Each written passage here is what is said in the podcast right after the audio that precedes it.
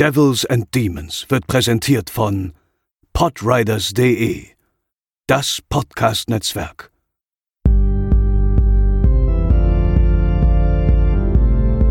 They're coming to get you, Barbara. They're coming for you. Diese Episode wird präsentiert von Deadline, das Filmmagazin, die Fachzeitschrift für Horror, Thriller und Suspense. Jetzt im Kiosk oder online unter deadline-magazin.de. Moin Moin und herzlich willkommen zur 163. Episode von Devils and Demons, eurem Horrorfilm-Podcast und damit auch herzlich willkommen zum zweiten Teil unserer großen Hellraiser-Retrospektive. Ich bin der Chris und an meiner Seite befinden sich wie selbstverständlich Pascal. Moin Moin. Und André. Hi.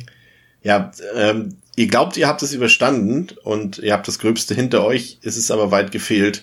Äh, heute wird vermutlich die, na gut, nicht die anstrengendste Episode wird's nicht, aber die Vorbereitung, glaube ich, Pascal, die hat uns schon an unsere Grenzen gebracht, oder?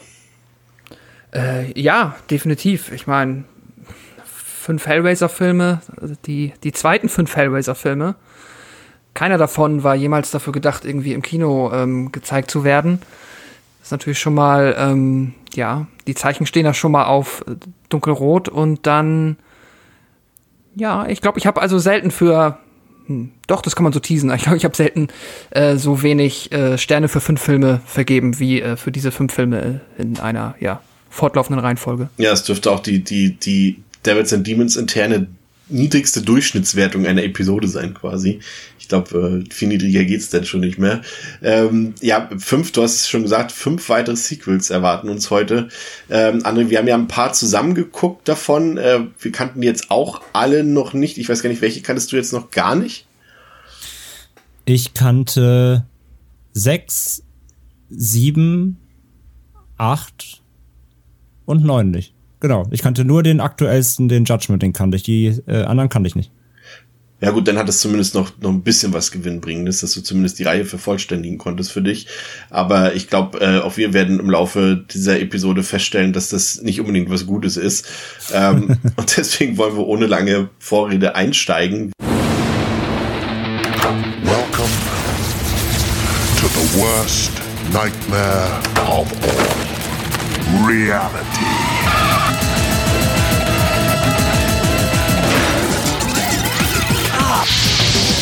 Which do you find more exhilarating? It's getting hot in here. The pleasure. It's perfect. I prefer pain. Well, what do you think?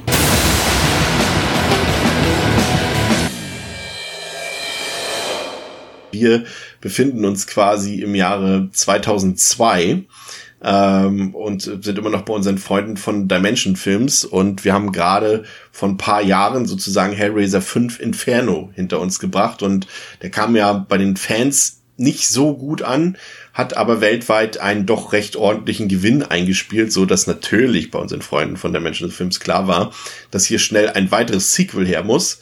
Und ähm, als Regisseur hat man sich jemanden rausgesucht, der sozusagen Debütant auf dem Regie Regiestuhl war, ähm, aber sich gleichzeitig zumindest im, im Filmbusiness schon äh, ziemlich gut auskannte und da fiel die Wahl auf Rick Botter. Der war zum Beispiel Kameramann bei dem Steven Seagal-Film Glimmerman oder bei dem Pamela Anderson-Film Barb Wire oder Pascal, du erinnerst dich vielleicht an, an Valentine hier, ähm, der mhm. mit dem Pfeil Armor war es, ne? Mm, mit Armor. ja, genau, mit Armor, der Slasher, äh, den wir ja auch schon besprochen haben, oder bei House on Haunted Hill. Äh, außerdem war er Second Unit Director bei äh, Guillermo del Toros Mimic und äh, Dimension Films hat ja damals auch Mimic zusammen mit Miramax sozusagen in die Kinos gebracht und da war auch für Dimension Films natürlich Derek Potter kein Unbekannter. Ähm, das Drehbuch, das im Zuge von Inferno äh, entstand, lag auch äh, zur Überarbeitung schon vor und äh, wurde zunächst von Derek Botter und dem Autor Carl Dupree abgelehnt. Äh, die beiden wollten stattdessen den Ansatz von Inferno so ein bisschen mit den Stärken des Originals koppeln und dafür wollte man auch die Figur der Kirsty Cotton wieder einbauen und äh, Ashley Lawrence logischerweise zurück ins Franchise holen. Ähm, und das, das haben sie dann äh, alles ausgeweitet. Die Rolle von Ashley Lawrence wurde auch immer größer im Drehbuch und das gefiel natürlich auch Doug Bradley, also unserem Pinhead-Darsteller, ziemlich gut, da er auch mit Ashley Lawrence befreundet war. Und ähm, ja, ihm gefiel, das, ihm gefiel das Drehbuch, er hat also sofort zugesagt. Aber es ist nun mal, wie es ist, kein Hellraiser-Film ohne Probleme hinter den Kulissen, denn ähm, es gab keine Zusage von Ashley Lawrence und es war halt schwierig, weil wir kurz vor Drehstart waren, also wie jetzt nicht, aber die, die, die Crew. Und ähm, man wusste jetzt nicht, sollen wir jetzt das Drehbuch nochmal umschreiben? Wird Ashley Lawrence kurzfristig zusagen? Wird sie nicht zusagen? Und äh, das ist dann irgendwann auch Doug Bradley aufgefallen, weshalb er sich dann selbst erkundigt hat bei dem weiblichen Coaster, also bei Ashley Lawrence. Und es hat sich dann herausgestellt, dass ihr Agent diese Casting-Anfrage tatsächlich nie weitergeleitet hat und deswegen natürlich auch keine Antwort kommen konnte. Und äh, Ashley Lawrence hatte auf jeden Fall Bock drauf, so ein bisschen zu ihren Wurzeln zurückzukehren. Sie hat ja auch danach jetzt nicht irgendwie eine riesengroße ähm, Filmkarriere hingelegt, deswegen hat das eigentlich hat es ihr ganz gut gepasst. Ähm, und das Drehbuch musste jetzt aber wieder umgeschrieben werden, weil man zwischenzeitlich es schon wieder angepasst hatte, indem man dachte, dass sie nicht teilnehmen wird. Und es ging dann die ganze Zeit alles so hin und her. Und dazu beigetragen hat eben auch nicht, dass das Budget des Films nur drei Millionen Dollar äh, betrogen hat. Und äh, da wurde dann auch in Kanada gedreht, und zwar am Set einer anderen Dimension-Filmproduktion, nämlich äh, Kinder des Zorns Revelation. Ähm, da hat man dann auch noch wieder ein bisschen Geld gespart, wenn man dasselbe Set benutzt hat und auch Teile der Crew einfach übernommen hat. Und ähm, das hat auch dafür gesorgt, dass, äh, also das, dass das Budget so klein war, dass wir hier auch erst, ich weiß gar nicht, nee, erstmals war es nicht, in Inferno hatten wir auch schon CGI mit drin, ne? Ja, ich glaube schon. Ja, müsste, ne? Hatten wir? Inferno war auch CGI. Ja, ja. Inferno ja. war mit ganz schlechtem. Ja. Ähm, und hier tritt auch wieder der Make-up-Artist äh, äh, Gary Tunnicliffe auf, der später nochmal eine größere Rolle spielen sollte. Der hat zum Beispiel gesagt, dass er nach seinen nach eigenen Angaben mit den Kosten, die er hatte, und wenn man das alles gegengerechnet hat, hat er keinen einzigen Cent an dem Film verdient. Und das ist natürlich schon mal schwierig, wenn da für die Crew sozusagen am Ende gar nichts bei rausspringt. Aber zumindest mit dem Regisseur, mit Harry Potter, waren alle zufrieden. Auch Doug Bradley hat gesagt, ist ein guter Handwerker, ist eigentlich ein guter Mann. Und äh, der hat auch seine Ideen so ein bisschen einfließen lassen von Doug Bradley. Der durfte seine eigenen Dialoge und seine Szenen so ein bisschen überarbeiten. Ähm, der Menschenfilms hat er noch gesagt, dass sie Clive Barker auf gar keinen Fall an der Produktion äh, teilhaben lassen wollen. Ähm, aber Derek Potter hat sich daran nicht gehalten. Ähm, er hat trotzdem Clive Barker konsultiert, weil er meinte, das ist einfach der Schöpfer dieses Franchises, dieser Geschichte und er will natürlich die Meinung auch wissen zum Drehbuch und zum Film und so weiter. Und Clive Barker hatte tatsächlich erstmal nichts einzufinden, fand das eigentlich ganz in Ordnung, was er da gesehen und was er da gelesen hat. Ähm, aber als der Film dann abgedreht war und in die Post-Production ging, dann hat plötzlich Derek Potter alles geändert. Er empfand den Film selbst als zu sperrig für Leute, die nicht mit dem Franchise vertraut waren und er hat dann quasi fast alle Hinweise und Anspielungen an den ersten Hellraiser und an Hellbound rausgeschnitten sozusagen. Und äh, auch eine Konfrontation, die ja auch vorhanden ist zwischen Kirsty und Pinhead, die wurde auf ein Minimum reduziert.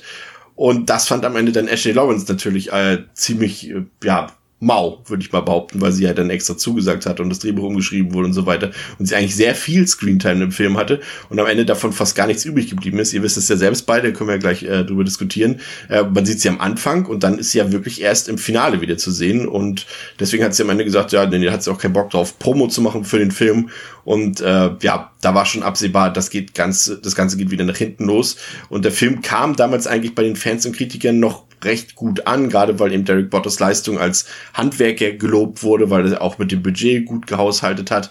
Ähm, deswegen er, er sich dann letztendlich auch qualifiziert hat für die weiteren beiden Sequels, die ja noch kommen sollten. Ähm, aber sagen wir es mal so, ich glaube, wenn wir jetzt über diesen Film reden, reden wir vermutlich noch über den besten Film heute, oder Pascal? hm. Ja, aus meiner Warte auf jeden Fall schon. Das ist auf jeden Fall der Film, der. Ähm, also natürlich interessiert mich jetzt auch so ein bisschen, wie der originale Cut gewesen wäre. Also was einmal die ursprüngliche Idee, zumindest dann ähm, zur Drehzeit gewesen ist. Jetzt ähm, würde ich aber trotzdem sagen, dass es halt ja einfach der Film ist, der sich auf jeden Fall insgesamt am ja, am filmigsten, klingt ein bisschen blöd, aber halt einfach äh, tatsächlich äh, am ehesten also anfühlt, als ob da in gewissem Maße Hand und Fuß bei ist, so als ob sich da jemand, ähm, wie du gerade auch gesagt hast, da ist handwerklich äh, halt ja eine Fähigkeit erkennbar. Das fühlt sich auf jeden Fall nicht an, als ob man da einfach nur ähm, ja irgendetwas komplett gegen die Wand gefahren hätte. Nicht, dass man jetzt nicht trotzdem noch eine Menge zu kritisieren hätte. Kommen wir mit Sicherheit noch zu. Ähm, kann ich dich kurz bitten, dass du für die Zuschauer, vor allem auch für mich und André und vielleicht auch für dich selbst, nochmal kurz zusammenfasst, worum es eigentlich in Hm. Hellraiser Hellseeker, also so heißt der Film, äh, der erste Film, über den wir heute reden, aus dem Jahr 2002. Äh, ja, weil ich habe den Film, wann haben wir den geguckt? Letzte Woche und ich habe ehrlich gesagt schon wieder sehr, sehr viel vergessen. Deswegen äh, ist das heute auch für uns mal, glaube ich, ganz gut, wenn du es nochmal zusammenfasst. Mittlerweile ist Kirsty Cotton, die Tochter von Larry Cotton, eine erwachsene Frau und mit ihrem Ehemann Trevor glücklich verheiratet. Doch dieses Glück soll auf unerwartete Weise zerstört werden, als beide bei einer Autofahrt von der Straße abkommen und mit dem Auto in einen See stürzen. Trevor kann sich gerade noch rechtzeitig befreien, aber für Kirsty kommt jede Rettung zu spät. Der Weg zurück ins Leben wird Trevor dahingehend erschwert, dass er unter wiederkehrenden Albträumen leidet und dass die Polizei beginnt, ihn des Mordes an seiner Frau zu verdächtigen. Während er versucht, die Ermittler von seiner Unschuld zu überzeugen, muss Trevor feststellen, dass sich nicht einfach nur alle Personen um ihn herum seltsam verhalten, sondern dass er vielleicht tatsächlich doch selber Schuld daran trägt, sich in dieser ihm ganz persönlichen Hölle zu befinden. Ja, André, am meisten hat uns, glaube ich, ist uns am meisten in Erinner- in Erinnerung geblieben, dass der Film quasi für jede Szene irgendwie so einen doppelten Boden hat. Ne? Also im Endeffekt, in, in, wenn man das so als Stilistik benutzt, ist es ja so, okay, du hast mal eine Szene, wo sich dann herausstellt, das ist nur eine Vision gewesen oder ein Traum. Aber hier war es ja bei jeder Szene der Fall, ne? Ja, absolut. Der löst sich halt leider immer so ein bisschen in, in ja, nicht, nicht Wohlgefallen, sondern das Gegenteil auf. Also er löst Szenen einfach nicht, ähm, nicht, nicht mit Hand und Fuß auf, was wir dem Film eben so ein bisschen zugestanden haben oder Pascal ihm zugestanden hat. Was er also als Klammer auch tut, aber in den Einzelszenen eben nicht. Genau, er, er gaukelt viel vor.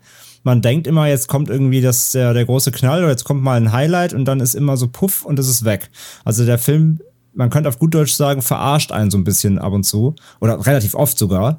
Und spielt mit dem Zuschauer und lässt ihn so ein bisschen glauben, jetzt kommt hier der nächste, ähm, ja, derbe Hellraiser-styled Kill. Und dann war es wieder doch nur eine Vision und ein Traum und ähm, es gibt immer dieses, äh, dieses äh, falsche Erwachen im Endeffekt der, des Hauptcharakters ganz oft. Und ja, dann war doch wieder alles nicht so und es war doch nur eine Vorahnung oder eben ein Traum oder eine Vision. Und damit verliert leider die, der Horror und diese Schreckensmomente, die eigentlich die Highlights sein sollen, verlieren leider so ein bisschen an Intensität und an, ja, an Wirkung natürlich auch, weil man immer nicht so richtig weiß, wann meint der Film jetzt gerade ernst und wann ist es doch quasi wieder nur, nur Spiel, ja. Das gab es zwar zum Beispiel jetzt in, in wenn wir ins Zurückgehen, in Inferno ja auch, aber ich finde, da war es zum Beispiel immer noch irgendwie smarter gelöst und die Szenen waren auch nicht so hingekleckert oder es, es hatte zumindest auch so, ein, ähm, so eine Überleitung immer äh, und die hat irgendwie dann doch wieder Sinn gemacht. Aber hier ist es wirklich so Aufbau einer womöglichen Horrorsequenz, Auflösung durch, ja, äh, Verpuffung und dann geht's einfach ganz normal in der Handlung weiter. Das, und das ist eben so oft schon passiert, dass ich da wirklich schon ein bisschen genervt von war. Ich finde, es hat äh, generell sehr viele Vibes, auch wie Inferno schon viele Vibes gehabt von Jacob's Ladder und auch von den Silent Hill Spielen auch so ein bisschen. Also sowohl die Figur, die natürlich fiebern wie, was heißt fiebern? Fiebern tun wir nicht mit ihm mit. Aber wir begleiten quasi einen Protagonisten, der selber sich viel vorzuwerfen hat und wir haben kaum, äh, ja, Greifpunkte in der Figurenkonstellation aus und, und die wurde uns letztendlich genommen durch Bottas heftige Schnitte, die er da quasi eingebaut hat, indem wir äh, Kirstys Rolle sehr klein haben, die uns vielleicht ja als Sympathiefigur durchaus am Herzen liegen könnte, wenn sie denn zu sehen wäre. Aber ja, und, und dann eben das, äh, ich glaube, wir haben es als Mindfuck ohne Wirkung beschrieben, ne? dass diese Szenen eben dann äh, ja kein Gegengewicht haben. Also du hast halt wirklich bei jeder Szene wird sie aufgelöst damit, dass es eine Vision ist, dass es irgendwie ein, ein Jumpscare ist oder nie in Wirklichkeit passiert ist. Und das äh, war irgendwie, ja, weiß ich nicht, da haben sie sich sehr an Jacob's Ladder äh, orientiert, ohne aber dessen Impact auch gleichzeitig zu kopieren. Pascal, wie hast du das empfunden? Absolut so wie ihr. Also das ist eh ein Thema, das ich, ähm, das uns, denke ich mal, heute sowieso noch bei einigen weiteren Filmen begleiten wird. Und auch wenn ich jetzt eben meinte, handwerklich äh, mit Hand und Fuß, da meinte ich das definitiv nicht. Also ich würde jetzt da tatsächlich dann einfach mehr so auf die audiovisuelle Ästhetik Technisch. ähm, ja, genau, auf technischer Ebene dem zugute halten, dass er halt da vielleicht noch, ähm, ja, äh, am stärksten unterwegs ist heute im Rennen, aber das hat mich auch, also das hat mich wahnsinnig gemacht. Vor allem, das ist halt auch, du fühlst dich halt, also ich habe ich hab mich zumindest permanent so geteased gefühlt, weil du einerseits natürlich auch nach dem dritten Mal ähm, nach dem dritten Mal geht halt auch mein Investment raus. Und da muss ich auch sagen, das war bei dem Film jetzt schon so, dass es dann tatsächlich mir auch ähm, also quasi das Bedürfnis, dem Film jetzt aufmerksam zu folgen und mitzudenken, nachzudenken und mitzufiebern, wenn etwas passiert. Das alles ist halt dann sehr schnell, geht halt, fährt halt alles sehr schnell runter beim Zuschauer oder zumindest bei mir, aber ich denke, das geht vielen Menschen so, wenn du halt natürlich mit je, quasi jede Szene äh, komplett an Bedeutung verlierst, weil sie einfach halt sich in, wie ihr es gesagt habt, quasi in ein, ein Traum, eine Vision oder einmal nichts auflöst und dadurch quasi auch jede, jede Konsequenz verloren geht. Und äh, das hat natürlich nachher am Ende irgendwo ist das in ein konfuses Storygewebe geflochten, warum das so ist, wie es ist. Aber das macht irgendwie das Seherlebnis nicht besser und da kann ich mir am Ende dann auch einen Keks von kaufen, wenn dann mir halt jemand sagt, dass das irgendwie ja einen Grund gehabt hat. Das ist tatsächlich wirklich, äh, ja, denke ich, so der Hauptpunkt, warum der Film für mich dann am Ende leider trotzdem äh, ja vom Unterhaltungsfaktor so krass ähm, nicht zündet einfach. Ich fand den auch erschreckend äh, vorhersehbar. Das ging mir auch bei Inferno schon so. Aber die wird die Hauptfigur, ich habe jetzt ihren Namen vergessen, wie heißt der nochmal? Trevor? Nee, Travis? Trevor. Trevor. Äh, Trevor. Wird einem halt auch äh, schon so verkauft, dass natürlich wird ein, ist ja kein guter Mensch und natürlich hat er Dreck am Stecken und natürlich wird es die, wird es der, der Punkt sein, auf dem, also der Storypoint sein, äh, den der Film sich zunutze machen wird. Ähm, aber das fand ich alles sehr klischeehaft und abgenutzt irgendwie. Ähm, was aber auf jeden Fall äh, sehr aufgefallen ist, und deswegen habe ich den äh, sechsten Hellraiser für mich auch als Hellraiser 6 umgetauft, ist, dass er doch deutlich äh, ja sehr viel Wert auf, auf, auf eines der wichtigen Hellraiser-Themen legt, nämlich auf äh, auf den Faktor Lust und, und Sexualität, André. Also wir haben ja, äh, also er ist schon ein kleiner Gigolo, ne, der Trevor. Also der hat ja wirklich, äh, ich weiß nicht, was haben wir gezählt? Fünf, fünf Frauen in dem Film? Äh, und mehrmals, ja. ich weiß, ja, irgendwie, aber das war, war schon quasi alle Frauen, mehrmals, mit denen genau. er Kontakt hatte, die waren so, oh, Trevor, du bist ja zu Hause. Und ich dachte schon so, okay. Ja, absolut. Ähm, ich würde tatsächlich aber ganz kurz noch mal eine Frage stellen, ja. bevor wir es nachher vergessen. Ich weiß nicht, ob du nochmal darauf eingehen willst. Wenn ja, dann okay. Aber ich wollte jetzt, weil du gerade noch mal den Hauptcharakter vor allem angesprochen hast, den Hauptdarsteller, äh, weil du auch gerade immer gesagt hast, dass er ja quasi auch kein guter Mensch ist und das ja auch schnell klar wird und dass es ja wieder um jemanden geht, der irgendwie anscheinend dann für seine ähm, ja, Lebzeit ge ge getadelt wird und so weiter. Äh, das war ja ein großes Problem für dich bei Inferno war das hier bei Hellseeker auch so ein prägendes Problem für dich? Ich meine, wir haben den zusammengeguckt, ja, aber währenddessen hast du dich zumindest so nicht darüber geäußert, nur dass du den Typ sehr blass fandest als Darsteller. Das, da gebe ich dir auch vollkommen recht. Ich fand ihn jetzt auch als Protagonist hier, den Dean Winters, hat es nicht so geil verkauft, fand ich insgesamt. Aber ging es dir hier auch wieder in Inferno so, dass dir wieder die Identifikationsfigur gefehlt hat? Ähm, am Ende muss ich sagen, ja während wir den Film geguckt haben, noch nicht so, weil ich immer die Hoffnung hatte, weil ich zu dem Zeitpunkt, ich kannte den ja auch noch nicht, ähm, ich wusste, also ich wusste natürlich, dass äh, die, die viele Szenen mit Ashley Lawrence rausgeschnitten waren, aber ich wusste nicht, wie viel. Das heißt, ich wusste nicht, ob sie jetzt vielleicht ab der Mitte auf einmal wieder die, die Hauptfigur übernimmt sozusagen oder die Hauptrolle übernimmt. Und ich hatte immer so ein bisschen die Hoffnung, dass sie einfach relativ früh wieder ins Geschehen reinkommt. Aber das hat ja, sich das ja. hatten wir, glaube ich, alle, ja. Ja, und aber das war ja dann erst wieder in, im Showdown sozusagen. Viel zu spät. Sie hätte da wirklich, äh, und ich meine nicht, dass Ashley Lawrence eine großartige Schauspielerin wäre oder so, aber sie ist zumindest eine Figur, die wir schon kennen. Der haben wir schon ein paar Mal mitgefiebert und äh, ja, sie haben, wir haben halt gewisse Sympathien für sie, auch wenn sie jetzt irgendwie nicht, ich würde jetzt nicht sagen, dass sie quasi also sie ist es natürlich rein rein äh, werbetechnisch ist sie sicherlich die Laurie Strode von Hellraiser oder die die ähm, ähm, Nancy wie auch immer, oder die, die, die Sydney von, aus dieser Reihe, aber sie hat natürlich trotzdem nie diesen Impact dieser anderen Figuren. Sie ist nicht popkulturell nicht so angekommen, drücken wir es mal so aus. Aber im Prinzip, ja, das Endergebnis ist dasselbe wie bei Inferno. Am Endeffekt äh, hatte ich ein bisschen darunter zu leiden oder ein bisschen mehr, dass ich hier wieder keine Figur hatte, mit der ich irgendwie Vibes äh, empfinden konnte, irgendwie Mitgefühl oder Mitfiebern. Also das hat mir an dieser Stelle auch wieder sehr gefehlt. Aber zurück ja, ja, okay. zu Sexy wollte ich, wollte ich, wollte ich nur einmal abstecken, wie gesagt, weil, weil das ja gerade bei Inferno, weil, weil dir das ja. halt so wichtig war, ähm, oder weil das eben dein großer Kritikpunkt war, wollte ich nur einmal eben gerne nee, mal abfragen, ob das hier eben auch so. Ja, okay, alles klar. Gut, zurück zu Sexy Time. Ähm, ich greife es direkt mal auf. Ja, der Film ist voll davon. Und ja, wir haben das bisher eigentlich immer gelobt, weil das natürlich eine ähm, ein Element ist bei Hellraiser, das, das sehr tragend ist, weil es eben um dieses Lust und Leid geht. Die Verbindung dessen, die Zenobiten als Überträger von dieser, dieser beiden ähm, Extreme, die das zusammenlegen, alles vollkommen fein. Ich kann aber direkt schon mal vorweggreifen, dass mir das bei Hellseeker in dem Sinne schon wieder too much war, weil, beziehungsweise, das heißt too much, aber der Umgang damit. Ich fand leider, dass Hellseeker das Problem hatte, dass er das Ganze so a plump, plakativ und damit dann teilweise auch schon schmuddelig rübergebracht hat, dass ich teilweise schon echt das, das, das äh, Gefühl hatte, ich gucke irgendwie ein Softporno. Also ich fand halt die, es, es hatte keine, es hatte keine wirkliche äh, philosophische Ebene dahinter. Ja, es klingt jetzt hochgegriffen, äh, hochgegriffen als es vielleicht auch ist, aber wenn man sich eben den ersten Hellraiser anguckt, der macht das Thema auch auf, aber der hat dabei einfach eine gewisse Eleganz auch der Inszenierung und eine gewisse, eine gewisse Tiefe dabei. Aber Hellseeker, äh, das ist halt wieder so das Ding von jemandem, das, inszeniert halt jemand, der diese Zutaten halt kennt und weiß, dass er die einbringen muss, auch für die Reihe und für die Fans und so weiter und weiß auch vielleicht, dass das wichtig ist, aber der kein Gespür davor hat, wie man die da reinwirft. Und dann hast du halt hier einfach nur mal jetzt den, den Trevor, der gefühlt alle zehn Minuten von irgendeiner anderen ähm, Frau angegangen wird, die mit ihm schlafen möchte, aus verschiedensten Gründen.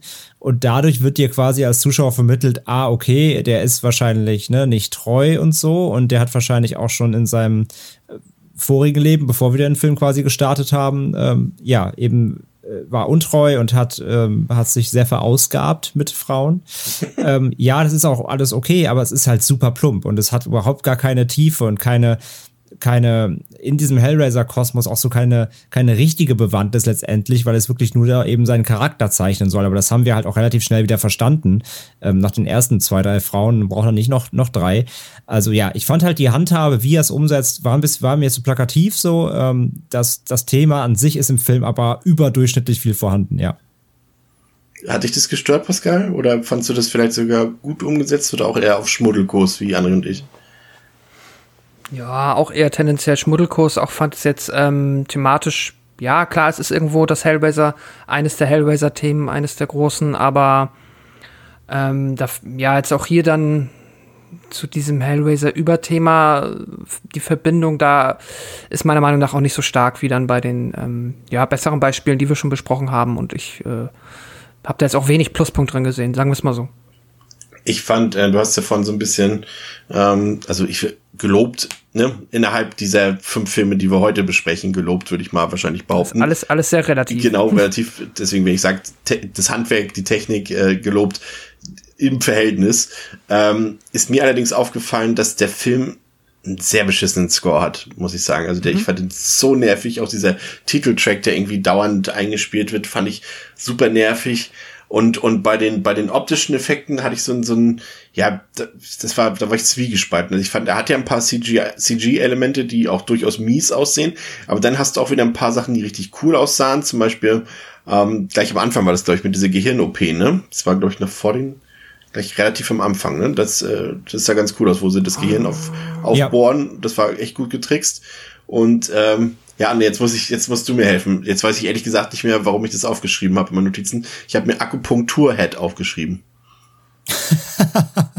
Irgendwas muss mit oh, Pinhead ja. gewesen sein. Ja, der, der, der Aufhänger okay. ist ja auch modisch wie Sexy Time. Also es geht ja darum, dass Trevor äh, zu einer äh, Akupunktur-Session geht und dann hast du noch gesagt, Chris, von wegen so, ja, pass auf, jetzt kommt gleich Pinhead und wegen Akupunktur und so. Und dann war es auch genau so tatsächlich, dass, dass Pinhead eben die Akupunktur auf seine Art und Weise quasi fortsetzt. Also man hat hier quasi Akupunktur-Head, genau.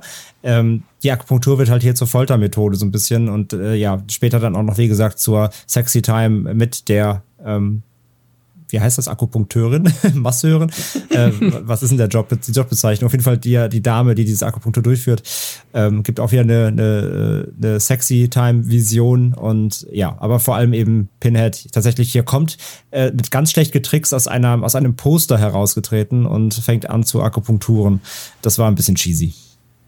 Ja, aber ansonsten fand ich, äh, war der Film so in Ordnung. Ne? Ich meine, es ist halt ein, ein Direct-to-Video-Film, ähm, aber da, wenn ich bedenke, da bewegen wir uns mit den weiteren Filmen gleich noch auf ganz andere Gefilde, würde ich sagen, kann man den noch als guckbar. Der ist jetzt schon auch noch mal eine Stufe tiefer als, als Inferno, fand ich.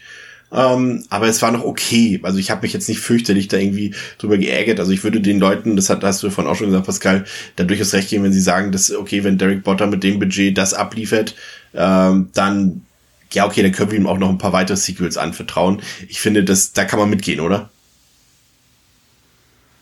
Ja, würde ich sagen, auf jeden Fall. Also, ähm, ja, es ist natürlich immer, was man dann erwartet und äh, hätte natürlich auch, äh, du meintest ja, der kam ja sogar noch verhältnismäßig anständig an. Ich nehme auch mal an, das ist dann für der Menschen wahrscheinlich auch einfach der ausschlaggebende Punkt gewesen, ne? Ja.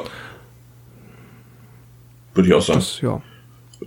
Ja, es ist, es ist, es ist, letztendlich ist der Film, und das, das ist ein Pluspunkt, äh, das merkt ihr jetzt vielleicht auch beim, beim Zuhören bei uns. Wir haben über den Teil tatsächlich nicht so viel zu diskutieren, weil er halt genauso, er ist nicht gut genug, um da besonders Highlights, also er hat null Highlights, der Film, ähm, um die her herauszukristallisieren, aber es gibt jetzt auch nicht super krass viel zu meckern über den Film. Er ist einfach so langweilig und zieht so vor sich hin, aber ja, ne? Aber ich muss sagen, die, die letzten 15 Minuten, die ja so auch so einen klassischen Pinhead-Auftritt dann hat und ich fand, der, da hat er auch so ein paar Saw-Vibes für mich, die fand ich eigentlich ganz gut. Die haben den Film jetzt für mich, wie gesagt, ich fand ihn vorher echt so 70 Minuten lang super langweilig.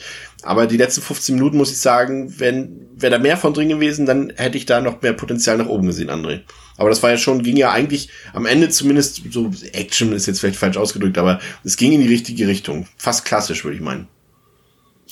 Ja, wir haben jetzt bisher auch nur so ein paar Punkte angesprochen, die, die man kritisieren muss eigentlich fast schon. Also ich kann auch gerne nochmal ausholen, weil ich fand den ja, jetzt auch nicht kom komplett furchtbar irgendwie. Also der, der, was ich ihm erstmal zugestehe, ist einfach so eine gewisse Grundstilistik und auch Atmosphäre, die gar nicht so weit von Inferno auch weg ist, so rein was die Inszenierung und die Aufmachung angeht. Also der sieht, der sieht solide aus, so, es, der reißt sich kein, kein Bein aus, aber es ist in Ordnung ich fand halt auch die Story an sich per se interessant, weil ich schon, also wohin es, in welche Richtung es geht, ist schnell klar, aber trotzdem wollte ich dann auch schon wissen, wie sich's auflöst.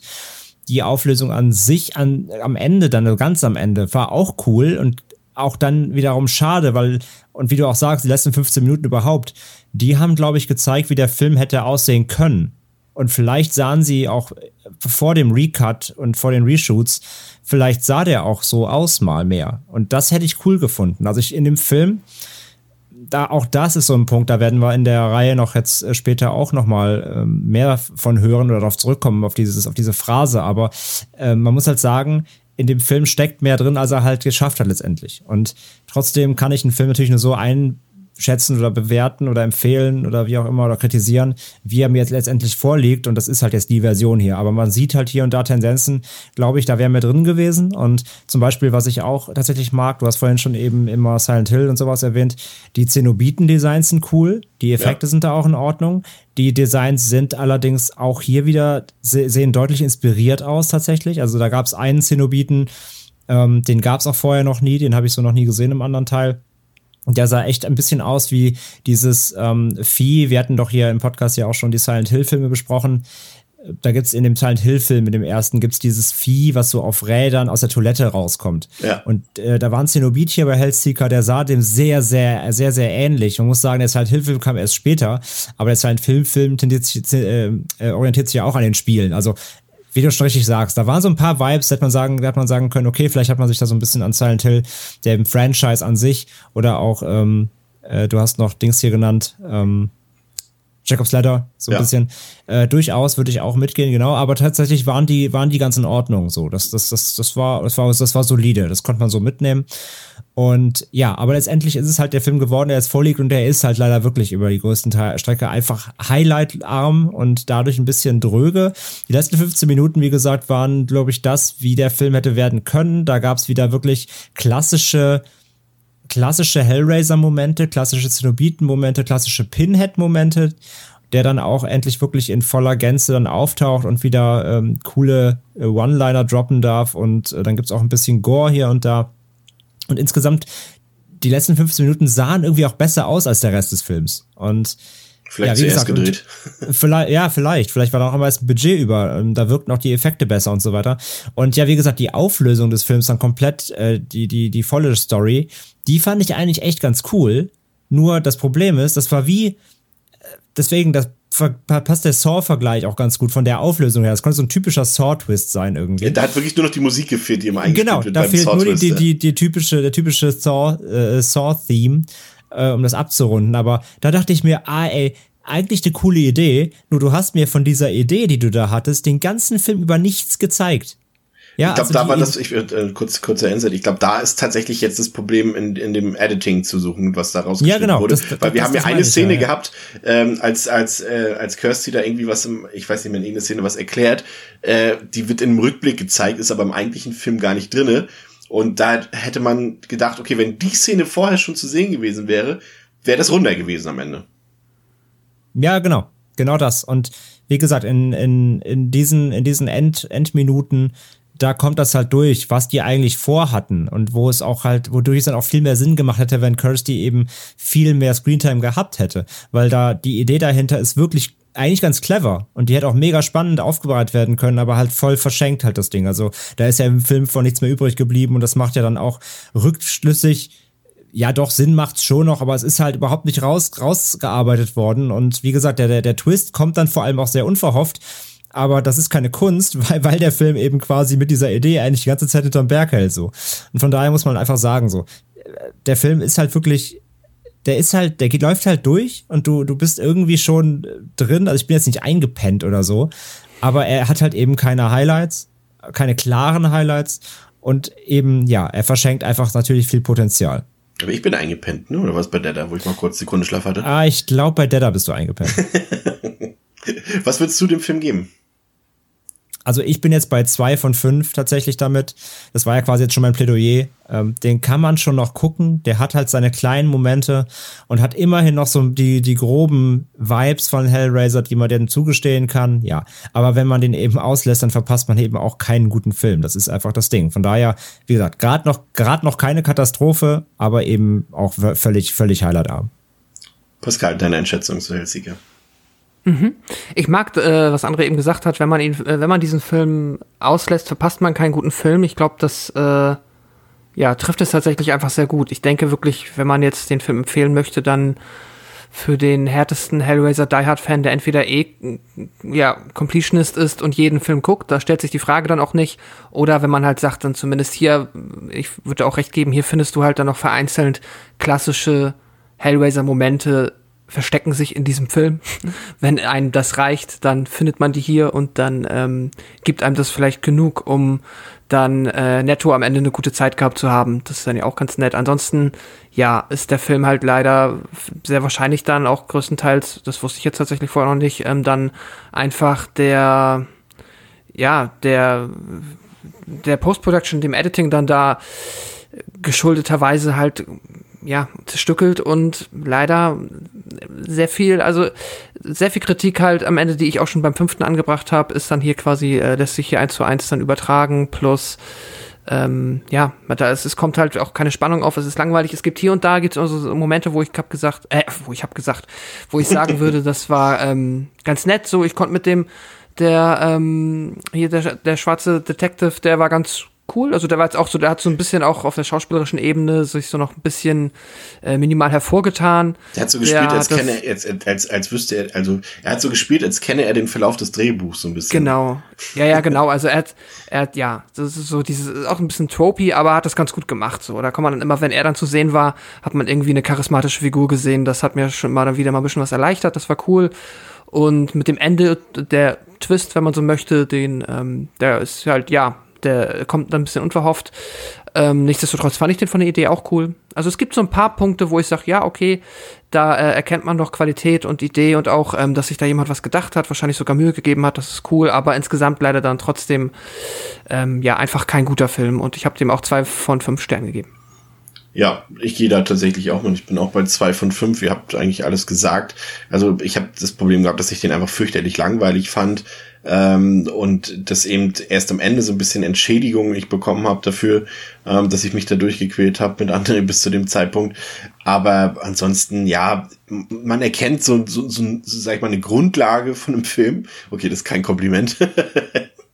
Aber, aber das, das, das erkenne ich. Ich erkenne auch, dass Botta bestimmt auch ein paar Qualitäten hat, auch wenn man ehrlich ist, äh, so viele Leute haben die Qualitäten in ihm dann auch nicht gesehen, weil er abseits dessen nicht so viel gemacht hat in der Folge. Aber ja, der war in Ordnung noch. Also der war jetzt auch, wie gesagt, ich war, wir waren, ich war ja schon äh, André noch nicht ganz, aber Pascal und ich, wir waren ja schon auf einem gewissen Level durch, ähm, durch die beiden vorherigen Teile.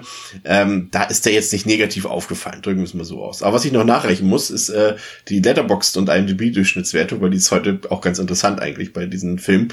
Ähm, bei Letterboxd hat er eine 2,1 von 5 im Schnitt und auf der IMDb 5,0 von 10. Ähm, ja. Wollen, wollen wir denn, wollen wir denn, das haben wir jetzt gar nicht gemacht, wollen wir denn das Ende jetzt noch speziell nochmal erklären für die Leute, die den Film nicht kennen, oder wollen wir das nichts vorwegnehmen? Ja, okay, ich sag mal so, da ist tatsächlich ein relativ, vielleicht Story und knifftechnisch vielleicht noch das Aufregendste in diesen fünf Teilen ist, kannst du das gerne nochmal machen. Weil du hast es ja auch schon angeteased, dann können wir es gerne auch noch auflösen. Liebe Grüße an Generator. Jetzt müssen wir, jetzt müssen wir, also korrigiere mich, wenn ich jetzt ganz falsch liege, äh, aber es war ja so, dass dann am Ende quasi rauskommt, dass, also am Anfang ist es ja so, dass Pascal das ja schon ein bisschen zusammengetragen, man denkt halt die ganze Zeit, oder das denkt, das soll ja auch Trevor denken, Ja. dass eben, ähm, dass eben äh, äh, Kirsty bei dem, bei dem Autounfall eben ums Leben gekommen ist und er hat überlebt und jetzt sucht er eigentlich ganz jetzt seine Frau oder beziehungsweise gar nicht, was mit der los ist. Und am Ende kommt dann eben raus, dass eigentlich ähm, äh, er dabei umgekommen ist. Und äh, sie hat eigentlich überlebt. Und das liegt aber nur eben daran, dass quasi äh, dass Trevor ja diesen Deal geschlossen hat, also er wollte ja einen Deal abschließen, auch zusammen mit seinem Arbeitskollegen, ne, war das genau, ähm, quasi mit, mit den Zenobiten, er wollte eigentlich Kirsty loswerden und wollte dafür, das wird auch nicht so richtig genau erklärt, wie, wie warum, aber er geht dafür in irgendeinen shady Laden und kriegt halt den Würfel. Da- das, das wird halt überhaupt nicht, das wird überhaupt nicht richtig aufgelöst, wer ihn da so richtig drauf gestoßen hat und so weiter. Also er, er, er nutzt halt diesen Würfel und bringt den auch Kirsty und dann hast du so halt so kurze Flashback-Momente, wie du halt siehst, wie er ihr den Würfel gibt und sie sitzt halt da auf dem Bett und so, nein, ich habe dir doch vertraut und wieso hast du diesen Würfel? Also auch ganz wirr eigentlich, da merkst du halt eigentlich, was da fehlt wahrscheinlich an, an Szenen mit ihr. Ähm, genau, und dann kommt am Ende eigentlich raus, dass er eigentlich schon tot ist und quasi das, was man im Film über gesehen hat, war schon längst seine Hölle, in der er ist. Ja, also er befindet sich schon in der, in der Zenobitenwelt quasi, weil er bei diesem Autounfall eigentlich umgekommen ist.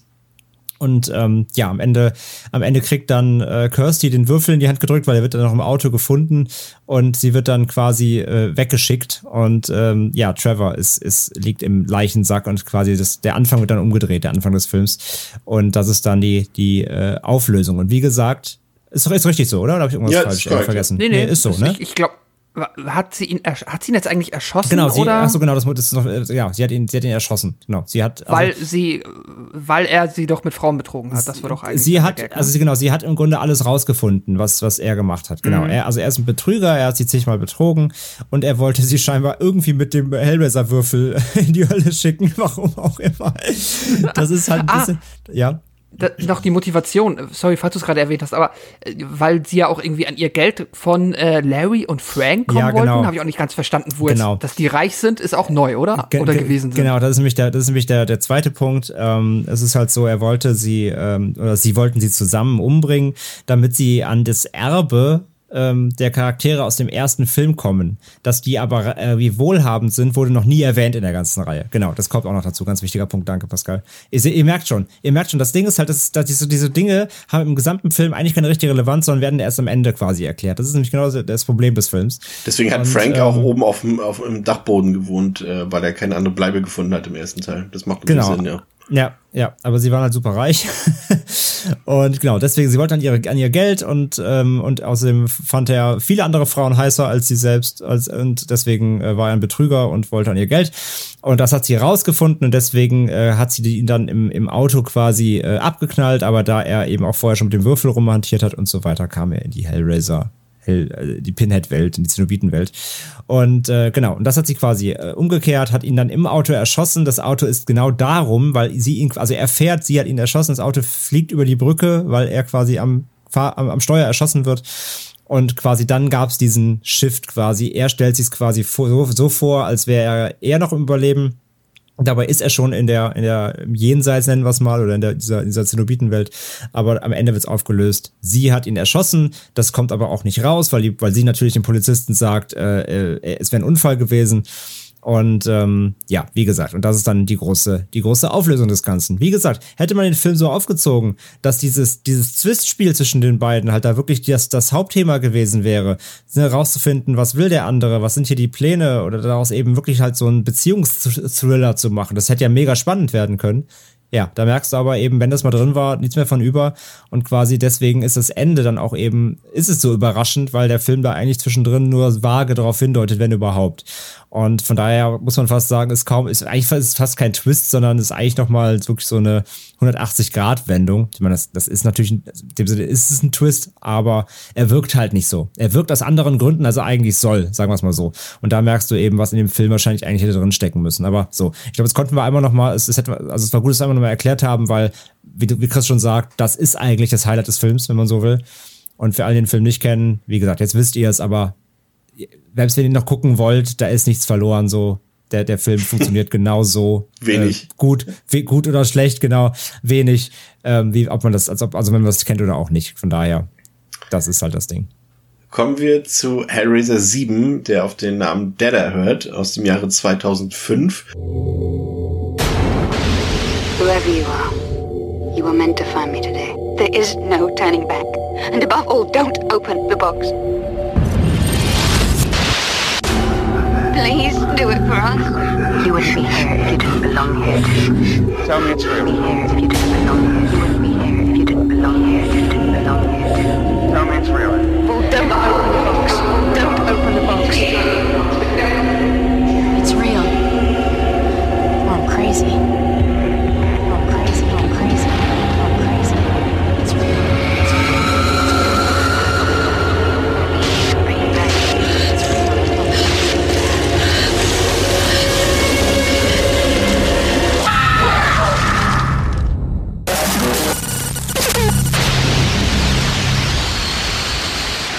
Wobei man hier 2005 auch ein bisschen in Klammern setzen muss. Also das ist der Release-Zeitpunkt des Films. Ähm, der hat auf Letterboxd eine Durchschnittswertung von 1,8 von 5. Also ihr merkt, die Abwärtsspirale ist fröhlich äh, eingeleitet hier. Auf äh, der IMDb hat er 4,5 von 10. Und äh, Hellraiser 7, also der, der, war schon geplant, bevor Hellseeker überhaupt veröffentlicht wurde. Ähm, da reine DVD-Sequels zu diesem Zeitpunkt eben für Dimension Films sehr ertragreich waren. Egal ob God's Army 1, 2, 3, 4 oder Mimic 1, 2, 3 oder Kinder des Zorns 1, 2, 3, 4, 5, 6, 7, 8. Das Geschäft war lukrativ und damit letztendlich auch bei Hellraiser der Fall. Und der Drehort wurde, um noch weiter Geld sparen zu können, nach Rumänien verlegt. Dort hatte ein alter Bekannter, nämlich Charles Band von Full Moon, ähm, kennt ihr vielleicht äh, von der Puppet Master Reihe zum Beispiel. Äh, der hatte dort eine eigene Produktionsfirma, mit der man eben solche Direct-to-Video-Filme kostengünstig umsetzen konnte und auch unter deutlich einfacheren Drehgenehmigungen als in den USA oder als in Kanada zum Beispiel. Und für Deader gab es auch ein Drehbuch, was damals ähm, von der Menschenfilms im Zuge des Drehbuches von 13 Geister, den Film kennt ihr vielleicht auch, eingekauft wurde. Und dieses Skript was also schon bestand und auch auf den Namen Dead hörte, sollte umgeschrieben werden und auf das Hellraiser-Franchise getrimmt werden. Und der Menschenfilms hatte noch einen besonderen Wunsch, denn aufgrund der damals noch aktuellen Trends sollten japanische Einflüsse in den Film Einzug halten. Das wurde dann aber später jedoch auf Eis gelegt und man hat stattdessen einfach das US-Remake von Puls gedreht. Und auch dazu hat übrigens der Menschenfilms noch einen zweiten und einen dritten Teil gedreht. Das ist schon ein bisschen absurd teilweise. Ähm, für das tatsächliche Skript war dann äh, ein Typ namens Tim Day zuständig, ähm, der sogar ein richtiges Sequel für Hellseeker eigentlich geschrieben hatte, welches jedoch aber auch nicht verwendet wurde. Und letztendlich haben sie dann zusammen eben äh, aus der sozusagen noch irgendwas ja, zusammengewurstet, äh, er und äh, Neil Marshall Steven. Und das war am Ende ja eben auch kein reines, echtes Hellraiser-Skript, aber sie haben es halt um, umgewurstelt. Und äh, Doug Bradley, der wurde verpflichtet, er konnte verpflichtet werden, aber das lag nicht unbedingt an der Gage, die er bekommen hat, sondern man hat ihm ein Angebot unterbreitet, dass er eben auch eine größere Rolle in God's Army 4 spielen könne. Und das hat ihm dann äh, zu der zu dem Minimum an Gage dann gereicht, um zuzusagen. Und der Film wurde letztendlich ähm, für 3,5 Millionen Dollar im Herbst 2002 umgesetzt. Und da habt ihr schon Herbst 2002 tatsächlich wurde der Back-to-Back -Back gedreht mit eben Hellseeker und mit dem hier gleich nachfolgenden Hellworld gedreht. Also die wurden quasi alle drei am Stück gedreht. Und äh, dafür stand auch ein großes Set zur Verfügung, was man sich auch zunutze gemacht hat. Und ähm, obwohl der Film eben seit Frühjahr 2003 sozusagen schon fertig war mit der Post-Production, ist der Film eben erst 2005 auf den Markt gekommen. Und da gab es eben einen Streit aufgrund der Ausrichtung dieses Films zwischen den Weinsteins und dem Mutterkonzern eben von Dimension Films. Und das war eben, und das ist ja so, Miramax kennt ihr vielleicht ja, und Dimension Films haben wir auch schon zu Genüge gesprochen. Der Mutterkonzern ist eben Disney, ne? Und äh, da gab es eben ein paar Streitigkeiten. Das hat eben dafür gesorgt, dass das haben wir auch schon ein paar andere Beispiele gehabt. Jason X war ja damals auch ein Beispiel, dass so ein Film dann eben auch mal ein paar Jährchen in der Schublade liegen kann. Ähm, bei den Fans fiel der Film komplett durch. Die Kritiker waren noch ein bisschen milde gestimmt und haben dann noch ein paar Punkte entdeckt, die vielleicht ganz gut waren. Ähm, aber wie wir den Film finden, äh, das erfahrt ihr, nachdem uns Pascal kurz zusammengefasst hat, worum es in Hellraiser Deader denn so geht. Die Reporterin Amy Klein wird von ihrem Vorgesetzten nach Bukarest geschickt, wo sie einer Gruppe von Okkultisten auf die Spur gehen soll. Auf Videoaufnahmen ist zu sehen, wie diese augenscheinlich in der Lage sind, Menschen wieder auferstehen zu lassen, nachdem diese sich selber getötet haben. Diese Okkultisten bezeichnen sich als Deader und Amy, Amy, soll schon sehr schnell bereuen, diesen Auftrag angenommen zu haben. Denn neben Amy und ihrem Chef ist auch noch jemand anderes an den Deader interessiert. Niemand Geringeres als Pinhead, Oberster der Zenobiten. Ja, ähm, wir haben uns, auch den Film habe ich noch mit anderen zusammengeguckt, wir haben uns echt schwer getan mit dem Film, weil das, weil der Film es einem auch echt nicht leicht macht. Da sind so viele Szenen bei, so viele Handlungsstränge, da kann man eigentlich nur mit dem Kopf schütteln. Also auch, ich weiß nicht, ich, es ist, man sieht es ja solchen Filmen leider auch an, das muss man halt auch dazu sagen, ähm, dass eben die Produktion einfach nochmal heruntergefahren wurde. Äh, was der Film gut macht, und das muss ich, muss ich lobend erwähnen, der Film spielt auch in Bukarest, zumindest ab Minute 10, glaube ich. Der Anfang wurde zwar auch in Rumänien gedreht und wird dann als USA verkauft, aber er spielt in Bukarest und er benutzt es nicht nur als Drehort, was die Sache zumindest schon mal aus meiner Sicht ein bisschen ja, authentischer macht das. Es gibt ja auch genügend Filme, Mhm. irgendwie solche Sachen, als Beispiel irgendwie Expendables 2, ähm, die auch in Rumänien gedreht wurden und die aber woanders spielen und das passt dann irgendwie vorne und hinten nicht mehr ganz zusammen. Aber das war ein Film, André, der hat uns sehr geärgert, oder? Ja, schon so ein bisschen. Das Ding ist halt, also ich fand ja auch gut, dass Pascal auch direkt vor allem, das ist nämlich das Wichtigste, was man sich auch direkt mal merken muss in dem Film. Ich fand es gut, dass er auch ähm, direkt den Namen der Hauptakteurin hier so präsent gesagt hat, nämlich Amy Klein. Diesen Namen muss man sich merken, denn der fällt circa 742 Mal im Ja, Film. deswegen muss man sich ihn ja nicht merken, weil er ja dauernd gesagt wird. Ja, das ist so ein bisschen, das ist so ein bisschen immer als, ähm, als wie bei, wie bei Mortal Kombat oder so. Da sprechen sie auch immer mit vollem Namen an, so Liu Kang, Sub-Zero. Amy Klein. Also Amy ist so ein bisschen Klein. der Punkt, wo, wenn man, so wie ich, jetzt zwischendurch mal eingeschlafen ist bei dem Film, wo man dann immer wach wird automatisch, weil, oh, Amy Klein, äh, bin ich das? Nee, ach, sorry, so. Dann, Ja, also sie wird nie Amy genannt, sondern immer Amy Klein durchgehend. Das ist wichtig. Anscheinend ist, weiß nicht, vielleicht ist sie, ist, ist sie ein Influencer oder sowas, das ist eine eingetragene Marke.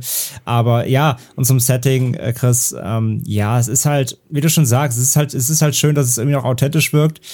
Aber auf der anderen Seite, ja, wie soll man es halt sagen? Es wirkt alles leider auch ein bisschen billig, ne? Also gerade nochmal im Vergleich jetzt zum letzten, zum Hellseeker, der halt, wie gesagt, zumindest optisch irgendwie so eine, so eine halbwegs solide Nummer hingelegt hat, fand ich Deader halt auch optisch echt, echt schon echt nochmal eine ganze Ecke schwächer nochmal. Die Settings waren, also die Sets waren allgemein nochmal liebloser und es wirkte alles so, so hinge, hingerotzt so ein bisschen. War ich halt echt nicht so happy mit, mit dem ganzen Setting. Ich glaube, das Highlight ist noch diese, diese U-Bahn, auf der wir sicher noch zu sprechen kommen werden.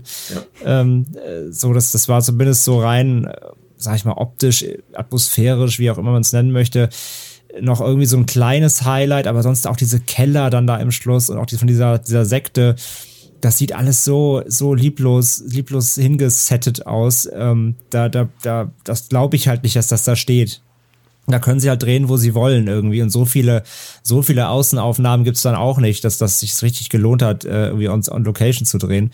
Hm, Das meiste ist dann doch irgendwie U-Bahn-Tunnel und ein Keller und irgendwelche, ja, surrealen Räume oder wie auch immer, Badezimmer.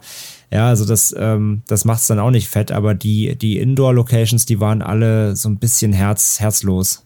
ja, stimmt, der Film hat tatsächlich äh, kaum Au- Außenszenen, stimmt. Die sind immer alle entweder in der U-Bahn oder in heruntergekommenen Wohnungen oder eben in diesem sag ich mal, in diesem Gewölbe, wo sich die Sekte dort äh, aufhält, da gibt's ja auch diese eine Szene, die auch so, das, ah nein, ich, ich greife mal ein bisschen unchronologisch vorweg, äh, diese Szene, in der sie doch, falls, falls ihr euch erinnert, in diesen langen, ganz schmalen Gang dort sich so lang robbt, wo sie dann noch von hinten mit dem Messer angegriffen wird und man so irgendwie die ganze Zeit das Gefühl hat, dass sie dort einfach nur zwei Betonplatten zusammengeschoben haben und sie einfach immer wieder von vorne da durchgehen muss, damit sie so eine lange Sequenz da haben. Das war, äh, Ja, vor allem hat die Szene, die Szene hat irgendwie überhaupt keinen Sinn gemacht, weil die war weder spannend, noch hatte die irgendwie eine Bewandtnis, noch war die irgendwie gut inszeniert. Also auch als dann der Typ da mit dem Messer stand und irgendwie, er steht irgendwie so einen Meter von ihr weg, aber sticht die ganze Zeit mit dem Messer daneben und ich habe das irgendwie nicht verstanden. Also die Szene hatte irgendwie, der ganze Aufbau, der war super super nutzlos einfach. Das einzige, was noch, was, was dazu kam, war, dass dann irgendwie Kakerlaken da oder diese Schaben an den Wänden kommen. Man dachte, okay, jetzt wird's irgendwie zumindest noch ein bisschen eklig dabei oder so. Aber die sind auch, also A waren die schle aus schlechter CG und B sind die dann irgendwie auch direkt schon wieder verschwunden. Also sie musste sich nicht mal irgendwie an denen entlang drücken oder was man vorher vielleicht dachte, was jetzt passieren könnte, sondern also ich habe diesen Aufbau der Szene auch nicht verstanden und sowas hat der Film ja auch macht der Film ja auch ständig einfach irgendwelche völlig zusammenhangslosen kleinen Scare-Momente, die aber überhaupt auch auf nichts, auf nichts hinführen. Also der ganze Film hatte eigentlich nur eine so richtig gute Szene, meiner Meinung nach. Bin gespannt, was ihr sagt. Und das war die mit dieser Frau auf in dieser, in dieser Toilette, die da so, die da so hing, diese Drogenabhängige. Ähm, wisst ihr, was ich meine? Ja, das ist die noch kurz aufheben, weil die führt ja gleich noch zu etwas anderem, was dann eher lächerlich war.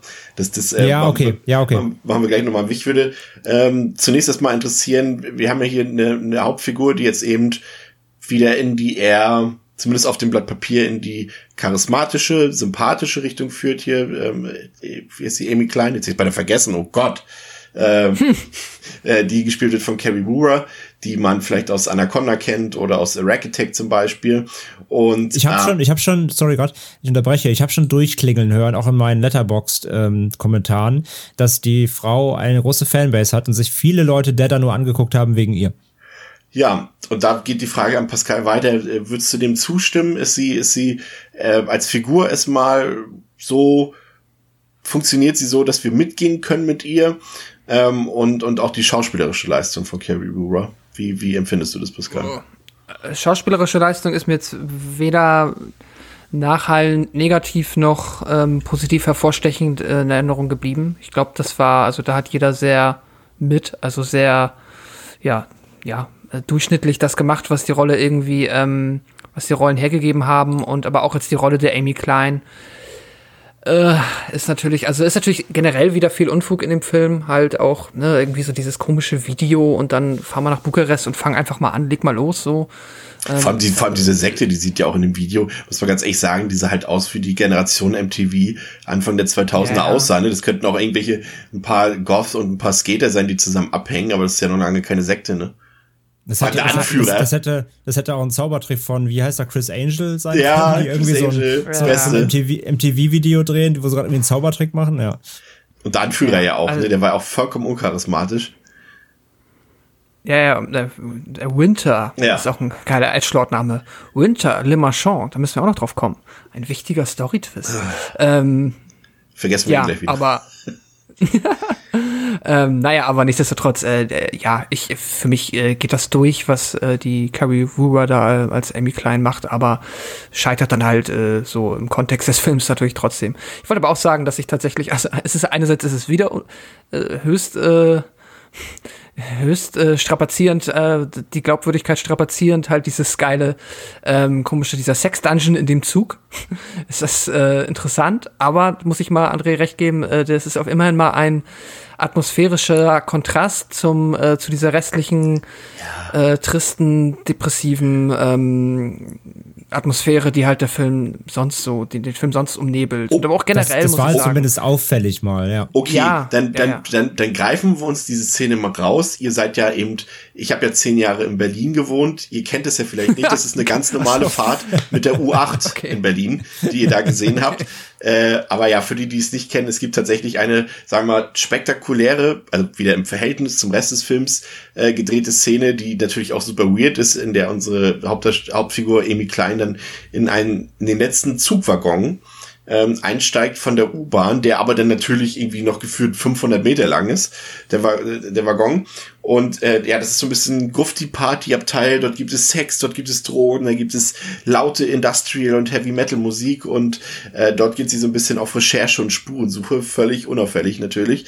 Ähm, ja, die Szene, sag mal, sie fällt zumindest auf. Ich will nicht sagen unbedingt positiv, weil sie schon sehr lächerlich ist, aber sie, man sagt zumindest kurzzeitig, so saßen wir auch da und dachten so, what the fuck? So, okay, gebe ich dem Film.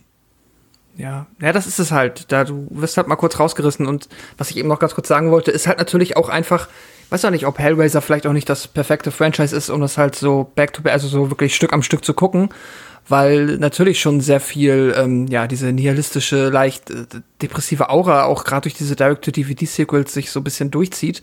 Da fand ich das mal wieder dann ganz nett, hier mal irgendwie so ein bisschen sowas, ja, MTV-igeres zu sehen. Das war ganz lustig. Auch wenn dann dieser, und frag mich nicht, wie der hieß, ähm, der, ähm, ja, der Oberpimp in diesem Zugabteil äh, natürlich dann auch wieder unfassbar plakativ und ja, dämlich war. Der hat ja auch nur also die dümmsten Dialoge des Films bekommen. Ich weiß gar nicht, ist der Joey? Nee, ne? Keine Ahnung, irgendwas. Ja, wobei doch, Joey, ja, es gibt, also ich sehe. Es gibt einen Joey, ja, das habe ich auch Ich festgestellt. sehe einen Joey im Cast, also wird das vielleicht sein. Sehr austauschbar, ja. Ja, aber das war tatsächlich so ein bisschen so, das vielleicht der Highlight, das Highlight-Momentchen im Film. Ähm, Anne, da gibt's eine Szene, die du gerade schon einleiten wolltest, die ja durchaus sehr gut beginnt und atmosphärisch beginnt.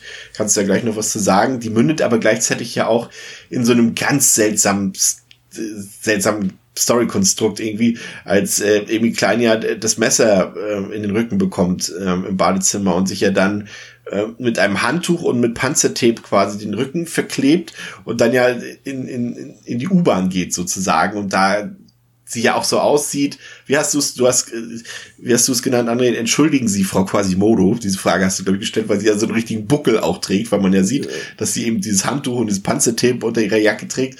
Und am Ende äh, ist da ja noch dieser eine Typ, ähm, dieser, dieser Officer oder, oder Bahnmitarbeiter nennen wir mal, der ihr entgegenkommt und sie, oh nein, ich habe hier alles mit Blut verspritzt, wie muss ich das verdecken? Ach, das ist ein Zeitungskiosk. Ich werfe einfach mal alle Zeitungen um und versuche damit das Blut dann zu überdecken.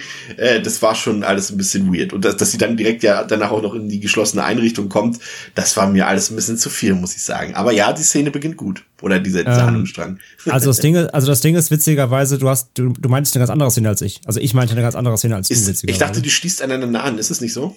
Nein. Ah, Die okay. Szene, die ich meine, kommt ganz am Anfang. Und die Szene kommt ja fast zum letztes Drittel, die du meinst. Du meintest diese auf, auf, der, auf der Toilette, ne? Nicht das, wo sie sich sticht. Ich meinte das, wo diese Frau hängt. So mit gläsernen toten Augen und sie ihr, ihr den Würfel aus der Hand nimmt. Mit dem Ach, Jumpscare, wo sie sich dann nochmal bewegt am Ende. Genau. Ne? Genau. Ich dachte, das schließt aneinander an, aber das war dann nicht so. Dann, nein, nein, okay. nein, gar nicht. Die, die Szene mit dem Würfel ist ganz am Anfang. Und das, was du beschreibst hier, wo, sie, wo die, wo mit dem Messer im Rücken und so, das ist fast am Ende. Da hast du, ich glaube, dazwischen hast du geschlafen wahrscheinlich. Schön wär's. Nee, also wirklich weit auseinander. Ähm, deswegen, also das als Highlight habe ich die erste gemeint, wo diese Frau mit diesen toten Augen da im Badezimmer hängt mit dem Würfel in der Hand und dieser, genau, dieser Jumpscare kommt, der auch wirklich gut ist, der gut platziert ist, habe ich auch echt gut, kurz erschrocken. Der war ganz gut gemacht und ich fand einfach die Szene sehr atmosphärisch, hat so ein bisschen auch so Seven-Vibes gehabt irgendwie, war sehr cool. Die Szene, die du beschreibst, war so das Highlight an Lächerlichkeit im Film eigentlich, weil, wie gesagt, einmal diese Überleitung aus dieser, aus dieser, ähm, also was da überleitet, ist diese Gangszene in, in die Toilette, das leitet über. Und ähm, wie gesagt, dass sie sich dann mit diesem Handtuch und Panzertape, was man natürlich immer dabei hat, klar, als Amy Klein, ähm, sich diesen, das, das die Wunde da abdeckt und dann, wie du schon gerade gesagt hast, mit so einem Buckel darum rennt, das total bescheuert aussah. Und dann halt diese, diese Szene mit diesem Zeitungskiosk, wo sie sich da anstellt wie der letzte Trottel absichtlich, ähm, um das zu verdecken, dass sie eine Wunde hat vor einem Polizisten, aber gleichzeitig ist der ganze Boden um sie rum irgendwie rot voll Blut und sie schmeißt überall Zeitungen rum. Das war alles so weird und abstrus und unnötig einfach. Also die ganze Szene war einfach unnötig. Die hat überhaupt nichts zum Film beigetragen. Und ähm, ja, es war einfach komplett albern von A bis Z. Pascal. Punkt. Ja, Auch Ähm, von, kann ich- ja. Eins zu eins so äh, unterschreiben, was André gesagt hat. Das war, ähm, ja, ich glaube, was die Szene am Anfang äh, betrifft, ich glaube, ich, ich meine die gleichen. Ich bin auf der Toilette mir so unsicher, weil es ist ja eigentlich, sitzt sie nicht in ihrem Bett im, im Apartment Ich weiß es nicht Oder mehr war es genau. war's, kein Badezimmer? War es doch, war's doch irgendwie ein normales Zimmer? Ich hatte das besser es, das es war das, glaube ich, das Badezimmer in ihrem Apartment, ne? Ja, genau, dachte ich ja, nämlich auch. oder so, ja, okay, ja. sorry. Kann sein. Aber das, wo sie reinkommt und man dann erst denkt, sie ist tot, aber dann ist sie, oder, und dann, Genau. ja, okay, alles klar, ja, ja. Ja. Ja. Es wird, am Ende ist ja zum Glück, äh, wird, wird der Pinhead auch zu dieser Sektenparty eingeladen. Und ähm, da, da, das sind da die einzigen Momente, die dann wirklich auch ein bisschen brutaler sind, die dann aber leider in diesem CGI-Sumpf ja untergehen, als, als Pinhead einfach alle Partygäste, äh, Partygäste in Anführungszeichen, äh, dort mit den, mit dieser riesigen Kette dort durchbohren lässt. Ähm, ja, muss man schon sagen, der Film ist audiovisuell, André hat das ja am Anfang auch schon mal angedeutet, ist wirklich eher von der ziemlich schwachen Sorte. Mir ist auch ganz oft aufgefallen, dass die Kamera sehr oft nachjustiert, zum einen was die Schärfe angeht, also dass da nachgeschärft wird, aber auch einfach was die Perspektive angeht, dass sie manchmal nach einer Sekunde noch gar nicht in der richtigen Stellung war, in der sie sein soll und dann so ein bisschen nachgeschoben wird immer. Und äh, ja, das weiß ich nicht. Also es hat wirklich einen maximal billigen Eindruck für mich hinterlassen, weiß ich nicht. Also es gibt nachher noch ähm, einen anderen Teil, der ähnlich schwach aussieht, aber bei dem zumindest, sage ich mal, das HD-Zeitalter noch etwas wohlwollend entgegengekommen ist, aber das war ja hier noch nicht so wirklich der Fall. Ähm, also ich habe ihn jetzt auch nur auf DVD gesehen, haben wir ja geguckt, äh, der da, ich glaube, den weiß ich gar nicht, ob es den auf Blu-ray gibt, aber das hat noch mal ein bisschen dazu beigetragen, dass der echt billig aussah. André. Total, habe ich am Anfang auch schon gesagt mit, der, mit den Sets. Also die ganzen Sets wirken halt nicht authentisch. Da ist irgendwie nichts Greifbares dran. Das machen halt auch diese ganzen wirren Zusammenschnitte von Szenen so. Klar, das kann, das, das kann man machen, um halt diese Albtraumwelten zu verbinden, aber das hat hier auch nicht funktioniert. Ich dachte, das wirkte alles halt so aufgesetzt. Das hab, ich habe dem Film im Grunde kein einziges der Sets so richtig abgenommen. Ich sag ja, außer vielleicht das BVG äh, U-Bahn-Setting, ähm, was zumindest, sage ich ja, zumindest irgendwie rausgestochen ist, ein bisschen positiv, einfach weil es was anderes war. Aber der ganze Rest des Films einfach irgendwie so so ein Einheitsbrei und alles Klischee-Sets, ne, so Kellergewölbe und dies das, alles so alles so so langweilig und und blass. Ähm, und ja, spätestens sage ich ja beim beim Ende auch oder beziehungsweise, wir haben es ja auch schon so angedeutet, spätestens beim Ende merkst du auch dann eben voll und ganz, dass der Film einfach oder das Skript halt wirklich auf Hellraiser hingebogen wurde, ja. Also, dass, dass es halt eigentlich ein, ein Film war über diese Deader, über diese Sekte und da eben Pinhead reingeschnitten oder reingeschrieben wurde. Das merkst du halt total, weil die Story darauf so darauf hinarbeitet, so, okay, das hätte jetzt alles funktioniert, einfach nur mit dieser Sekte, da hätte der Film auch jetzt enden können und dann so, ach nee, wir brauchen noch Pinhead und dann kommen die, Zenobiten dazu und sagen, hey, weil ihr die Toten zurückholt oder vor allem du, äh, Herr Winter, äh, nimmst, nimmst du uns unsere Opfer weg. Also es ist halt auch so ein, so ein Story-Kniff, der ist halt so hanebüchend. Also da war dagegen war ja Hellseeker wirklich ein absolutes äh, Mindfuck-Twist-Fest irgendwie. Ähm, das ist halt alles so einfallslos und auch so lieblos dann. Und auch natürlich die, ey Chris, ich weiß auch, als wir die, als wir ihn geguckt haben und als dann im Ende die Zenobiten kommen und wir, du siehst diesen Kellerraum mit irgendwie zehn Leuten drin, denkst, alter geil, jetzt kommt zumindest gleich noch irgendwie Hell on Earth Part 2, Part 2, noch irgendwie ein geiles Gorefest jetzt hier, du hast so viele Opferpotenziale. Und was machen sie? Sie schießen einfach so zwei Ketten durch, durchs Zimmer, die durchbohren, die CGI-Ketten, Entschuldigung, natürlich, durch die durchbohren einmal alle und alle sind tot. das, war, das, war halt so, das war halt so drei Sekunden Spaß, in Anführungszeichen, weil so richtig geil war es halt auch nicht. Und das war es dann auch schon wieder. Also es war halt so ernüchternd einfach. Also auch nochmal gerade diesen Einsatz und den großen Auftakt, auf den man ja dann doch immer irgendwie dann doch wartet, wenn sie schon richtig äh, drin sind, die Zenobiten, dass nicht mal das noch befriedigt in dem Film. Das war dann auch so das letzte das letzte, wo du dann so einfach da so im Sitz zusammensackst und so uh, machst, wirklich, weil du einfach denkst, ich habe jetzt so lange durchgehalten, habe diesen Quatsch hier angeguckt und dann wirst du nicht mal dann wenigstens noch ähm, so als als alter alteingesessener Gorehound wirst du wenigstens doch damit belohnt, so wenn der Film schon sonst nichts kann. Nee, auch das nehmen sie dir. Also ich fand das einfach sehr sehr äh, nicht mal ernüchternd, das war auch nicht enttäuschend, weil da hätte es Erwartungen geben müssen, die hatte ich ja auch nicht. Aber es war einfach richtig unbefriedigend im letzten Endes. Und deswegen, der, der Film, der Film hat noch weniger Highlights irgendwie als Hellsieger, das musst du erstmal hinkriegen. Ja. Und das ist halt einfach wirklich, das ist dann am Endeffekt einfach nix. Und Pascal, letztendlich muss man ja auch sagen, ist das, glaube ich, auch der Teil, der wirklich am allerwenigsten aus den Zenobiten macht, oder? Also ich meine, wir haben ja schon öfter festgestellt, dass es ja auch Geschmackssache ist, ob man eher auf diese äh, ja weniger subtile Darstellung steht, so wie ich jetzt zum Beispiel mit mit, mit äh, Hell on Earth, oder ob man das mag, dass sie wirklich nur eine kleine Rolle spielen oder zumindest nicht so oft präsent sind. Aber hier, das war ja, war ja weder Fisch noch Fleisch, das war eigentlich gar nichts, ne? Ja, absolut. Also äh, ist ja auch definitiv wahrscheinlich der, oder zumindest einer der Hellraiser-Filme, wo du es einfach am deutlichsten merkst, dass da ähm, man später halt nochmal irgendwie versucht hat, das Franchise drin zu verpacken, damit du es dann nachher halt auf die Box schreiben kannst. Ich habe da irgendwo mal eine Rezension gelesen, die fand ich ganz passend. Die haben dann halt, äh, da hat jemand halt diese Reihe von Sequels, die halt offensichtlich im Original keine Hellraiser-Filme hätten sein sollen, so beschrieben. Das fühlt sich manchmal an, als wärst du irgendwo bei der versteckten Kamera und am Ende kommt dann halt Pinhead irgendwie hinter Busch hervor und sagt, Surprise, Ja. sie sind bei Hellraiser. Ja. So, und es ist halt, Das trifft Das wirklich perfekt, ja. so ist es er halt erklärt hier. dann auch noch die So. Pointe immer am Ende, warum eigentlich Ja. alle da sind gerade. Das stimmt, ja. Okay, das ist gut, ja. Und, und so fühlt sich halt wirklich an. Und das ist halt tatsächlich schade. Und äh, ja, bis, bis dahin gibt's halt auch keine Highlights. Ob auch So, die Schauspieler überrascht wurden am Ende, hey, ihr seid in einem Hellraiser-Film. Halt, wow. Nein. Ja. Ja, und zu einem Überfluss gibt's dann halt auch nicht mal, nicht mal die niederen Gelüste werden hier irgendwie befriedigt. Das ist der, der von uns hier in dieser Reihe äh, betonte Sex- und Erotikfaktor ist äh, tatsächlich auch nicht vorhanden. Ähm, für mich persönlich ist es der, so viel sei schon mal verraten, der schwächste Film der Reihe. Also ich habe mir wirklich absolut, also wirklich absolut gar nichts gefallen. Ähm, also fällt mir noch ein, diese, dieses, dieser ähm, Twist, den sie am Ende noch zeigen. Sie ist ja eigentlich Journalistin, Amy Klein, und ähm, gilt ja dann als vermisst und verschollen und der Chefredakteur, der holt ja dann gleich eine ein Mädchen rein oder eine Frau, eine junge Frau, die so ähnlich aussieht und auch so wieder, ja, ja, hier, ich habe einen Auftrag für dich, guck dir doch mal diese Videokassette an und recherchier mal. Das war so unnötig, so blödsinnig, aber das passt halt auch zum Film, an dem Film ist alles blödsinnig. Also man sieht zum einen das, was Pascal eben gesagt hat, du merkst halt einfach, dass diese, dass da einfach ein Film über diese Sekte dort ge- geschrieben wurde und dass dann Hellraiser raufgeklatscht wurde. Ich glaube, das würde tatsächlich minimal besser funktionieren, wenn man nicht noch Pinhead und Co. raufgeklatscht hätte und wenn man den ein bisschen hochwertiger produziert hätte. Dann hätte man halt irgendwie so ein, keine Ahnung, Journalistin investigiert äh, dort, ähm, in der Sekte und, und recherchiert und findet ein paar Dinge raus, irgendwas und äh, keine Ahnung, sowas. Okay, kann man machen, ist vielleicht jetzt auch nicht gerade irgendwie ein Innovationspreis, den der Film da gewinnen würde, aber es wäre vielleicht okay. Aber so muss ich ganz ehrlich sagen, es war mir alles zu billig, die Schauspieler waren mies, die Story war sehr wirr und hatte null Highlights, haben wir herauskristallisiert.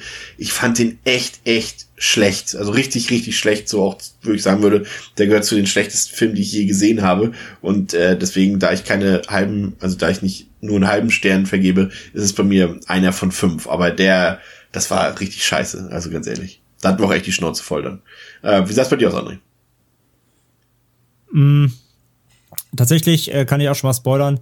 Es ist nicht meine niedrigste Bewertung der ganzen Reihe. Ähm, da habe ich mir noch was aufgespart.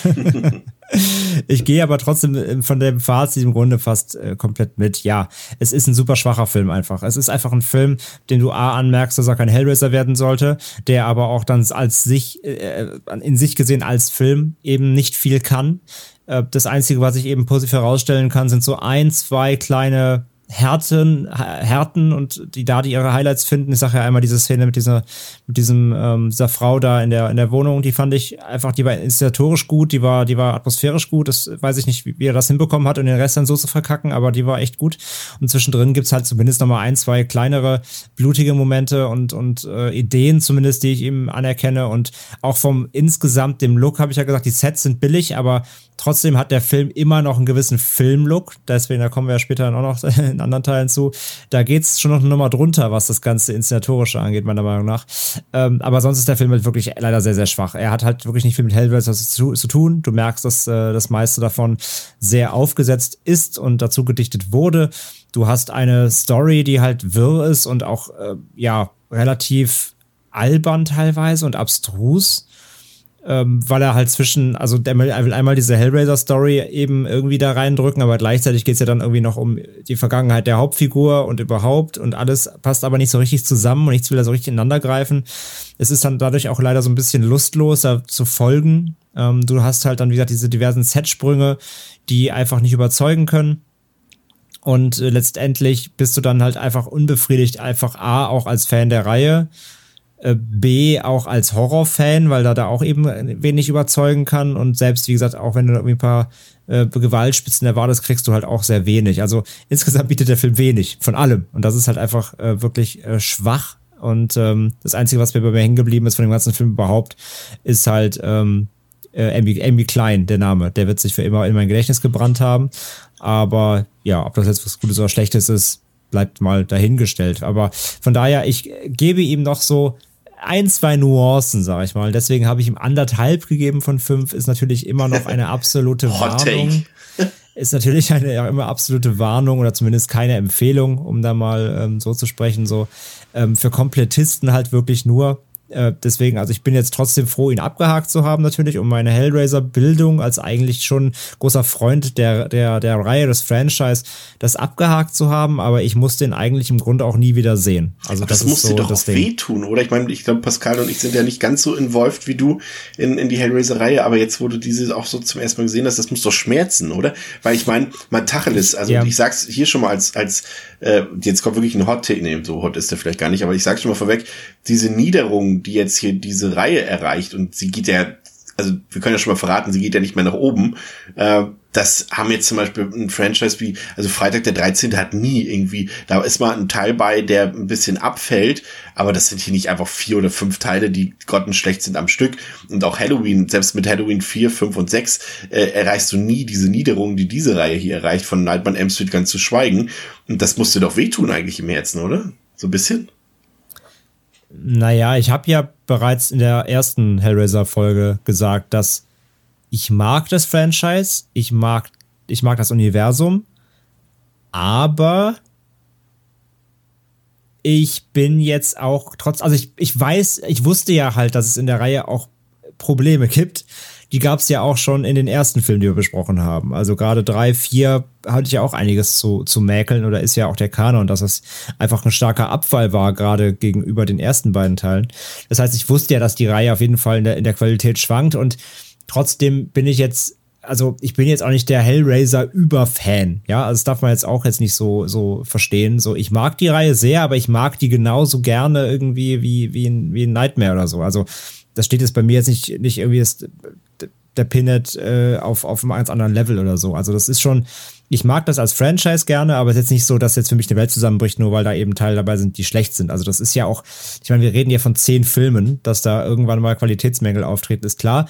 Natürlich ist es einfach schade, und so würde ich es eher, eher, eher ausdrücken, es ist einfach schade zu sehen, wie low es da geht, also wie tief diese Reihe sinken kann und wie wenig Mühe sich dann irgendwann dann nur noch gegeben wurde. Das ist einfach schade, das kann man so stehen lassen, aber ich bin jetzt nicht persönlich betroffen oder persönlich äh, verletzt dadurch. Das wird so hochgegriffen.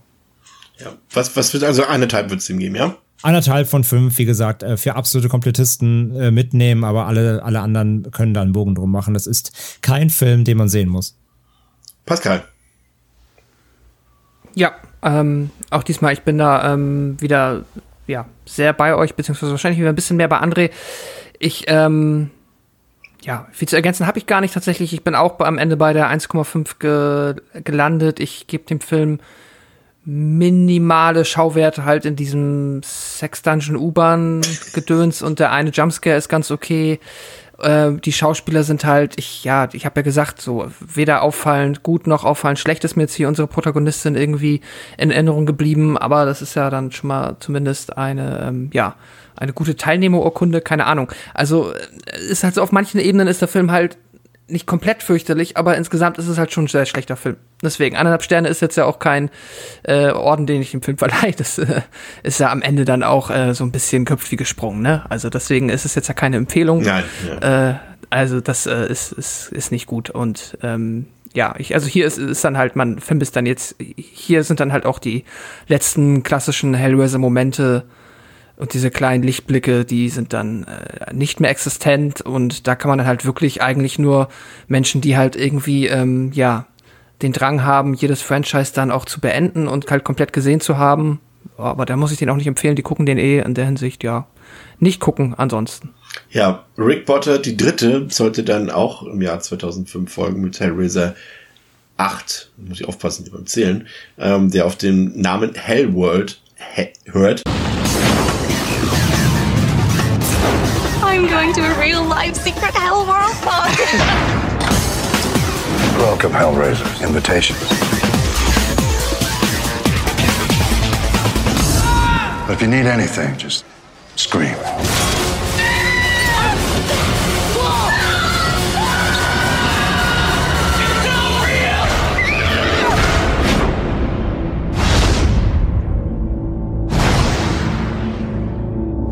Welcome to hell. Äh, auf Letterboxd eine Durchschnittswertung von 1,8 von 5 hat, IMDb 4,2 von 10. Also ihr merkt, es geht noch weiter runter, zumindest was den generellen Tenor angeht. Und ähm, ja, es gab tatsächlich, ähm, der Film basiert so ein bisschen auf einer Idee, die man hatte, dass der Film zum Teil zur Hälfte auf einer Party in einem großen Haus, in einem großen Anwesen spielt. Das ist ja das, was letztendlich auch beibehalten wurde. Aber gleichzeitig ist auch ähm, in einem parallelen Handlungsstrang Flashbacks in die Nazi-Zeit gibt. Aber das hatte man dann, man hat dann wieder die zwei Dollar gezählt, die man noch in dem Portemonnaie hatte äh, und konnte, hat festgestellt, okay, das wird nichts mit der Umsetzung, das ist zu teuer tatsächlich. Und der Menschenfilms hat dann auch eine, An also was heißt, eine interne Ankündigung äh, gegeben und hat gesagt, okay Leute, wir sind immer noch in der Teen-Horror-Welle, die damals von Scream losgelöst wurde in diesem Fahrwasser können wir doch jetzt mal Hellraiser auch mal in so einem, ja, in dem üblichen Teenie-Milieu spielen lassen. Lass uns doch den Boom nutzen und äh, das machen. Und das wurde ja dann auch tatsächlich so gemacht. Aber wie gesagt, die Bedingungen, die Produktion, das hatte alles genau dieselben Dinge, die vorher herrschten bei den vorherigen Teilen. Also hier lagen zehn Tage, lagen zwischen Drehschluss von Deader und Drehbeginn von Hellworld. Das muss man sich mal vor Augen führen. Also diese ganzen drei Filme, die wir jetzt, also der jetzt kommt, Hellworld, und die zwei zuvor, die wurden wirklich quasi am Stück gedreht. Und ähm, das wurde teilweise so kostengünstig umgesetzt, dass es dort eine Szene gibt, äh, in der einer der Darsteller enthauptet wird. Und diese Szene haben sie nur eingebaut, weil ein paar Wochen vorher wurde der Film, auch von der Menschenfilms natürlich, äh, von dieser Dracula-Neuauflage, wurde der zweite Teil gedreht. Und in diesem Film wurde der Schauspieler geköpft und man hatte diesen Fake-Kopf noch übrig und dachte sich, okay, wenn wir den eh hier haben, den Kopf, dann lass ihn halt nochmal enthaupten in dem Film so. Deswegen gibt es da auch so eine bescheuerte Szene in dem Film, in der äh, Pinhead jemand enthauptet, was halt null Sinn macht, so in dem Sinn. Ähm, aber so wurde gespart dort. Aber zumindest hat man, äh, das muss man im Film ja im Nachhinein fast ein bisschen anrechnen, äh, zwei Besetzungskus. Zum einen hat man hier den Lance Henriksen, ist ja ein beliebter Genre-Schauspieler, den wir hier auch schon öfter mal dabei hatten, also nicht im Podcast, aber bei den Filmen. Und ähm, der hatte gerade Mimic 3 abgedreht für Dimension Films und dachte sich, ey komm, ich fliege zurück nach Rumänien, den nehme ich auch noch mit. Äh, das, Im Nachhinein muss man sagen, wie gesagt, ist es ein Coup, weil er den Film so ein bisschen minimal vielleicht rettet. Aber wir haben ja auch noch einen Schauspieler, der hier quasi noch zu Beginn seiner Karriere agiert, nämlich den äh, guten Henry Cavill, der ja mittlerweile als äh, Superman oder als Witcher äh, Weltberühmtheit erlangt hat. Und hier war er noch äh, zum Beginn seiner Karriere, aber dazu später noch mal mehr. Dann ähm, ist noch erwähnenswert, dass der Effekt- und Make-up-Künstler Jerry Tunfkill, den wir schon mal erwähnt haben, hier bereits die Second Unit betreut hat im Regieposten. Das ist erstmal für diesen Film noch nicht so relevant, wird aber später für seine Zukunft nochmal relevant. Ähm, es war, da man diese drei Filme, wie gesagt, am Stück gedreht hat, war es auch mittlerweile in Rumänien Winter und man hat äh, an echten Locations gedreht, die allerdings teilweise eben, eben zum Beispiel dieses alte Anwesen dort, die eben nicht in Benutzung waren in dem Sinne und deswegen gab es dort auch keine intakten Heizungen und so weiter. Deswegen hat man bei wahnsinnig niedrigen Temperaturen drehen müssen und die Schauspieler waren aber alle so gekleidet, als wäre es Hochsommer. Also das äh, war jetzt auch nicht unbedingt förderlich für die Stimmung am Set und ähm, es gab dann noch ein paar Nachdrehs in den USA, weil, weil äh, Rick Botter auch wieder Cliff, Bar Cliff Barker befragt hat, was er von dem Film hält. Der fand ihn eigentlich soweit okay und hat gesagt, ja, dreh mal das und das noch nach, dann passt es schon. Und der Film war halt eindeutig auf ein jüngeres Publikum äh, angelegt. Das heißt, Pinhead tauchte ja auch deutlich weniger subtil auf, als wir es äh, gewohnt sind von ihm. Und das Ganze hatte am Ende mit Hellraiser an sich auch nicht mehr so viel zu tun. Aber letztendlich ähm, sollte Hellworld eine Ära beenden, weil äh, es war halt Rick Botters dritter und letzter Film, den er gedreht hat. Es war auch Doug Bradleys letzter Film als Pinhead in, in dem Hellraiser-Franchise. Und das Franchise selbst sollte danach auch erstmal für sechs Jahre ruhen. Ähm, Pascal, Hellworld hat ja schon, wie gesagt, ich habe es angekündigt, geht ja eher Richtung Teenie-Slasher und hat jetzt mal eine ganz andere Story zu bieten. Und ich muss sagen, ich weiß nicht, wie es euch geht, aber mich hat sie ja schon fast ein bisschen an den Film Stay Alive erinnert, den wir ja vor kurzem hier besprochen haben.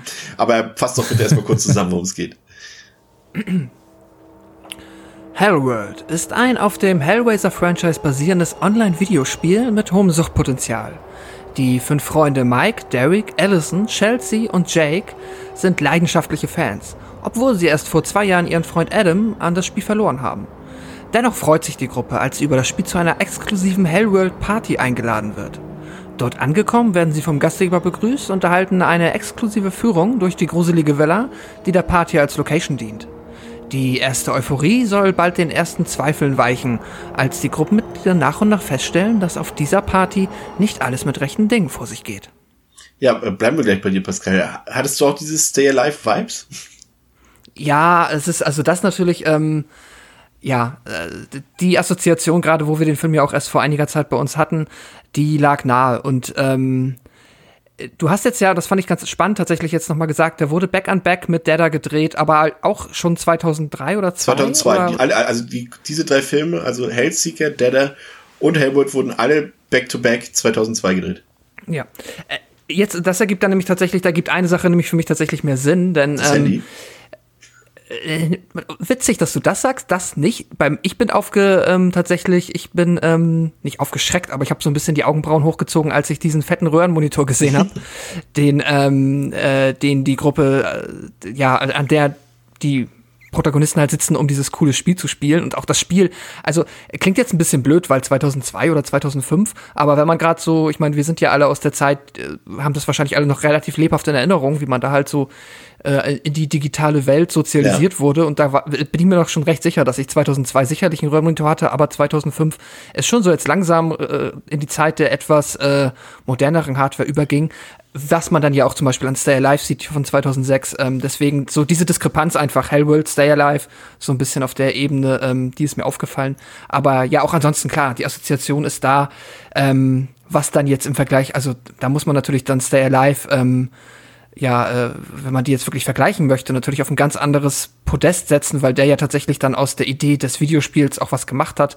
Hier ist das ja quasi, also ähm, ja, es ist ein Aufhänger, ja, ne? Letztendlich nur. Die, die, hätten auch eine Postkarte bekommen können. Mit der, dann ist es irgendwie, hätten, keine Ahnung, ist eine Fernsehserie gewesen und jetzt seid ihr eingeladen. Ist ein bisschen scheißegal tatsächlich. Und auch dieses Spiel am Anfang, äh, da ist ja, also ich habe das Spiel gar, also ich habe da kein Spiel gesehen, nee, aber. Und vor allem ist das auch ein großer Minuspunkt für mich, finde ich, gerade diese Darstellung des Hellwood-Spiels. Also mit allem drum und dran, also mit dieser Webseite, mit dem, wie das Spiel präsentiert wird, was auch immer das ist, und auch diese Einladungskarte und das alles, das, das war so auch wie die, wie die Leute darüber geredet haben, hat es das mm. Mysterium von Hellraiser, André, für mich komplett so zunichte gemacht, weil sie auf einmal sagten, ja, hier musst du aufpassen, da sind die Zenobiten und sowas. Und das fand ich einfach doof, dass die Figuren auf einmal über Zenobiten und so geredet haben. Weißt du, wie ich meine? Ja, total. Der Film äh, wollte ja äh, aufgrund seines der Thematik wollte er ja sehr meta sein. Ja. Also äh, sie wollten ja quasi dadurch, dass sie jetzt Hell also Hellraiser quasi es ist ja so ein bisschen das, das vierte Wand durchbrechen. Man bringt quasi das eigene Franchise in den Film als Franchise und redet dann darüber, als würde es existieren, aber nicht so wie wir es aus den vorigen Teilen kennen, sondern in einer neuen Version quasi hier im Film. Und die Version ist quasi ein Online-Game. Aber alles, was wir aus den vorigen Filmen und dem Franchise an sich kennen, ist da halt drin, aber existiert eben nur in diesem Spiel. Ist halt super albern. Ist halt total albern, macht für mich auch einfach die Faszination halt dahinter so ein bisschen kaputt. Das ist halt so dieses typische Entmystifizieren so ein bisschen. Ähm, genau, sie reden über Zenobiten, sie reden halt darüber offen, äh, dass es halt für sie ähm, ein Game ist, so.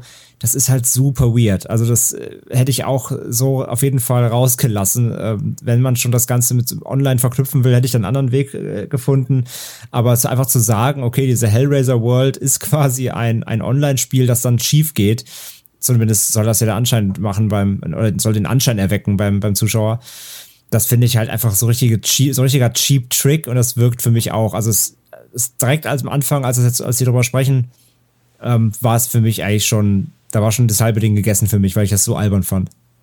Ich fand auch tatsächlich die Figurenkonstellation irgendwie, es war schon gewöhnungsbedürftig, da wir ja eben bei Hellraiser noch nie, nehmen wir mal jetzt Kirsty Cotton aus, noch nie so eine jungen Figuren hatten in, in einem der Teile.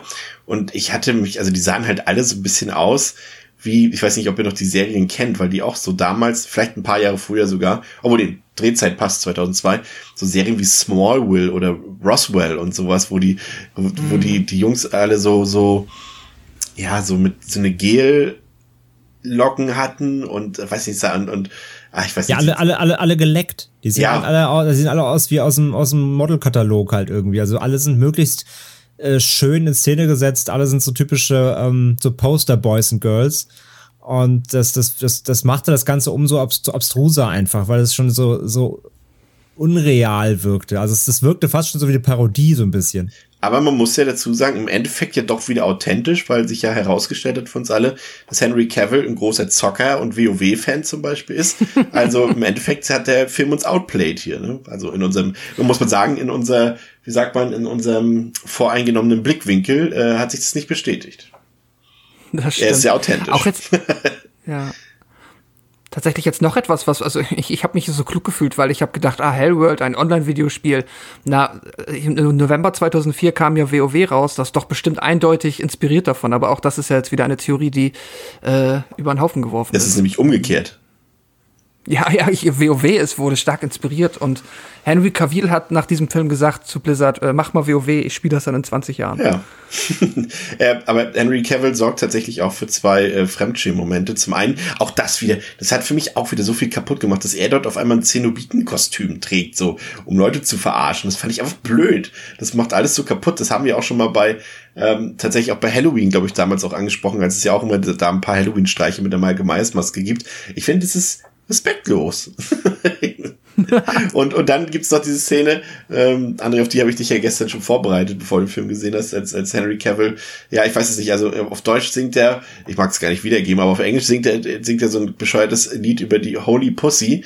Und äh, das kann man sich dementsprechend dann auf Deutsch übersetzen, damit wir keinen keinen expliziten Trade auf diese Episode bekommen, sparen wir uns mal die Übersetzung. Ähm, aber auch das wieder denkst du so, oh nein, also gerade wenn man, wie gesagt, wenn man Henry Cavill nicht kennen würde, so von heute würde ich sagen, okay, hm, aber es muss ihm doch selbst unangenehm sein, irgendwie, weiß nicht. Ja, schon irgendwie, oder? Also fand ich auch. Äh, er lässt sowieso generell im, im Film, er ist einfach so ein richtiger Cringe. Cringe-Typ. Also der ist einfach irgendwie super unangenehm. Natürlich auch, wie er, wie er dann da immer mit der, ähm, wie heißt die, die blonde Hauptdarstellerin? Äh, Amy Klein? Äh, nicht Amy Chelsea Klein. oder Allison? Ich, Ich glaube glaub, Chelsea. Ich glaube Chelsea. Äh, wie er immer sich an sie ranmacht halt und so. Das ist alles so unangenehm. So, oh, er ist, er, er, er fühlt, also er, er kriegt ja auch diesen Stempel aufgedrückt, ne? So der, der gut aussehende Voll, Vollmacho irgendwie oder, äh, ja, der Typ, der halt keinerlei äh, Fingerspitzengefühl hat und so. Und ja, seine Auftritte sind leider echt nicht die, die glorreichsten, muss man sagen. Ist euch denn, ich hatte es eben schon mal angedeutet, als ich Pascal gefragt habe, äh, das Handy, da ist ja das äh, sehr omnipräsent. Ich glaube, es müsste das Nokia 3210 sein, was wir, glaube ich, damals auch alle hatten. Ähm, das ist ja sehr omnipräsent in dem Film und tatsächlich ist es offizielles Product Placement. Das Nokia 3210 taucht insgesamt 92 Mal auf in dem Film. 92 Mal. Krass. Hast du selber mitgezählt oder hast du es rausgelesen? Das habe ich selber mitgezählt. Ja, okay. Ich habe den Film extra nochmal geguckt, deswegen nein. Äh, das habe ich tatsächlich nachgelesen, aber ich habe es mir hier auch so ohnehin notiert. klar. Es ist schon sehr, es Ist wird schon sehr auffällig, ja. in die Kamera gehalten. Ja, sie telefonieren auch verhältnismäßig oft einfach äh, während dieses Films. Und es äh, funktioniert, das Telefonieren funktioniert auch verhältnismäßig oft nicht, weshalb sie es dann immer wieder probieren müssen. Ja, ja, stimmt. Äh, interessant, tatsächlich. Ja. Hätte ich, also, Wäre jetzt auch irgendwie keine Assoziation gewesen, die ich hergestellt hätte, gerade bei so einer Direct-to-DVD-Produktion. André, Aber gut. Was, was mich interessieren würde, ähm, jetzt, also muss ja sagen, auch wenn wir hier natürlich wieder Rick Botter als Regisseur haben, ist es ja zumindest doch schon was anderes. Ne? Also ich würde sagen, es ist hier schon, geht in die Richtung Teenie-Slasher, weil auch die, die, sag ich mal, die Morde auch eher Richtung Slasher funktionieren und weniger klassisch Hellraiser. Ähm, konntest du das denn oder hättest, fandest du es an sich schon nicht gelungen, dass sie dies, dass sie dieses Subgenre quasi wechseln auf den Teen Slasher oder hättest du gesagt, okay, man hätte daraus durchaus was machen können oder fandst es, hast du es generell abgelehnt, dass sie sowas machen mit der Reihe? Also ich war bei dem Teil tatsächlich schon darauf eingestellt, dass es albern einfach wird. Und deswegen hatte ich da auch hier wieder ne- keine Erwartungen, einfach weil es, weil es das eh nur nicht, also eh nicht erfüllen konnte. Aber mal abgesehen von dem ganzen Online-Approach und wir, wir bringen jetzt Hellraiser ins Internet und so, ähm, ja, hatte ich natürlich schon die Hoffnung oder hab mich, bin ich davon ausgegangen, dass es trotzdem äh, rein von der Thematik ein klassisches Hellraiser wird, dass das Ganze ja, also der Anschein wird ja auch erstmal so ein bisschen erzeugt, natürlich. Also wir, wir werden ja gleich noch sicherlich auch, auch hier über den Twist mal sprechen, weil der natürlich auch sehr essentiell für den Film ist. Und ähm, ja, aber wie er es dann ausspielt und als es dann anfing, es war ja auch so ein bisschen dieses, ähm, das kleine Einmal-Eins-Prinzip, ne, so Stück für Stück wird weggekillt nacheinander, immer getrennt natürlich in irgendwelchen, in irgendwelchen Räumen dieses Komplexes, in dem sie sich da eben aufhalten, nachdem sie die Einladung auf die Hellworld Party bekommen haben äh, ganz exklusiv natürlich. Und ja, die Kills waren natürlich sehr, sehr untypisch, wie du schon sagst. Ne? Pinhead selbst äh, köpft hier vermeintlich jemanden mit einer, was war es, ein Beil oder so. Ähm, es ist halt super gegen, das heißt gegen, gegen die Lore, aber es ist halt super untypisch. Ne? Sowas, ähm, was hat man vorher nicht gesehen. Pinhead ist kein, kein, eben kein Jason, der jetzt mit einer Machete rumläuft, sondern ähm, eigentlich geht es ja hier um, um Fantastik, um übernatürlich, um, um, um Hölle, um ja, andere Formen der ähm, des Horrors und das hier war natürlich alles schon sehr, sehr typisch, genau. Es war auch so eine, fast auch wieder hier und da in manchen dieser ähm, äh, Tötungssequenzen auch, auch wieder leichte Saw-Vibes drin, so ein bisschen und ähm, was Dieser Folterstuhl, ne? Kannst du dich Ja, zu, genau, zu, zum Beispiel, mhm. was allgemein ja aber auch das ganze Setting so ein bisschen mitbringt, auch vom Look. Also so dass der Look and Feel des Films, der, der versprüht auch halt so Teenie-Folter, Teenie-Folter-Film so. Und ähm, von daher war ich da relativ schnell auch ernüchtert, was die, was das angeht. Dabei macht es ja nicht mal die Härte aus. Also es gibt ein paar äh, durchaus harte Szenen, auch dieses Köpfen, auch wenn es auch wenn es reused ist, ja, wenn es wiederverwertet ist. Gewusst ähm, ist, ist, die, ist die Szene ja selber trotzdem ziemlich hart und blutig, so, das äh, kann man machen. Aber es hat halt keine Hellraiser-Vibes, so, da es entsteht keine Atmosphäre dabei, es ist eher klassische, ähm, klassischer Spannungsaufbau bis hin zu teilweise sogar, ja, Jumpscare-artigen Momenten, um dann halt eben in, in blutig, zu, blutig aufzulösen. Ähm, aber es hat halt keinerlei, keinerlei Gespür oder Atmosphäre oder gar irgendwie Musik und Score der, der alten Teile irgendwie in keinster, keinster Weise. Also es schlägt auch schon ganz andere Töne an und will, glaube ich, auch ähm, da anders einfach wirken. Und deswegen, so zusammen mit dem Setting, passt das eigentlich auch schon wieder, wie er das darstellt, aber es hat halt wirklich eigentlich mit der Hellraiser-Reihe und wie, wie da eben mit Horror und auch den ähm, dann letztendlich den, den Mord, Mordsequenzen oder dem, den Splatter und Co. umgegangen wird, hat das ja hier eigentlich nicht mehr viel zu tun. Von daher war ich da schon, ja, eher so ernüchtert oder zumindest auch halt ein bisschen, ja, enttäuscht. Ja, doch, vielleicht war vielleicht auch ein bisschen enttäuscht, dass es so eine ganz andere Richtung ging. Aber wie gesagt, das alles jetzt noch so auch noch Prä, Prä, äh, Prä-Twist-Wissen, sag ich mal. Aber rein, wie es sich ausgespielt hat, ist es für Hellraiser einfach sehr, sehr äh, untypisch natürlich. Ja, man, man merkt auch einfach, dass der Film eine ganz andere Zielgruppe anspricht. Ne? Also du hast diese Figurenkonstellation, die ganz anders funktioniert als in den bisherigen Filmen. Das ist halt wirklich so die, die oberflächlichen Teenies, die dort dargestellt werden. Und es geht nur um, um Saufen, um, um Geschlechtsverkehr und um Party machen und, und auch Videospiele natürlich, ne? Ist ja klar. Und ähm, ja, also würde ich dir auch recht geben, das hat mich auch eher so gestört, weil es irgendwie auch die Tonalität so ein bisschen geändert hat. Also, ja, weiß ich nicht. Aber es hat immerhin, immerhin gab es ein paar, gab es erotische Szenen. Davon hat er sogar ziemlich viel gehabt, wenn ich mich erinnere. Aber erotisch ist vielleicht das falsche Wort. Es gab viele Sexszenen. War aber erotisch waren sie nicht, weil sie eben eher mies inszeniert waren. Ähm, aber ansonsten, ja, ich weiß nicht, konnte ich dem auch nicht sowas abgewinnen. Es, es ist halt auch so, Pascal, wenn man das so liest, so die Plotbeschreibung, das könnte ja eben sowas wie, wie gesagt, Stay Life ist ja auch kein geiler Film.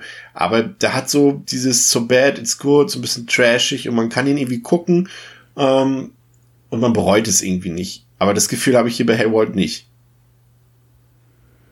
Ja, äh, es hat, der Film hat es natürlich, also wenn man es mal so betrachtet, hat es ja eigentlich jedes Sequel von Hellraiser spätestens seit der da wahrscheinlich schon ein bisschen früher verhältnismäßig leicht. So, also es gibt jetzt ja auch nicht äh, gar keine Direct-to-DVD-Horrorproduktion für kleines Geld, die vielleicht mal nicht super scheiße sind. So, das ist ja auch durchaus im Rahmen der Möglichkeiten. Sowas kann man ja machen.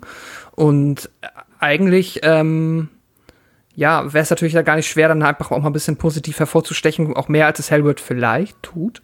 Wer weiß, kommen wir später zu. Ähm, aber halt, weil er es auch so leicht hat, ist es dann halt am Ende irgendwie doch so, dass ich dem Film halt natürlich im Vergleich zu Hellraiser Dead, den ich halt vorher gesehen habe, da gebe ich ihm dann halt ein paar Sachen wie, ähm, ja, diese Party, die mit Menschen gefüllt ist, die halt zumindest und diese, das Set-Design von dieser Menschen, das ist halt, ja, da kann man mal ein bisschen gucken, da kann man, ich meine. Ist kein, Keller, ist kein Kellergewölbe, ne? Ja, das ist, das ist natürlich jetzt halt wirklich, also das ist Loben auf ganz niedrigem Niveau, weil ich mich dann, da sind Dinge zu sehen, da sind irgendwelche äh, so Gehirne in Gläsern und halt so ein komplett, also wo man natürlich halt gute Filme für abstrafen würde, weil es halt eigentlich generisch und äh, nicht gerade einfallsreich ist, muss man natürlich jetzt hier schon sagen, dass es dann halt äh, die audiovisuellen Highlights mitunter sind und ähm, ja, aber richtig gut ist es natürlich trotzdem nicht. Nee, also das sind genau die Punkte, die du da ansprichst, die sehe ich auch. Also was auf der Habenseite ist, ist eben, dass es mal ein anderes Setting ist für diese Reihe. Es ist mal nicht diese, diese vollgestaubten. Und die kommen ja wieder, ne? Also es ist ja nicht so, als wäre es jetzt gewesen mit der Die kommen ja spätestens bei, bei Judgment wieder. Wenn du irgendwelche Häuser zerfallenen hast, die dann als, irgendwie als besonders, mhm. also da kann mir keiner erzählen, dass die jetzt irgendwie gestaltet wurden als Sets oder sowas. Das sind einfach halt abgerissene Häuser, die man halt genutzt hat, so wie sie sind, so im Endeffekt. Ja. Bei Judgment hat man dann, gut, komm, das fällt mir vorweggegriffen, da hängt man dann halt noch ein paar Glühbirnen oben ran und dann war's das so. Und äh, da ist das hier tatsächlich schon irgendwie eine Abwechslung, muss man sagen. Und man hat ja auch zumindest, man freut sich ja auch, wenn jemand wie Lance Henriksen dabei ist und so. Und Henry Cavill ist zwar, wie gesagt, die kannte man damals nicht, aber das, man hat zumindest so das Gefühl, ich will wissen, was mit dem Schauspieler passiert in dem Film. Was haben sie mit dem noch gemacht, mhm. weil wir heute wissen, wer das ist und so weiter. Aber äh, und, und wie gesagt, die Menschen ist auch in Ordnung, das passt und der hat auch ein paar coole Effekte, ein paar coole ähm, ja, cool ist vielleicht übertrieben, aber ein paar etwas bessere ähm, Set-Pieces dort. Das würde ich dem auch geben. Und das ist halt genau der Unterschied für mich noch zwischen dem und Deader. Dass er einfach mehr optisch vielleicht noch ein bisschen mehr zu bieten hat einfach. Ne? Und eben, was andere eben auch gesagt hat, dass er eben noch ein bisschen Splatter hat, dass hier mal ne, am Taub dabei ist, auch wenn sie jetzt rein, rein storytechnisch oder, oder ähm, wie sagt man, lore-technisch überhaupt nicht passt zu Pinhead und zu Hellraiser. Aber zumindest ist es jetzt ein Schauwert einfach da. Und ich glaube auch der Tod von Lance Henriksen, der Kill am Ende, der war ja auch noch relativ cool, wenn ich ihn in Erinnerung habe, richtig. Und deswegen kann ich dem irgendwie zum Beispiel, also ich bin jetzt irgendwie schon am Abrunden für mich irgendwie, weil ich jetzt auch nicht weiter Positives da rauskristallisieren kann, außer das, was Ja, ich finde, ich finde, wir sollten auch hier auf jeden Fall noch mal über das Ende reden, weil das ja schon mal noch mhm. mal eine ganz andere Note im ganzen Film gibt. Ja, ja, das, das, das können wir gleich noch machen, aber ich, ich bin halt schon quasi fertig. Deswegen sage ich bei mir gleich, dass es bei mir anderthalb sind, also 0,5 mehr, anderthalb von fünf. Ähm, aber lass uns gerne mal über das Ende reden, ja, André. Gerne ja, vielleicht dann ja anschließend mit deinem, mit deinem Fazit schon. Ja, gerne.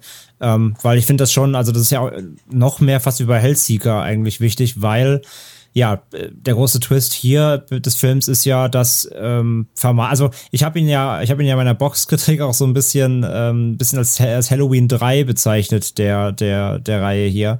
Ähm, aber eben nur fast. Denn es wird halt am Ende quasi kurz aufgemacht, als ob es quasi hier die Zenobiten eigentlich gar nicht gäbe, sondern dass es geht eben darum, dass hier Lance äh, äh Henriksen ist ähm, der Vater dieses ähm, Jungen, der eben durch Hellworld umgekommen ist. Und er gibt quasi den Teens, also den Freunden, halt die Schuld, weil sie das nicht verhindern konnten.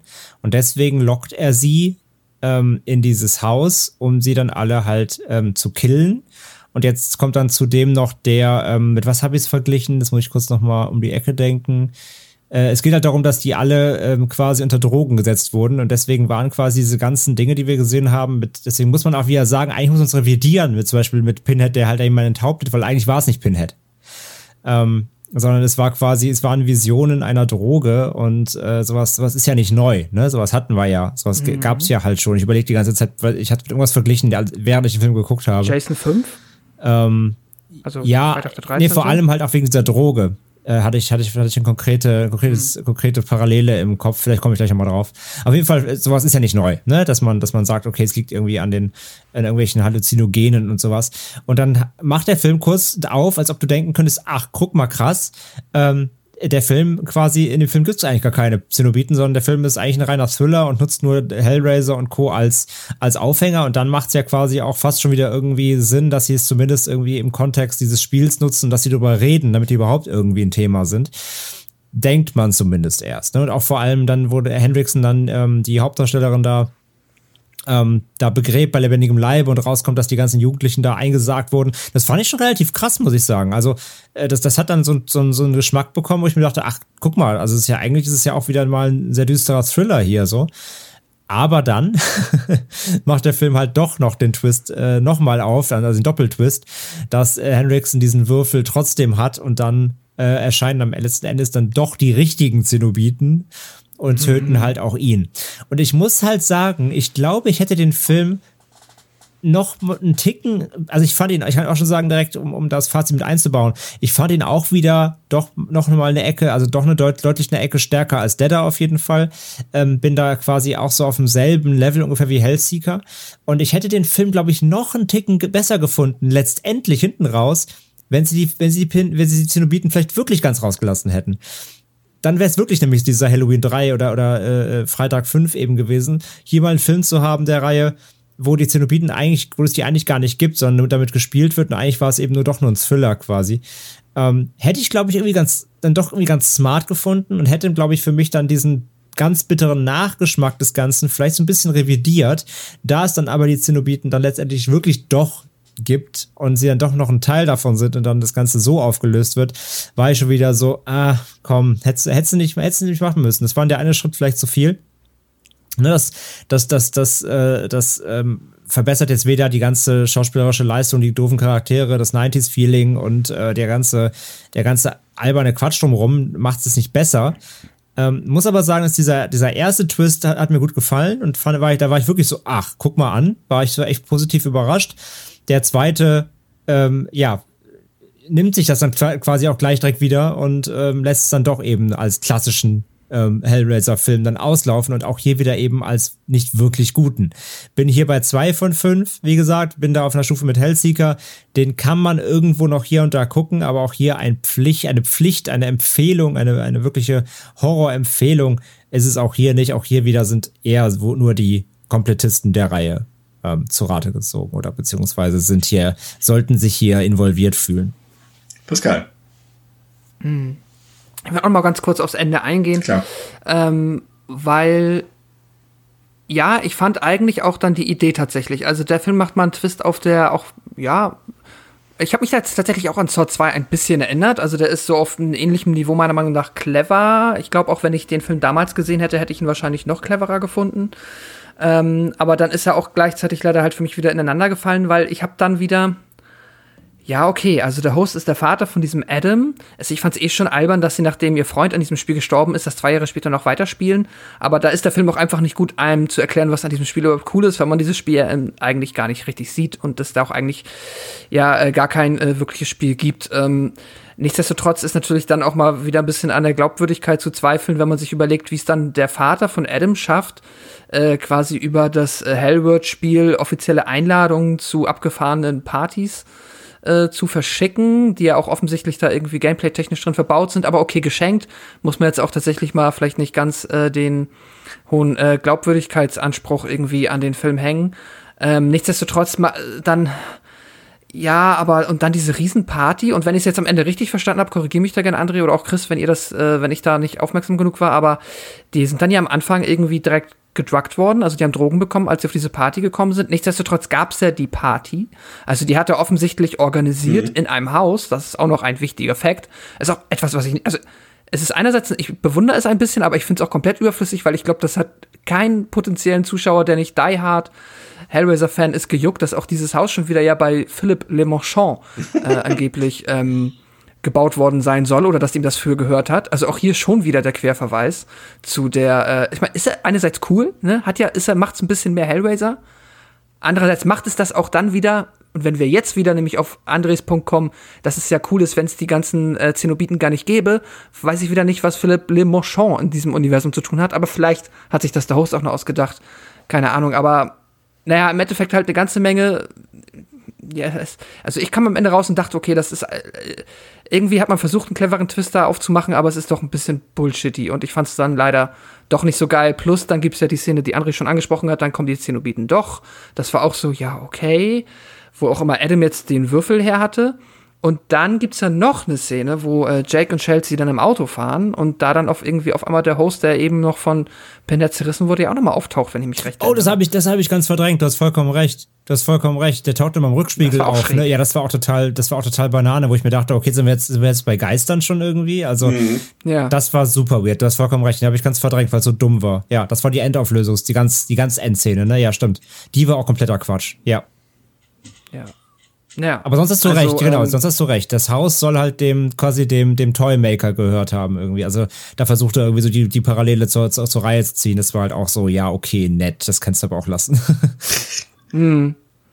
ja, ja, keine Ahnung. Ähm, ja, also deswegen, das war so. Ich, ich, ich gebe aber auf jeden Fall auch dem Film den Punkt, dass der da ähm, äh, zumindest einen interessanteren Ansatz gefunden hat, als der da wesentlich einen interessanteren. Plus dann halt das Setting. Und ja, es ist natürlich auch in einem Franchise, das sonst halt nie diese Teenager-Tropes bedient, ist es dann natürlich auch wirklich mal, gerade wenn man die alle am Stück guckt, was jetzt auch keine einfache Aufgabe Nee. ist, eine willkommene Abwechslung, mal ein Teenie-Setting zu bekommen. Selbst wenn es jetzt nun wirklich nicht zu den Besten gehört, war, hat sich dann trotzdem hat's ein bisschen erträglicher gemacht. Ist ja auch äh, nett vom Film. Und ja, ich äh, bin am Ende jetzt hier tatsächlich auch wieder bei zwei Sternen gelandet. Ähm, und ja, es geht für mich auch noch in diese, ja, kann man, also vielleicht sogar als, äh, wer halt wirklich, also wer jetzt alle 90 Teenager-Horrorfilme schon durchgeguckt hat und da halt irgendwie aber immer noch hungrig ist, aber nie nichts mehr findet, kann vielleicht mal gucken, ob hier auch irgendwie der Film ein paar Knöpfe drückt äh, für einen. Das wäre so die Maximalempfehlung, die ich aussprechen würde. 2011, Hellraiser 9, Revelations. Are we rolling? Yes. Can you get a shot of downtown LA before we we say goodbye to it forever? Bye LA. This is gonna be an epic journey. There is no better buzz than a tequila buzz. That is true. Whoa, whoa. Uh, I'm gonna take her home. She's gonna be my souvenir. What did you do? I don't know, okay? I don't know what happened, okay? She hit her head or something. I don't know. This will take you beyond the limits. How much do you want for it? It's yours already. There you go.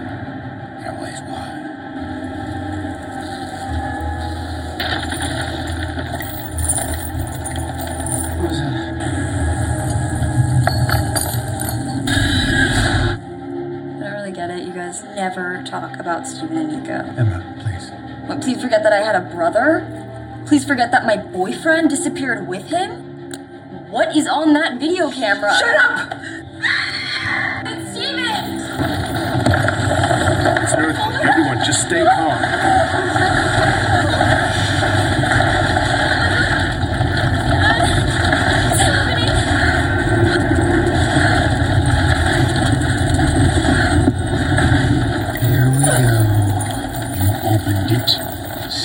Then we came. You have a darkness that rivals my own, Nico. It will be a very special pleasure to rip you apart.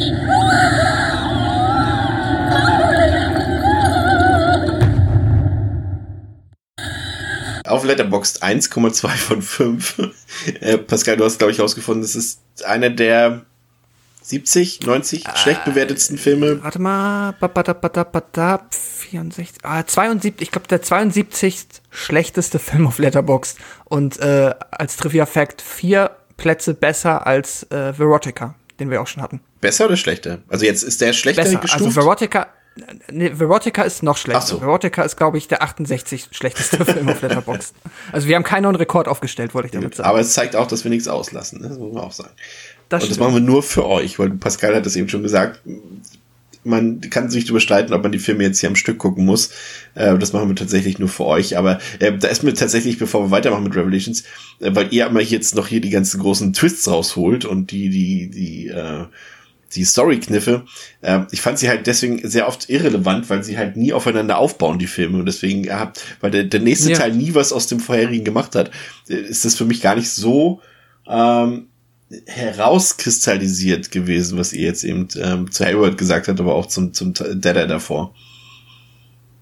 Ja, ja, das stimmt schon. Ähm, die sind alle natürlich, ja, ich glaube, spätestens seit äh, Hell on Earth äh, komplett losgelöst voneinander, aber haben dann halt immer diese leichten, mal wird dann halt noch mal, werden noch mal halt äh, ja, Frank und Larry erwähnt oder halt immer diese äh, Toymaker-Nummer, die halt dann immer wieder raus rangezogen wird, um aber das fühlt sich halt, das sind halt, glaube ich, es ist wirklich nur Fanservice. Ja, das sind die da Sachen, die halt dazu geschrieben wurden. Und die kannst du halt auch in Ja. jeden bringen, weil die Toymaker-Sache ja quasi zeitlos ist in dem Sinne. Also. Genau. Ja. Aber zurück zu Hellraiser 9 Revelations 2011. Also Letterboxd 1,2 von 5, IMDb 2,7 von 10. Und ähm, ihr merkt das, ich habe es vorhin auch gesagt, also das Ansehen der Reihe war nach Hellworld und der jetzt hier sechsjährigen Pause quasi äh, ohnehin am Boden und ähm, man könnte denken, okay, schlechter kann es nicht werden, aber tatsächlich hat es äh, Revelations noch weiter verschlechtert. Dabei hatte man eigentlich, und das stelle ich gleich mal zur Diskussion, äh, durchaus ein paar andere Ideen für die, für den, also was eigentlich folgen sollte statt, statt Revelations. Äh, ursprünglich äh, wollte man tatsächlich auf eine Idee zurückkommen, die man nach dem Erfolg von New Line Cinemas äh, Freddy vs. Jason schon hatte, äh, nämlich ein Aufeinandertreffen der Dimension Films internen Haudegen Pinhead und äh, Michael Myers aus der Halloween-Reihe. Und Clive Barker hat sich sogar für das Drehbuch angeboten und angeblich, das stelle ich mal hier unter Vorbehalt, war John Carpenter sogar kurz davor für den Regieposten zuzusagen. Äh, letztendlich ist das Ganze dann ähm, das Projekt am Willen von Mustafa Eckert gescheitert, also der, der Verwalter sozusagen des Halloween-Erbes ist. Ähm, mal davon losgelöst, wäre das eine Idee, bei der ihr sagt, okay, da gehe ich mit, oder eher nicht. Also ich persönlich finde es eher quatschig, weil ich finde, dass, also Freddy, obwohl das eigentlich auch, Freddy agiert ja auch anders als Jason eigentlich. Aber ich kriege Pinhead und Michael Myers kriege ich irgendwie in meinem Kopf nicht auf eine Ebene irgendwie. Ich weiß nicht, wie seht ihr das? Hättet ihr da Potenzial gesehen? Ich meine, klar, Clive Barker und John Carpenter, das wäre natürlich mal eine interessante Kombo gewesen. Ähm, André, wie sieht's aus bei dir? Bist du gefixt? Mm, also letztendlich, letztendlich ist es ja immer Quatsch, wenn du sowas zusammenwirfst, was eigentlich komplett losgelöst voneinander existiert und aufgebaut wurde. Ich glaube, ich hätte es aber zumindest irgend, also angeguckt hätte ich es sowieso. das, das, das ist, das steht ja außer Frage. Aber ey, wieso nicht? Ich bin aber bei dir. Ich hätte jetzt ganz spontan auch keine zündende Idee, wie man das beides zusammenwerfen kann, ohne halt sich wirklich komplett zu verbiegen. Es sei denn, Pinhead ist der, der quasi Michael Myers auf die Erde schickt, um andere zu bestrafen, so wie quasi das ja quasi jetzt in Revelations auf andere Art und Weise ja auch geschieht, dass andere Leute sozusagen die Auftragsmorde für, für die Zenobiten ausführen. Ja, da hätte es aber so hingebogen werden müssen, dass Michael Myers im Grunde ähm, ja quasi besessen ist in dem Sinne oder jemand anders ist, der dann für Pinhead arbeitet. Und ganz im Ernst, da hätten doch, da wären auch die ganzen, da wären auch die ganzen Halloween-Fans auf die Barrikaden gegangen, weil dann dadurch ja auch die, die, die Michael Myers-Lore wieder Ja, weil die ja nach Halloween auch so, nach Halloween 6 auch so beliebt war, die Lore, ne? naja, dass in der Reihe selbst auch da wieder Probleme gab, ist auch klar, aber jetzt mal per se gesehen, einfach und, so und du darfst als, nicht vergessen, als Ikone. Du darfst mhm. nicht vergessen, an Halloween 6 hast du gesehen, dass Michael Myers durchaus im Auftrag für andere arbeitet, wenn man ihn richtig bezahlt. Ja, wenn man einen schlechten Film macht, genau. Ja. Pascal, Pascal ja, wie hat ich, ja, ich, ich, ich, ich kann es, ich, ja, alles gut, ich, ich, ich kann es nicht ganz zusammenstecken. Man, man müsste da halt sich schon eine sehr abstruse Story ausdenken und dann weiß ich halt wieder nicht, ob man dann beiden Franchises irgendwie gerecht werden kann. In Freddy vs. Jason hat es halt tatsächlich irgendwie funktioniert. Das, das war, das hat irgendwie Sinn, also nicht Sinn unbedingt, ist mal eine andere Frage, was Sinn macht, aber es hat zumindest funktioniert. Es war nicht komplett ähm, es war nicht komplett irgendwie äh, aneinander vorbei, so. Das hat irgendwie gut zusammengeführt und wurde ja auch schon quasi ja ähm, aufgebaut, so ein bisschen natürlich mit kleinen Teasern. Myers und, und Pinhead halt wieder zusammenführen, das, da hätte ich jetzt aktu ganz akut einfach mal gar keine Idee, wie das funktionieren könnte und dass, und dass beide Seiten irgendwie sagen und dass Fans beider Lager sagen so, oh mein Gott, was ist das denn? Aber wie gesagt, man kann mich immer eines Besseren belehren, angeguckt hätte ich es mir sowieso. Pascal, welches Potenzial siehst du in dieser Idee? Man hätte ja das äh, Schlechteste von beiden Welten nehmen können. Man hätte ja diese komische Halloween-Geheimgesellschaft äh, dann irgendwie äh, auflösen können, dass das eigentlich die Deader, Deader oh sind, oh ja. nur irgendwie in den USA. Und dann, äh, nein, das ist natürlich komplett äh, ähm, Unfug.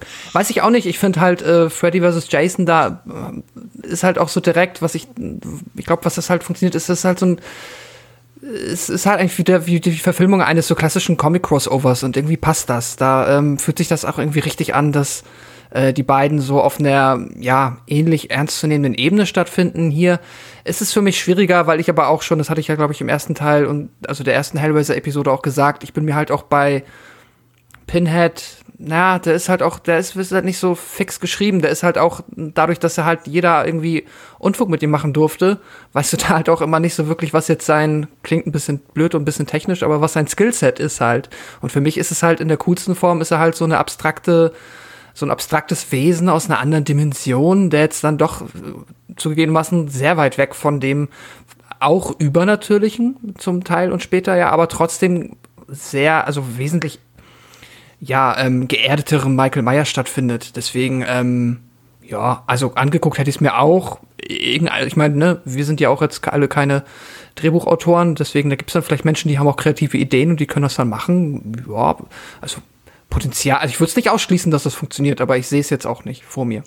Ja, die nächste Idee war dann ein Remake, da das ja Mitte, Ende der 2000er im Trend lag. Ähm, da wurden ja quasi alle großen Franchises geremaked und das Drehbuch sollte auch hierfür Clive Barker schreiben, Regie führen sollten Alexandre Bustillo und Julien Maury, die äh, ja in Frankreich äh, mit Inside für einen absoluten Horrorkracher gesorgt haben. Aber da sich auch in dieser Hinsicht dann mit der Zeit nichts getan hat, stiegen alle Beteiligten aus. Dafür kam dann Pascal Logier ins Rennen als Regisseur, der ja Mathieu's gedreht hat. Und das Drehbuch sollte von Markus Dunstan und von Patrick Melton kommen, die ja ähm, für die mittleren Saw-Filme verantwortlich waren, beziehungsweise Markus Dunstan ja auch als Regisseur äh, für The Collector und The Collection.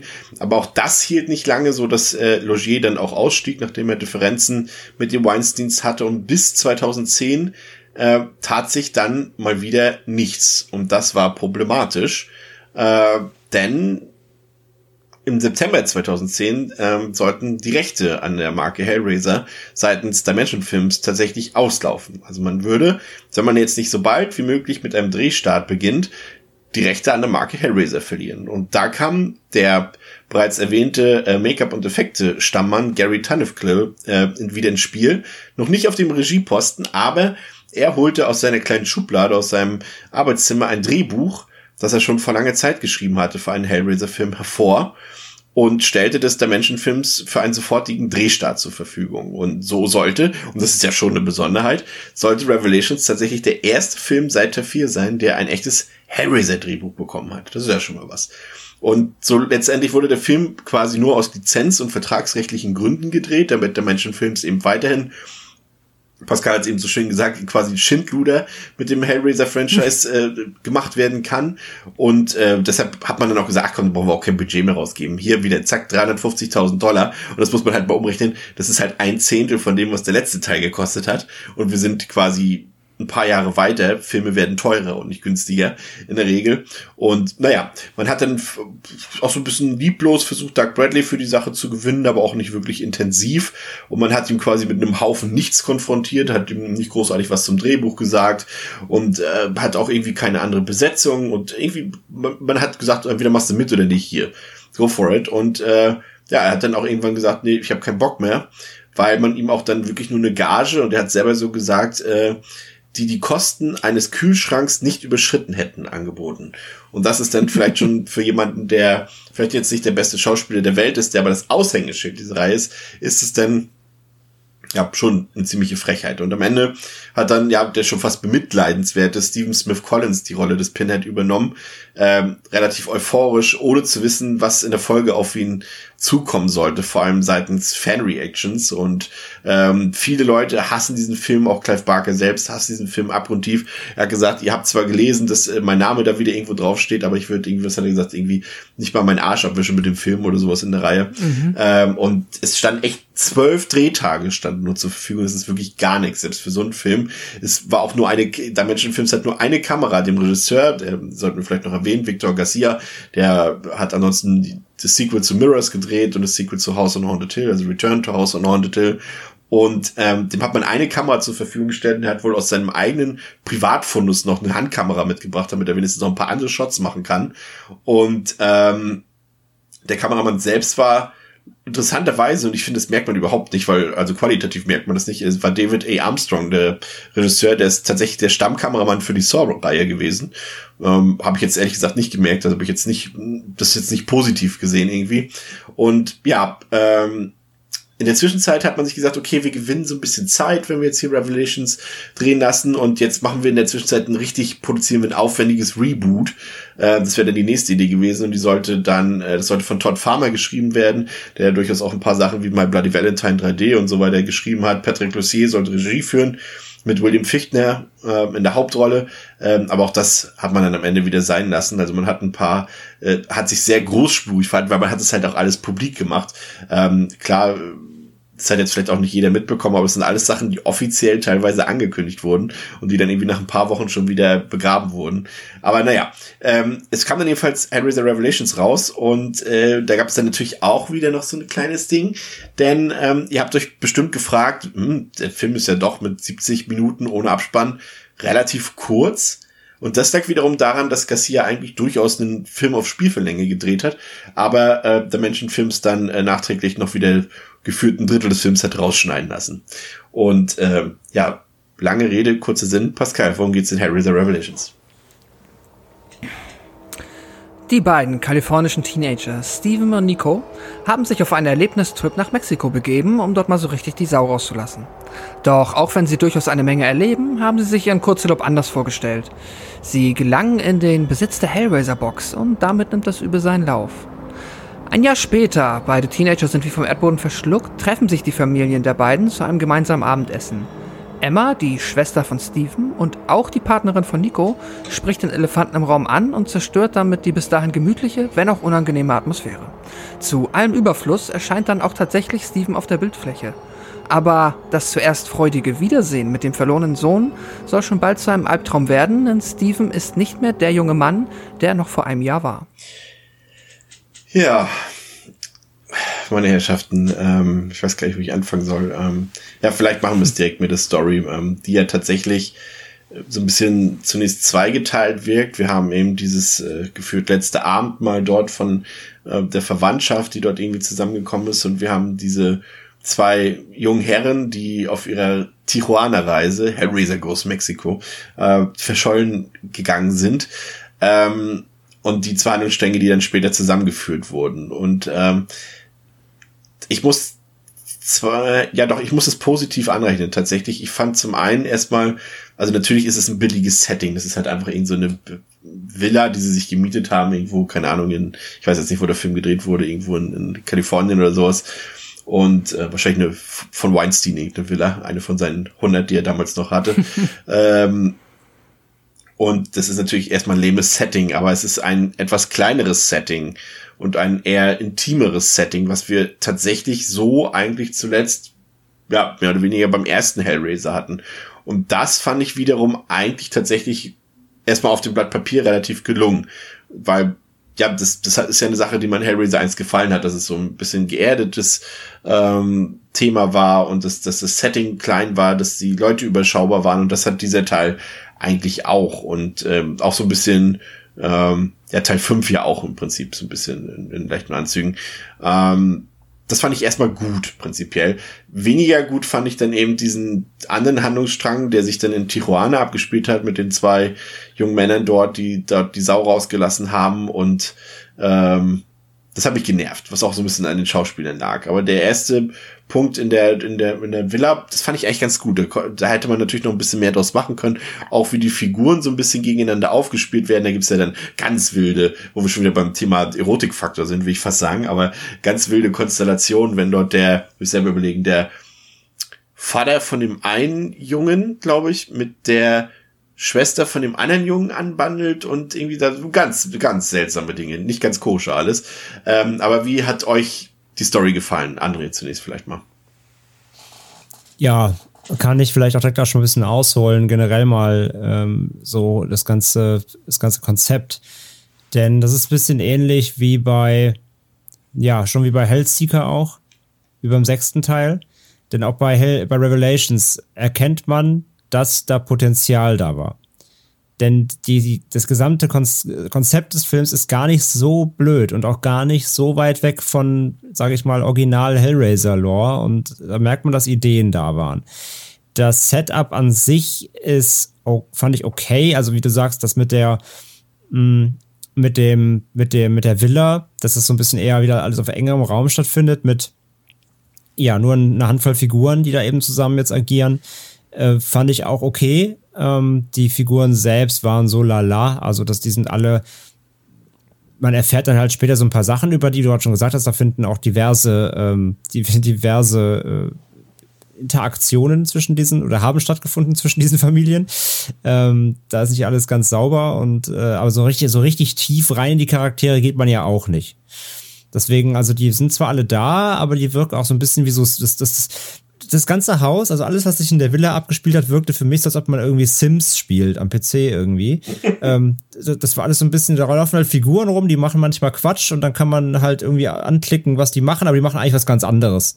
So, also du denkst, jetzt soll der eine mal irgendwie in die Küche gehen, aber dann sticht er einfach jemanden ab oder sowas. Also das ist, das war alles so ein bisschen wild und ähm, ein bisschen konzeptlos irgendwie wirkte das. Und die beiden äh, Jungs da in Mexiko, hast du ja schon erwähnt, der Film startet ja auch mit ähm, äh, als Found-Footage-Film quasi. Also du siehst erstmal Videomaterial, was die aufgenommen haben auf ihrer ähm, tollen Manly Man-Reise, nenne ich es mal. Kurz, Ja, kurzer Insert.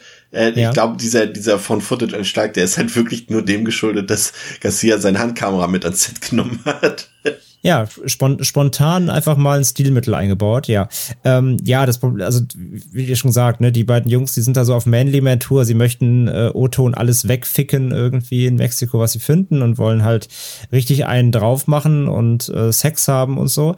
Ähm, die sind halt, also ihr habt ja schon jetzt auch äh, an die an die HörerInnen gerichtet, ihr habt ja schon gehört, ich habe kein Problem mit mit äh, schlechten oder bösen äh, Hauptfiguren, ja, Teil 5, Teil 6 quasi, überhaupt kein Problem. Aber das Problem war, also das ist hier genauso, die sind auch jetzt nicht irgendwie die Good Guys, im Gegenteil. Ähm, aber hier war das Problem, sie sind nicht einfach irgendwie Bad Guys, sondern sind vor allem einfach richtig, richtig krass nervig. Ich fand die beiden richtig unangenehm nervig. Also A, was sie die ganze Zeit halt labern, ist, äh, kannst du dir nicht anhören. Also das ist halt, so, so reden halt irgendwie 15-Jährige, wie alt sollen die hier sein? Irgendwie zumindest mal 18, 19, 20 irgendwie. Ähm, richtig unangenehm, die Dialoge von denen, aber auch eben als Typen waren sie einfach einfach krass unsympathisch. Und nicht, erst- nicht auf so eine, eben auf so eine, wie bei, bei Inferno, so eine, ähm, so eine, so eine korrupte Nummer oder so irgendwas, ne? Also das hat ja trotzdem irgendeine Art Charakter. Es ist es ist ein Charakter, der geformt ist. Die hier, das waren einfach irgendwie so, so, so inszenierte, rotzige Teenager oder junge Erwachsene. Ähm, fand ich einfach, einfach richtig schlimm nervig. Das war einfach das Ding. Und ja, das sind ja erstmal so die zwei, die zwei Parts, die ja dann später zusammenlaufen, aber du siehst ja dann immer auch wieder, selbst wenn du später in der Villa bist, da im Sims-Haus, ähm, äh, siehst du immer wieder Flashbacks zu den beiden, wie sie oder was sie eben da in Mexiko erlebt haben, wie das zusammenhängt.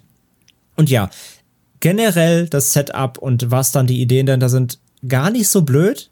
Ausführung halt dann doch eher so der Sims-Absturz am PC, so wenn alles versagt mit Bluescreen und so. Also ähm, das kann ich schon mal so zur Einordnung geben. Aber die, die, äh, das Setting an sich hätte man verwandeln können, wenn man sein Handwerk beherrscht. Pascal, wie hat dir die Prämisse des Films gefallen und äh, die Umsetzung dieser Prämisse? Mhm. Ich finde es ganz nett, dass wir alle so mit ein bisschen, äh, zumindest noch versuchen, irgendwo das Lobenswerte äh, her Ja, hervorzustellen. du kennst uns Deswegen doch. Also wir, wir wir sind ja da proaktiv. Also das suchen wir, da finden wir schon was bei jedem Film irgendwie. ja.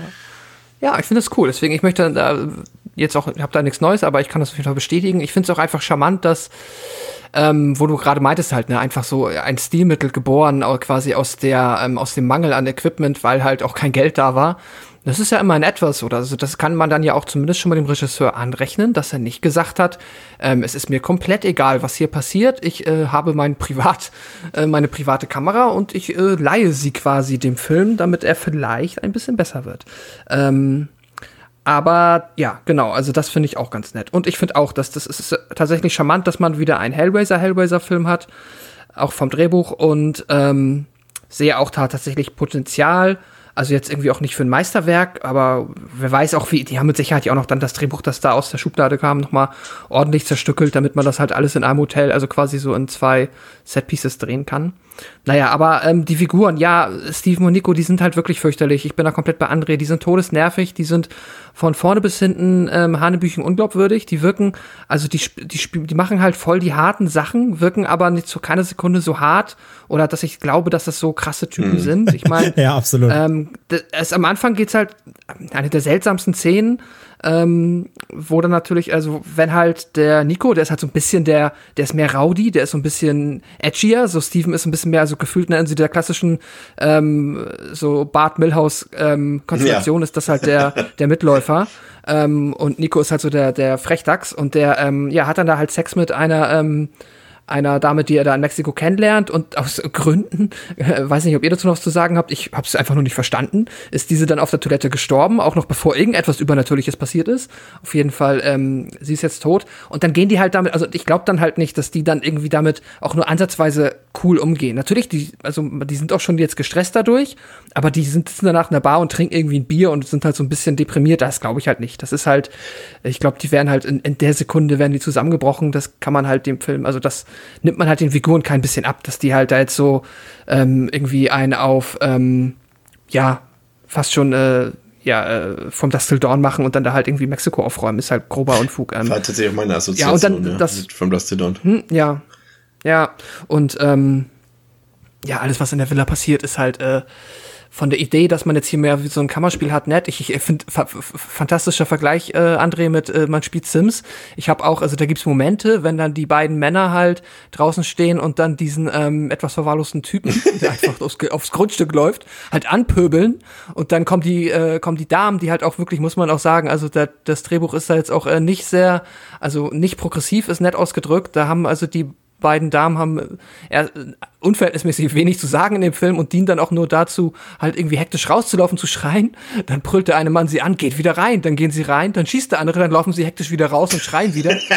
es ist, also es ist wirklich genauso, was André sagt, so als ob man klickt und dann machen sie aber nicht was. Also es ist, äh, ja, und dann sieht's halt aus wie mit dem Smartphone gedreht, aber äh, und mit Audacity Ich, abgemischt. ich mochte auch die, die. Szene, als sie überhaupt ankommen, die, die, ähm, die Autos, ähm, und man eindeutig sieht, also es ist maximal kostengünstig gedreht wurde, weil es halt eindeutig eine Szene war, die bei Tageslicht gefilmt wurde und dann einfach mit einem Blaufilter zur Nacht gemacht wurde. Und sowas liebe ich ja, sowas hasse ich ja, ne, abgrundtief, wenn sowas gemacht wird, wirklich. Und äh, ja, es ist wirklich so. Deswegen, ich hatte ja vorhin das nicht ohne Grund erwähnt, dass da der, der, ähm, der David Armstrong also der Saw-Kameramann da zuständig war, weil ich finde, also das kann mir doch keiner erzählen, dass der das gefilmt hat, weil das auch so teilweise ähm, auch die Kamera gar nicht weiß, was sie will. In einigen Shots ist sie dann so so richtig steril und ganz ruhig, bewegt sie nicht. Im Gegenshot wackelt sie auf einmal so hin und her, als wäre der Kameramann auf einmal betrunken gewesen. Ja, und stimmt. das war alles, also nee. Nee, also ging gar nicht, ja. Und wie gesagt, die Nee, audio audiovisuell, wie gesagt, ist, ist, ist, ist der Film eine absolute Katastrophe. Also der ist so dilettantisch gemacht. Bis, klammern wir mal bitte den Splatter- und Gore-Gehalt noch mal kurz aus, aber Okay, den, den außen vor genommen. Ja, aber rein ja. die Inszenierung, die Bilder. Ist das der halt schlechteste. wir- das sieht halt wirklich aus wie Jersey Shore irgendwie. ja, schlechter noch, weil das ist noch ausgeleuchtet.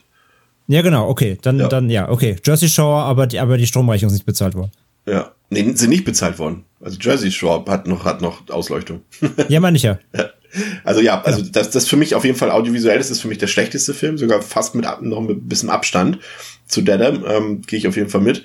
Ähm, ja, und auch die Schauspieler sind halt wirklich, äh, sowohl die beiden Jungs in Tijuana als auch die, die Leute da in der Villa, das ist halt wirklich nicht zu ungut. Das sind auch alles nur Leute, die ihren Beruf machen. Aber ein Talent ist da nicht wirklich verloren gegangen und wenn doch, kommt es nicht rüber im Film. Und, äh, und da, da rede ich noch nicht mal über, über hier, über unsere neuen Pinhead-Darsteller, sondern wirklich nur über die normalen Leute, die in Anführungszeichen, die da im Haus sind. Ähm, ja, fand ich irgendwie nicht so gut. Ähm, das sind vor allem, wie gesagt, das ist ja das, was ich vorhin äh, schon mal andeuten wollte, als ich André kurz mit seiner von mir aber ein bisschen vielleicht übertrieben dargestellten Liebe zu Hellraiser äh, konfrontiert habe. Aber das sind wirklich eben handwerkliche Abgründe, die sich hier auftun, die eben, also es gibt keinen Halloween-Film, der so aussieht. Selbst der beschissenste Halloween-Film, also Halloween Resurrection, äh, sieht tausendmal besser aus als diese Gurke hier zum Beispiel.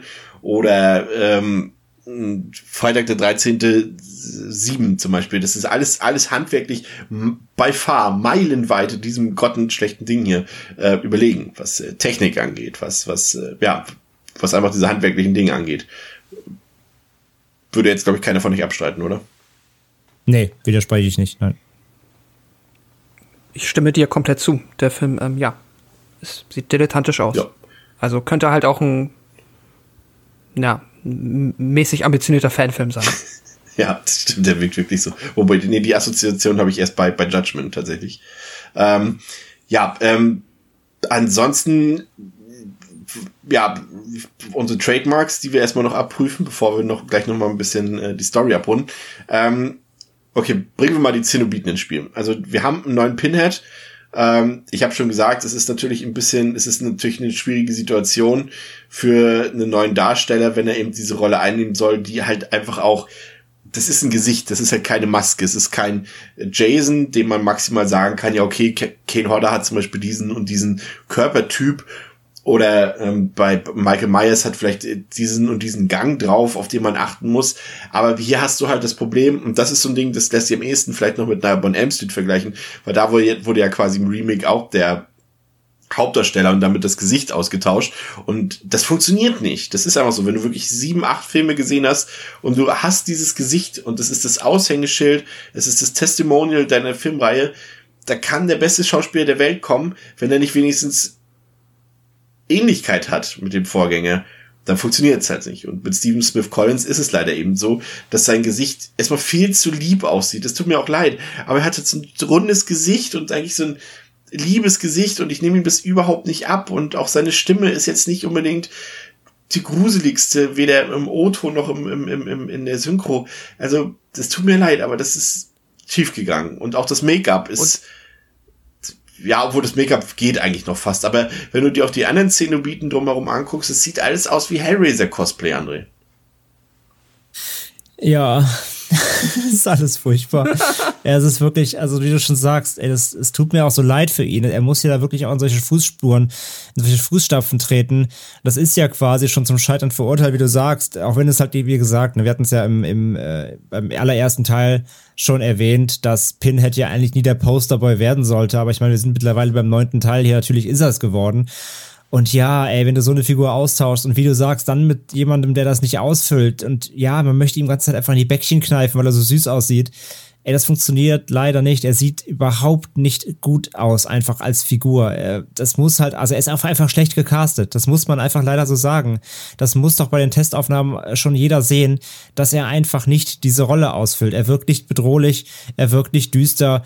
Immer wenn er seine Augen irgendwie zu sehr aufreißt, denke ich mir, oh Gott, lass die Augen in dein, deiner, deiner Kopfhöhle drin. Kurze Insight, Entschuldigung, ähm, was, ja. was, was da noch wichtig ist, es ist auch, man sieht halt auch sein, äh, das Weiß in seinen Augen. Normalerweise hat Pinhead ja komplett schwarze Augen. Und das haben sie hier vergessen, scheinbar irgendwie. Ja, wenn es nur das wäre. Ja. also wenn es nur das wäre, dann wäre ich zufrieden. Aber ey, nee, das ist wirklich von Grund auf schlecht. Äh, ich gebe dir vollkommen recht, auch sonst die Kostüme sind alle so halt so ein bisschen anders. Es ist alles nicht genauso umgesetzt, wie es vorher immer war. Es ist alles so ein bisschen nachgemacht. Wie, ja, wirklich. Es sieht aus so, wenn du bei Instagram so einen schlechten, äh, schlechten Celubiten Cosplay-Channel irgendwie findest, der sich Mühe gibt und irgendwie ist es nett, aber es reicht halt nicht für, für das vollwertige Produkt. Und ähm, das macht's halt wirklich alles leider echt leider lächerlich. Die, die Stimme von ihm ist furchtbar. Sie haben nicht mal ähm, also bei Doug Bradley hat A eine dunklere Stimme, klar, aber sie haben die auch so ein bisschen gepitcht, so, das hört man ja. ja. Und sie haben die Stimme hier von ihm nicht mal gepitcht. In der deutschen Synchro, ich habe bei Prime den geguckt, äh, da gibt's halt beide Synchros. Ich habe umgeschaltet, auch um es zu vergleichen. In der deutschen ist es richtig schlimm, da haben sie ihm gar nicht gepitcht. Da, da spricht der wie ein normaler Mensch einfach. Das ist furchtbar. Das, das gibt dem Ganzen nochmal einen lächerlicheren Anstrich.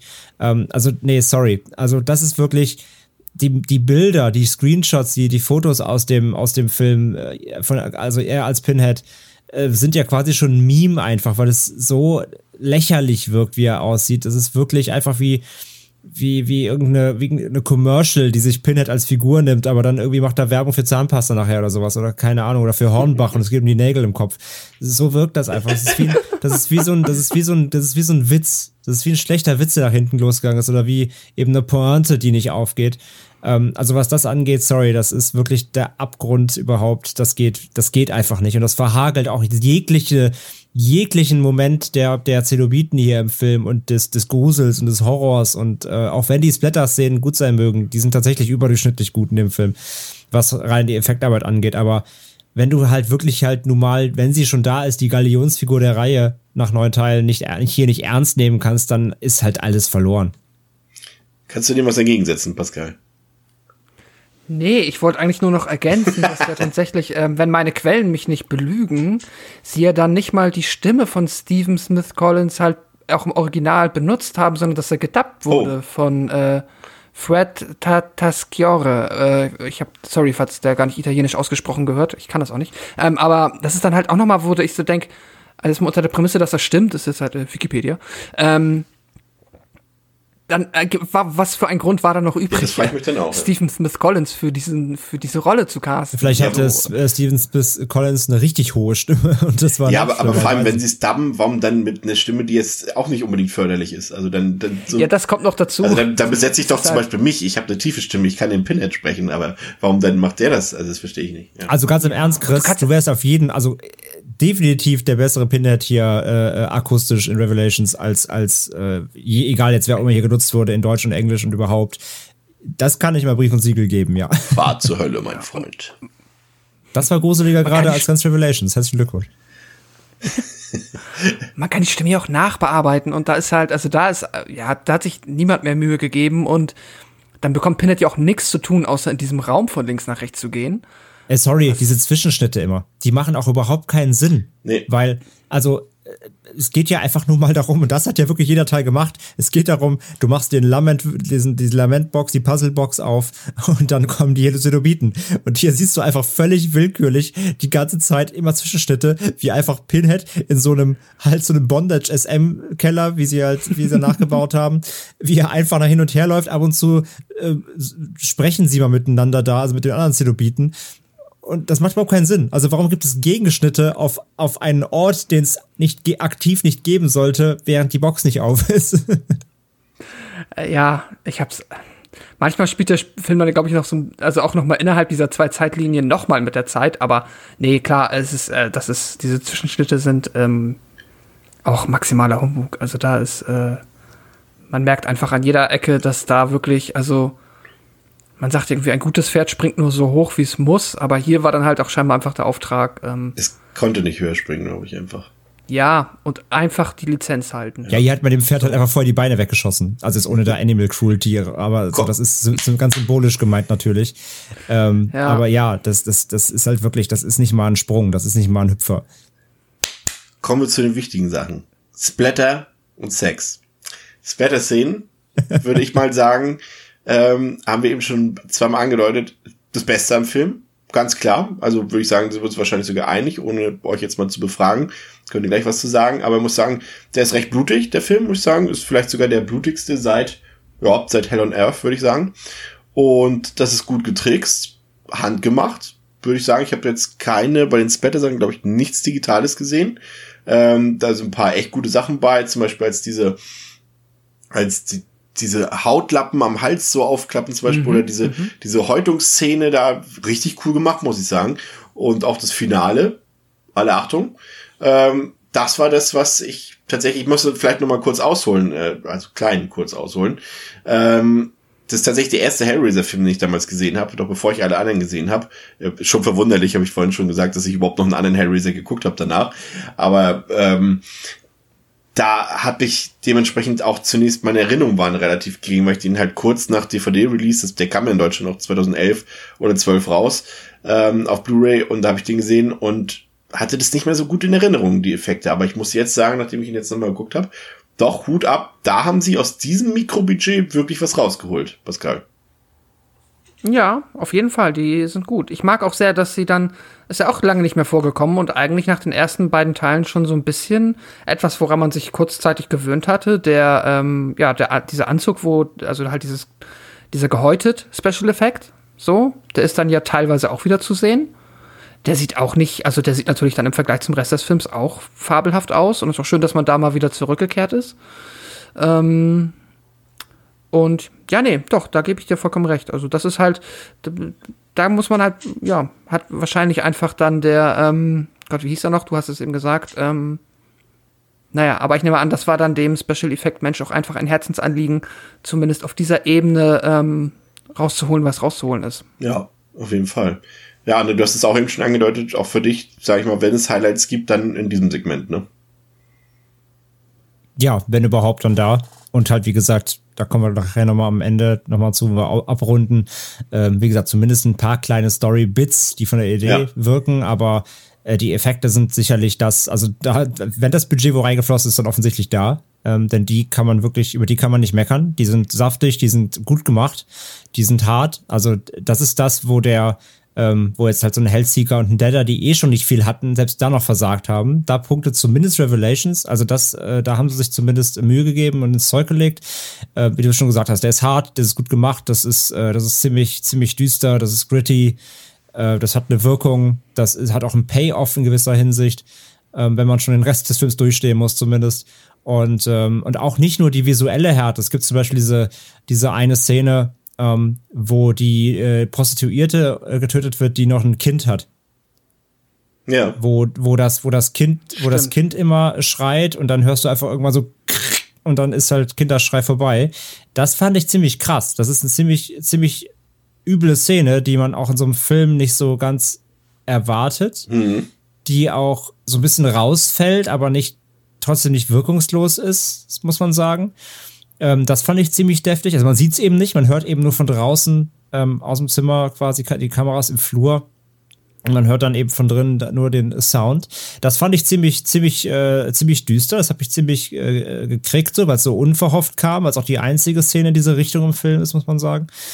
Ähm, aber ja, ansonsten auch die ganze, die ganze On-Screen-Gewalt, das Gekröse, das ist wirklich ähm, ordentlich. Ja, also zumindest auf der, auf der Ebene werden, werden geneigte Gorehounds zumindest befriedigt, ja.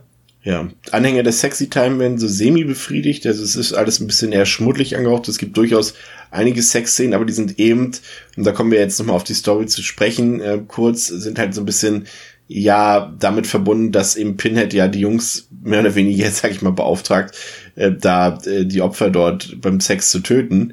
Und der, deswegen gehen die vielleicht das minimale erotische Potenzial geht dadurch flöten, dass es halt danach direkt ins Bett ausartet. Ähm, aber André, du hast es an, angedeutet, äh, ein paar Sachen äh, können wir ja noch mal kurz ausholen. Äh, ein paar Kniffe haben dir dann im weiteren Verlauf der Handlung doch gefallen. Welche waren das? Kannst du da kurz was zu sagen? Ja, auf jeden Fall. Also es geht ja eben im Kern eben darum, dass die beiden Jungs ja quasi vertauscht werden. Ne? Also da gibt's ja einen schönen Hautwechsel, wenn man so schön sagen kann. Ähm, und dann, äh, ja, also im Ende- im Endeffekt, äh, die, die Jungs tauschen ihre Rolle. Der, äh, wie heißt es, Steve?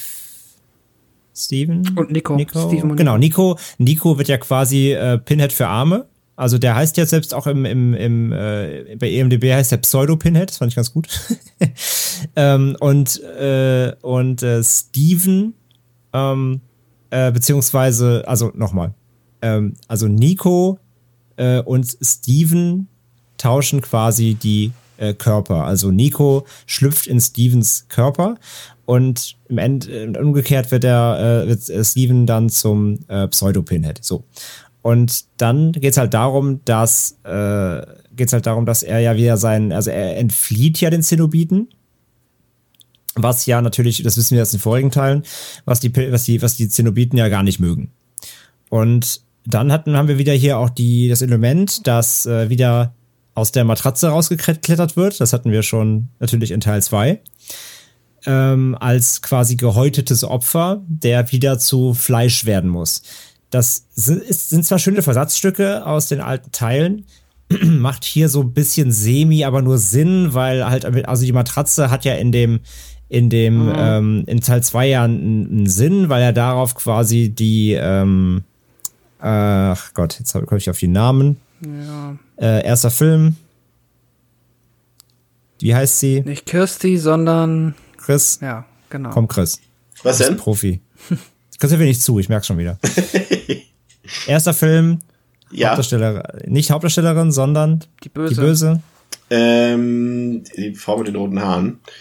Ähm, Ja. Hört auf den Namen. Ich hab's gleich. Nicht Kirsty, sondern Julia. Danke. Ihr merkt schon, wir sind hier bei Devil's Demons, dem Horrorfilm-Profi-Podcast. ja. Also ich bin ehrlich, also was Namen angeht, habe ich aus dieser Reihe hier äh, Kirsty Cotton, okay, und Pinhead, und das ist nicht mal ein richtiger Name, die habe ich mitgenommen. Ansonsten habe ich bei Wrong Turn deutlich mehr Namen auf Lager als bei Hellraiser. ja, jetzt ist es nach, es waren jetzt einfach auch viele Filme.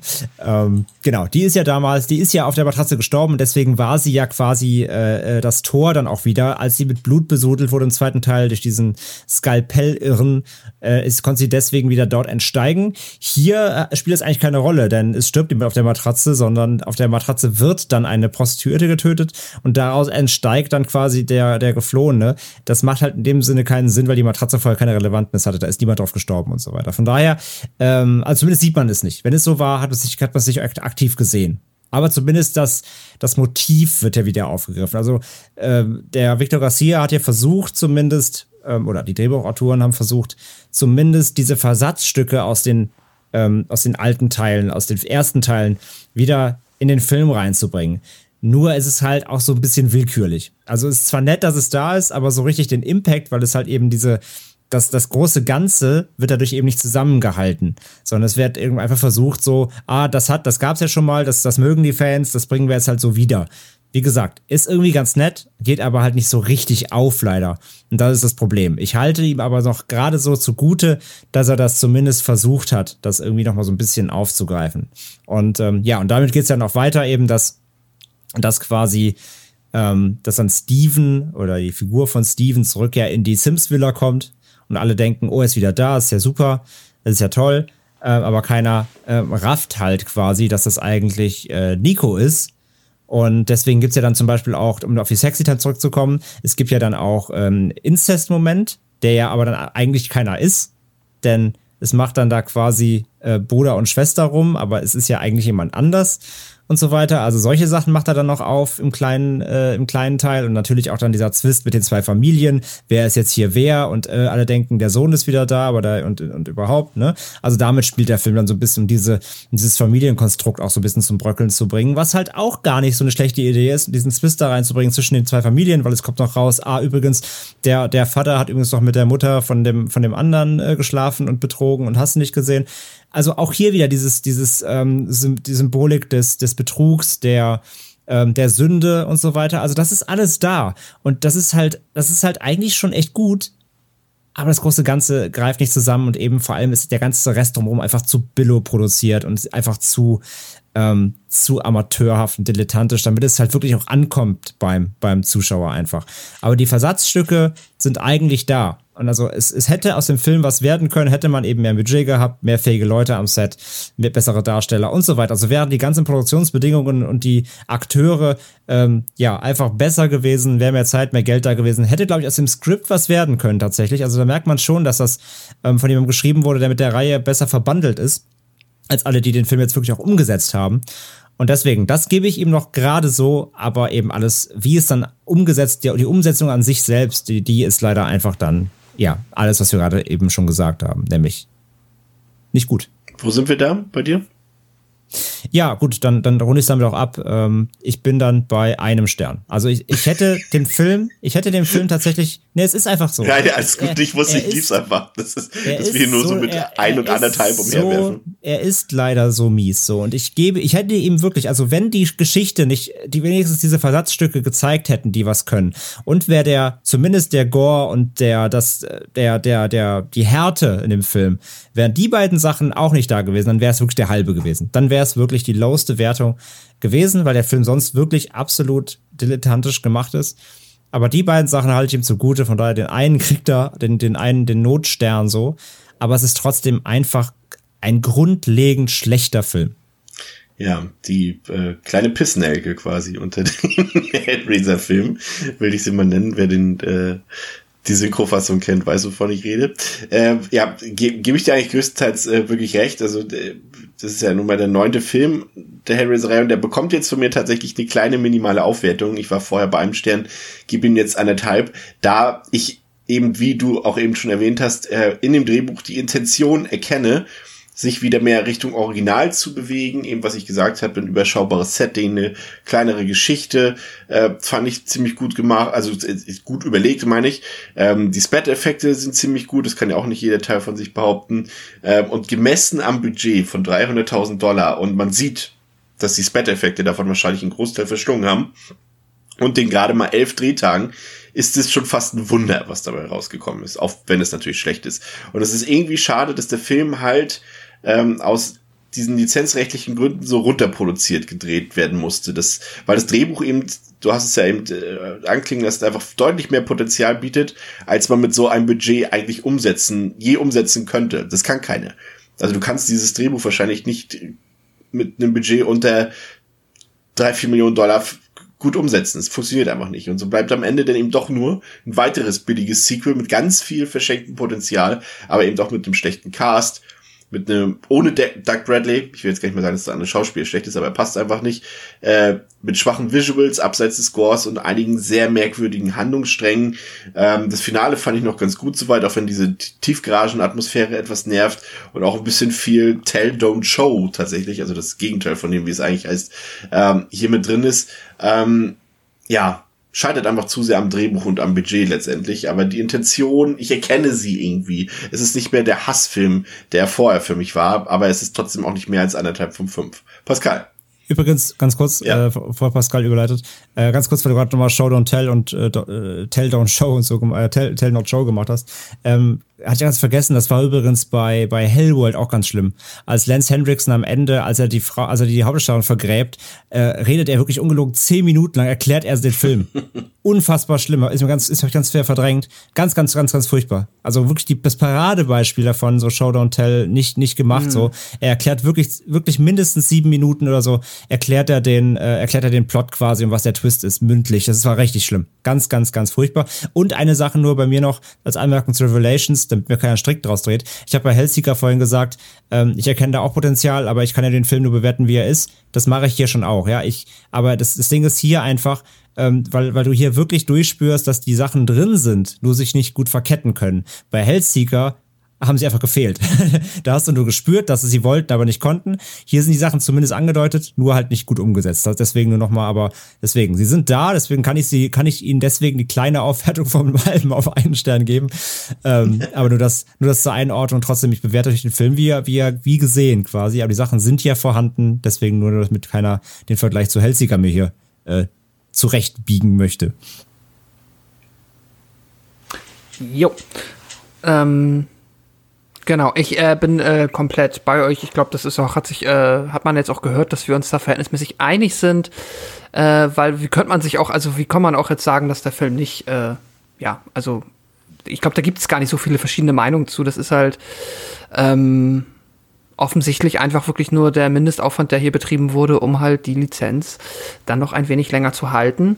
Und das finde ich halt irgendwie, weiß nicht, ich, also das nervt mich halt dann auch tatsächlich schon, weil ich denke mir, mh, hätten die nicht auch dann, äh, ja, ich meine, das hat irgendwas mit Verträgen und so zu tun und äh, dann muss man das so machen, aber es ist halt, es gibt, man kennt es ja auch aus anderen Franchises, wenn es dann irgendwelche fantastischen vier Filme gibt, die dann halt auch halt äh, nur dafür existieren, dass dann halt irgendwer die Rechte behält und dann denke ich mir, kann man da nicht einfach das Budget nehmen und das dann dem, äh, hätten die nicht einfach Cliff Barker 300.000 zahlen können, dass sie die Rechte weiterhaben und dann hätte man sich diesen Film gespart? Keine Ahnung. Na gut, jetzt wurden, haben ja immer ein paar Schauspieler Geld dafür bekommen, dass sie was machen durften, das ist ja ganz nett, aber ähm, man muss dann halt hoffen, dass einfach nicht, also am besten hat der Film dann auch 0 Dollar Umsatz gemacht, weil ähm, da natürlich dann hat jeder Fan äh, entsprechend enttäuscht äh, enttäuscht wurde, mit Sicherheit. Ähm, ja, ich sehe auch im Drehbuch äh, die, also quasi die, die, die Ideen und dass da tatsächlich, also das finde ich ja auch, das ist ja wirklich das Charmante, wenn man etwas Charmantes an diesem Film findet, dann neben den Spezialeffekten die Tatsache, dass halt, dass wirklich jemand ein Hellraiser-Drehbuch ausgedacht hat und nicht halt wieder irgendein Thriller zu einem Hellraiser-Film umfunktioniert wurde. Hm, Aber das ist es dann auch. Und ich bin da auch bei André, ich hätte tatsächlich sonst auch. Es ist die Aufwertung von einem halben auf einen Stern. Ähm, aber ja, da kann man, das kann man natürlich nicht empfehlen. Das ist äh, auch dann nicht, es ist nicht dieses äh, so bad it's good. Also so lustig ist es dann tatsächlich auch nicht.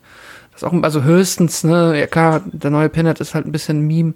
Ähm, kann man schon mal drüber lachen. Ist äh, natürlich ein bisschen gemein dem Schauspieler gegenüber, aber naja, weiß nicht. Hat er selbst gedacht, dass er cool ist als Pinhead?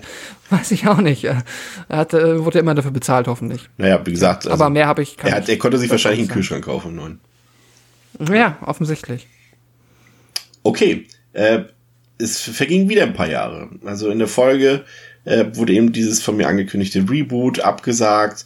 Ähm, es wurde auch eine geplante TV-Serie abgesagt und es wurde dann 2013 erneut ein Remake angekündigt, wieder mit Clive Barker als Drehbuchautoren, Doug Bradley wieder mit an Bord und ein saftiges R-Rating. Ähm, aber als der Menschenfilms dann äh, Clive Barkers ersten Skriptentwurf zu Gesicht bekam, äh, wurde das Projekt tatsächlich sofort wieder eingestellt und so gab es äh, ein paar Jahre später wieder dasselbe Problem, welches zu Revelations geführt hat und nun eben zum 2018er Hellraiser 10 Judgment.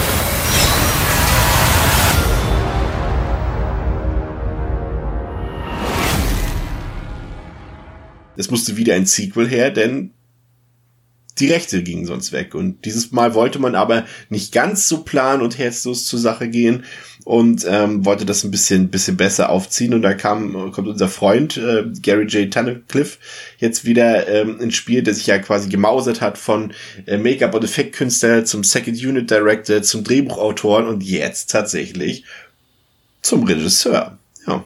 Man mag staunen, aber so kann es manchmal auch gehen im Filmbusiness. Und äh, der hat damals ähm, wollte der, hatte der so ein Crowdfunding-Projekt, das Judgment hieß und bei dem er sich auch damals schon gedacht hat, es wäre doch eigentlich cool, äh, das als Hellraiser zu filmen, aber da hat noch keiner dran gedacht, bei der Menschenfilms ihn da irgendwie zu besetzen und deswegen hat er es einfach als Crowdfunding-Projekt, einfach als Judgment dort gehabt und hat es dann auch auslaufen lassen ähm, und bekam von der Menschen Films den Auftrag, den Film jetzt zu drehen. Und er nahm sich dann sein altes Drehbuch und äh, wollte das dann umsetzen. Und ähm, auch hier wieder ohne Doug Bradley, aus rechtlichen Gründen tatsächlich, man wollte ihn ähm, seitens der Produktionsfirma auch nicht dabei haben, weil man bei ihm mittlerweile auch irgendwie so das Gefühl hat, das habe ich nur gelesen, dass er da auch immer Sachen ausquatscht und über Sachen redet, über die er nicht reden sollte und solche Dinge. Also alles ein bisschen seltsam. Und so bekam man wieder einen neuen Pinhead hier gespielt und dargestellt von Paul T. Taylor. Und sogar Heather Langenkamp ist dabei. Und wer jetzt so denkt, wenn man so bei, man muss dazu sagen, der Film ist tatsächlich in Europa noch nicht veröffentlicht worden, auch äh, nach drei Jahren noch nicht. Also man kann den äh, äh, über diverse VPN, iTunes-Möglichkeiten aus den USA äh, sich besorgen. Man kann den auch kaufen dort als äh, physische Blu-ray zum Beispiel. Ähm, und wer dort den Namen Heather Langenkamp, also die Nancy aus Nightmare on Elm Street liest, denkt sich, oh krass, sie haben prominente Schauspielerin, aber nicht täuschen lassen, gleich die Vorwarnung, sie taucht nur 45 Sekunden in einer einzigen kurzen Szene in diesem Film auf. Ähm, das Budget wurde erhöht von 350.000 auf 500.000 Dollar und ähm, ja, eigentlich können wir direkt in den Film gehen. Ich das auch genau. Letterbox-Wertung 1,9 von 5, also eine Steigerung. Und IMDb 4,3 von 10. Pascal, it's your turn. Die Story von Harry the Judgment, bitte. Die beiden Brüder, Sean und David Carter, sind Detectives und zusammen mit Christine Egerton ermitteln sie nach einem Serienkiller namens Preceptor. Dieser ermordet seine Opfer auf grausame Weise und referenziert dabei stets die zehn Gebote. Während dieser Ermittlung wird Sean in die höllische Dimension der Zenobiten gezogen, wo er sich mit dem Auditor und auch Pinhead höchstpersönlich rumschlagen darf. Der Engel Jophiel befreit Sean aber fürs Erste und so erkommt er den Zenobiten mitsamt der Puzzlebox. Nun liegt es weiterhin am Detective Trio, dem Geheimnis des Preceptors auf die Spur zu kommen und dabei den Clown von Pinhead und seinen Zenobiten nicht zum Opfer zu fallen. Ja, das klingt tatsächlich wesentlich spannender, als es da eigentlich ist am Ende. ähm, der, der, der Auditor, bevor ich es vergesse, der wird übrigens tatsächlich von Tunnicliffe selbst gespielt. Falls ihr das nicht mitbekommen habt, ist vielleicht ganz interessant. Ähm, ja, ich finde die Story, André, die hat starke Vibes wieder von Saw, aber auch von Sieben sowohl inhaltlich als auch äußerlich. Ähm, und ich würde den auch wieder so ein bisschen aufdröseln in zwei Parts quasi. Den Film, das ist zum einen alles das, was so diesen, sag ich mal, diesen Höllenkosmos angeht, also alles, was mit Zenomiten, was mit Gewalt, mit Folter, mit Pinhead und so weiter zu tun hat. Äh, das fand ich auf jeden Fall eine Steigerung. Also da würde ich dem Film auch anrechnen, dass er da so eine eigene Stilistik an, an, an den Tag legt, was natürlich ein bisschen aussieht wie ein mittelmäßiges Slipdot-Musikvideo, das muss man halt auch dazu sagen. Aber es hat einen Stil, was schon mal die letzten Teile nicht so recht hatten, so einen eigen, eigen, eigenen Stil. Ähm, aber ja, das war okay für mich, auch wenn es, wie gesagt, ein paar Saw-Vibes hatte. Und dann gibt's eben den anderen Part, diese Ermittlungsarbeit dieser Detectives, und den fand ich wiederum fürchterlich, vor allem fürchterlich langweilig. Der war schwach inszeniert, ähm, hat sich viel von, von Seven, von Fincher Seven abgekupfert, aber er war unfassbar langweilig und ich war immer froh, wenn es irgendwie zurück zum, zum Auditor oder zu Pinhead und so gab und man da irgendwie, und wenn es die drei nackten Frauen waren, die, die äh, gerne Blut baden, aber irgendwas davon, das war wesentlich aufregender als diese unfassbar langweilige Ermittlungsarbeit. Aber wie hast du das gesehen? Ja, ähm, auf jeden Fall. Also eine Stilistik hat er, das stimmt. Ähm, jetzt gerade auch im Vergleich. Also ich, ich kannte den ja schon. Ich hatte den damals zu Release eben auch schon gesehen aus den USA. Und ich habe ihn jetzt nochmal rewatcht und ähm, ich kann direkt schon sagen, ich habe ihn nochmal abgewertet. ich weiß nicht, was mich da damals geritten hat. Ähm, aber eins am anderen. Also generell muss man sagen, ähm, also jetzt gerade auch, da, damals war ich vielleicht auch einfach ein bisschen froh, endlich mal wieder einen Hellraiser-Film zu sehen. Ähm, aber jetzt, wo ich die quasi die anderen auch mal jetzt kenne, auch, die letzte, den ich erkannte, war quasi fünf. Äh, zuvorher eben, als ich Judgment gesehen habe, war quasi der Sprung fünf und dann Judgment, also einfach mal alle Über Übersprungen dazwischen. Jetzt, wo ich die anderen kenne, jetzt gerade nach dann Revelations auch vor allem, muss ich halt dann schon sagen, trotzdem, dass, dass da Judgment auf jeden Fall schon wieder irgendwie eine Schippe drauflegt, zumindest was die ganze Inszenierung angeht, ja. Du sagst schon so, ja, es wirkt halt so ein bisschen wie, wie so Richtung Saw, es wirkt wie ein, wie ein äh, Slipknot-Video, was nachts nur um eins auf MTV laufen durfte, weil es so ein bisschen härter ist, so. Ähm, es ist halt alles ziemlich edgy, es ist ziemlich ähm, drüber, es wirkt alles, als ob das kannst du halt auch irgendwie auf so ein, auf so ein EMP-Poster packen, was ja irgendwie 16 Jahre sich ins Zimmer hängt es ist halt alles so ein bisschen, bisschen Edgelord-mäßig und ein bisschen gewollt, ähm, gewollt drüber und gewollt, gewollt böse und so ein bisschen. Und es geht ja auch viel um Folter und so weiter, was ja in Ordnung ist im Pinhell, äh, also im Hellraiser-Kosmos, im Cenobiten-Kosmos.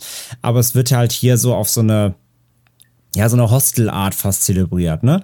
Und das ist halt so ein bisschen das, das Ding, was der Film ja aufmacht. Und das passt sich ja auch diesem ganzen, ähm, dem ganzen Look and Feel so ein bisschen an.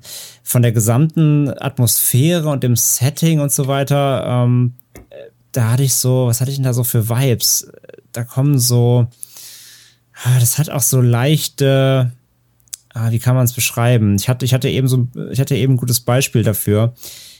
Also einerseits hat es auch teilweise ein bisschen, bisschen, gerade auch diesen Serienkiller-Approach natürlich, ähm, äh, hast die Beispiele ja schon genannt, natürlich, was es erinnert. Das ist ja immer so das, das Problem auch von solchen Filmen, die mit so Serienkiller äh, Aufarbeitung dann ähm, äh, das Problem, was die haben, man misst das direkt automatisch an den, an den Großen des Genres. Da kann es natürlich nicht mithalten, das ist klar. Ähm, aber gerade auch diese Farbsättigung in diesen, wenn es eben rund um die Zenobiten und eben alles ähm, nicht weltliche geht, hat das auch so ein, so ein, so ein Braun in Braunton, auch schon wieder so ein bisschen Silent Hill vielleicht auch drin, mhm. so leicht. Und ähm, ja, das, das, es, es wirkt, es wirkt alles auf jeden Fall, es hat eine Stilistik, aber es ist jetzt auch nicht so, dass die irgendwie, dass die, dass die so wirkt, als ob der Film das erfunden hat. Es wirkt sich schon alles sehr entliehen, kann man sagen. Also jeder, jede, jeder, jeder Frame und alle, ähm, alle Color Gradings und alle alle Apparaturen im Film wirken so, als ob die auch aus einem anderen Franchise stammen könnten. Also es wirkte alles nicht gerade wirklich originell, sag ich mal. Das, so würde ich erstmal diese, diese Welt des Films beschreiben. Das wirkt alles nicht, nicht, nicht, das wirkt alles abgekupfert ein bisschen. Pascal, deine Eindrücke zur Story. Ja, ähm, vielleicht erst einmal auch zum Stil. Ich finde auch, dass der Film jetzt auf jeden Fall immerhin mal wieder eine äh, zu einer eigenen Stilistik gefunden hat, was ja einerseits schön ist, aber dann hättest du mir jetzt gesagt, dass der Film 2008 rausgekommen wäre, hätte ich es auch geglaubt. So, das ist halt, ich finde, der ist komplett aus der Zeit gefallen, leider auch was die Optik angeht. 2018 äh, ist halt auch einfach das Jahr, lass mich nicht lügen, äh, war Get Out schon 2017 oder war das 2018? Naja, aber um den ja, Dreh ist ja auch egal. Müssen uns jetzt ja nicht wieder in Details, äh, genau. Aber ähm, so, und da ist dann halt natürlich, also, da, das ist dann halt, finde ich, für mich so eine zeitgemäße Optik für einen Film, der ja, dann jetzt halt nicht mehr wie ein 2008er, 9er Slipknot-Video aussehen muss, meiner Meinung nach. Aber gut, okay. Ähm, ist natürlich auch hier wieder niedriges Budget.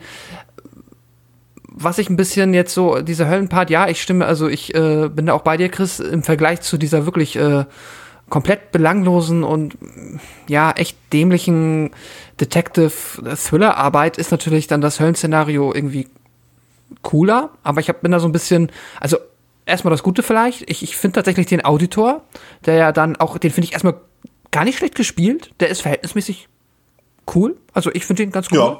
Der äh, hat so seine eigene Art, ich finde das Design ganz sympathisch und sowas gab es auch jetzt noch nicht unter den Zenobiten, hat so ein etwas so ein, na, der hat immer so etwas leichtes so, so sarkastisches, ironisches. Der ist so ein bisschen sassy irgendwie. Und das, das, äh, das, das Design stammt übrigens von ähm, vom Regisseur. Und das wurde eigentlich, ah. also eigentlich sollte so Pinhead aussehen in dem, in dem Reboot von Logier, das dann ja verworfen wurde. Ja. Deswegen hat er das Design genommen und jetzt ist so ist der Auditor quasi das Design. Ich finde, finde da hat was, ich weiß nicht, ähm, André hat es ja gespielt, hier die beiden ähm, Man of Medan und wie heißt der zweite Teil? Ähm, hier die Dark äh, Pictures. Äh, Dark Pictures Anthology auf jeden Fall. Genau, ja. und äh, so, da hat der Auditor hat so ein bisschen was von dem Kurator da, von dem Psychologen. Ja, der, ja, stimmt, stimmt, stimmt. Ja, gebe ich dir, gebe ich dir recht. Ja. ja. ja, er wollte halt, weil Pinhead hat ja quasi diese, ähm, Pinhead hat ja ein sehr, ähm, ähm, sag schon, ein sehr, oh, wir merken, ich man merkt wieder, wenn man acht Stunden podcastet hier gefühlt, dann äh, fehlen einem die Worte. Äh, Pin hatte ein sehr gleichschenkliges Design, ne? Ist ja alles sehr, äh, symmetrisch. Sehr, sehr symmetrisch, symmetrisch. danke. Danke für das. Aber gleichschenklich auch, also beachtenswert ähm, für die Uhrzeit. genau, für die, für die zwei Stunden 44 auf der Uhr beachtlich. Ähm, genau, er hat ein sehr symmetrisches Design und er wollte nämlich dem Pinhead mal so ein sehr wüstes Design, ne? so ein, so ein zerstörtes Design, ein, ein abstraktes Design verleihen. Deswegen diese, diese Schnitte, die Nägel werden genauso platziert, aber eben nicht so symmetrisch genau an den, an den ähm, Überschneidungen der, der Cuts, sondern er wollte das wirklich einfach mal so ein Chaos-Design machen. Und das passt eigentlich, also das, ich finde jetzt quasi Transformation zu diesem Auditor, das da zu nutzen, finde ich eigentlich ganz cool. Ja, finde ich auch. Also nur, die, nur diese, diese Brille, das sieht so ein bisschen steampunkig auch so aus. Das fand ich Ja, auch so ein bisschen, ein bisschen Matrix. Ja, ja, genau, genau. Ja, ja, genau, Matrix, ja. Aber ansonsten ja, so, so. Der Brille, da ist er. War ganz cool. Und als Figur fand ich ihn auch cool, ja. Ja. Ja, mit der Brille ist er auch ein bisschen wieder aus der Zeit gekommen. naja, aber den fand ich cool. Was ich nicht mochte, ist halt, ähm, dass der Film dann so krass auf Gross Out setzt. So, dieses, ich will dann halt noch, also, dass der hat diese Momente, wo er dann mit diesen drei Damen, die da ähm, dann ja nackig und auch irgendwie ohne Gesichtshaut da ähm, eine Rolle ausfüllen, die ich auch nicht ganz verstanden habe. Aber ähm, ja, die machen dann noch so eklige Sachen und graben dann dann irgendwas aussieht wie diese äh, Urinrinne dann in diesem Schlamm rum und ja, ganz ehrlich, Pascal, so, was soll das? Ganz ehrlich, Zoll für deine Unterbrechung. Ich muss sagen, du kannst mir ja wirklich alles, ne, ist ja kein Geheimnis, geht uns allen drei so ans Blätter, Gore, alles vorsetzen, was geht. Mhm. Aber ich muss sagen, ich habe vorhin dabei, äh, warte mal, ich, ich habe doch Abendbrot gegessen vorhin, ne? Nee, habe ich nicht. Aber irgendwas habe ich gegessen, als ich den Film gucke. Ah genau, ich war beim Bäcker, hab mir Kuchen geholt, denk so, guck hier, Judgment nochmal, gucken im Rewatch esse so mein, mein Möhrenkuchen und dann kommt diese Szene mit, diesen, mit dieser ekligen Gatsche, die die da haben und essen oder was sie da gemacht haben. Und da wurde mir richtig schlecht, muss ich sagen. Ich wäre beinahe auf Toilette gegangen. Das ja. fand ich echt würgend ekelhaft. Ja, ich finde es auch irgendwie unwürdig für einen Hellraiser-Film. Also so, so krass auf dieses Edgelord-Ekel-Thema ja. halt auch 2018 zu setzen. Das ist halt Und auch das, das, wo der Typ, der, nee. der, der, der etwas korpulentere Typ dort diese Kindertränen da trinkt und aufleckt und isst. Das fand ich auch so ekelhaft. Mm. Ja. ja, es ist auch der es, Hund sorry, in dem sorry, Frauenkörper, gerade, aber ist das, alles- das wirkt auch so ein bisschen dieser ganze Gore und Ekel, also dieser Ekel vor allem. Ähm, das, das hat, das, das wären so Sachen, die, die, wird- die, die, die, tauchen auch so in deutschen Amateurfilmen auf, weißt du, die sonst nichts können, die wirklich nur so auf absolutes Gekröse und, und äh, alles Ekel rausholen, um, um bloß Mhm. alles andere Schlechtes zu überspielen. So wirkt das. Das wirkt auch so aufgesetzt einfach. Ja. Halt wieder ja, ja, nicht absolut. Hellraiser, ne? Einf- Nee, nicht Hellraiser, aber irgendwie halt Reibung erzeugen, irgendwie. Wir, müssen Emotionen im Zuschauer auslösen. gelungen, Ekel ja. ist auch eine Emotion, ja.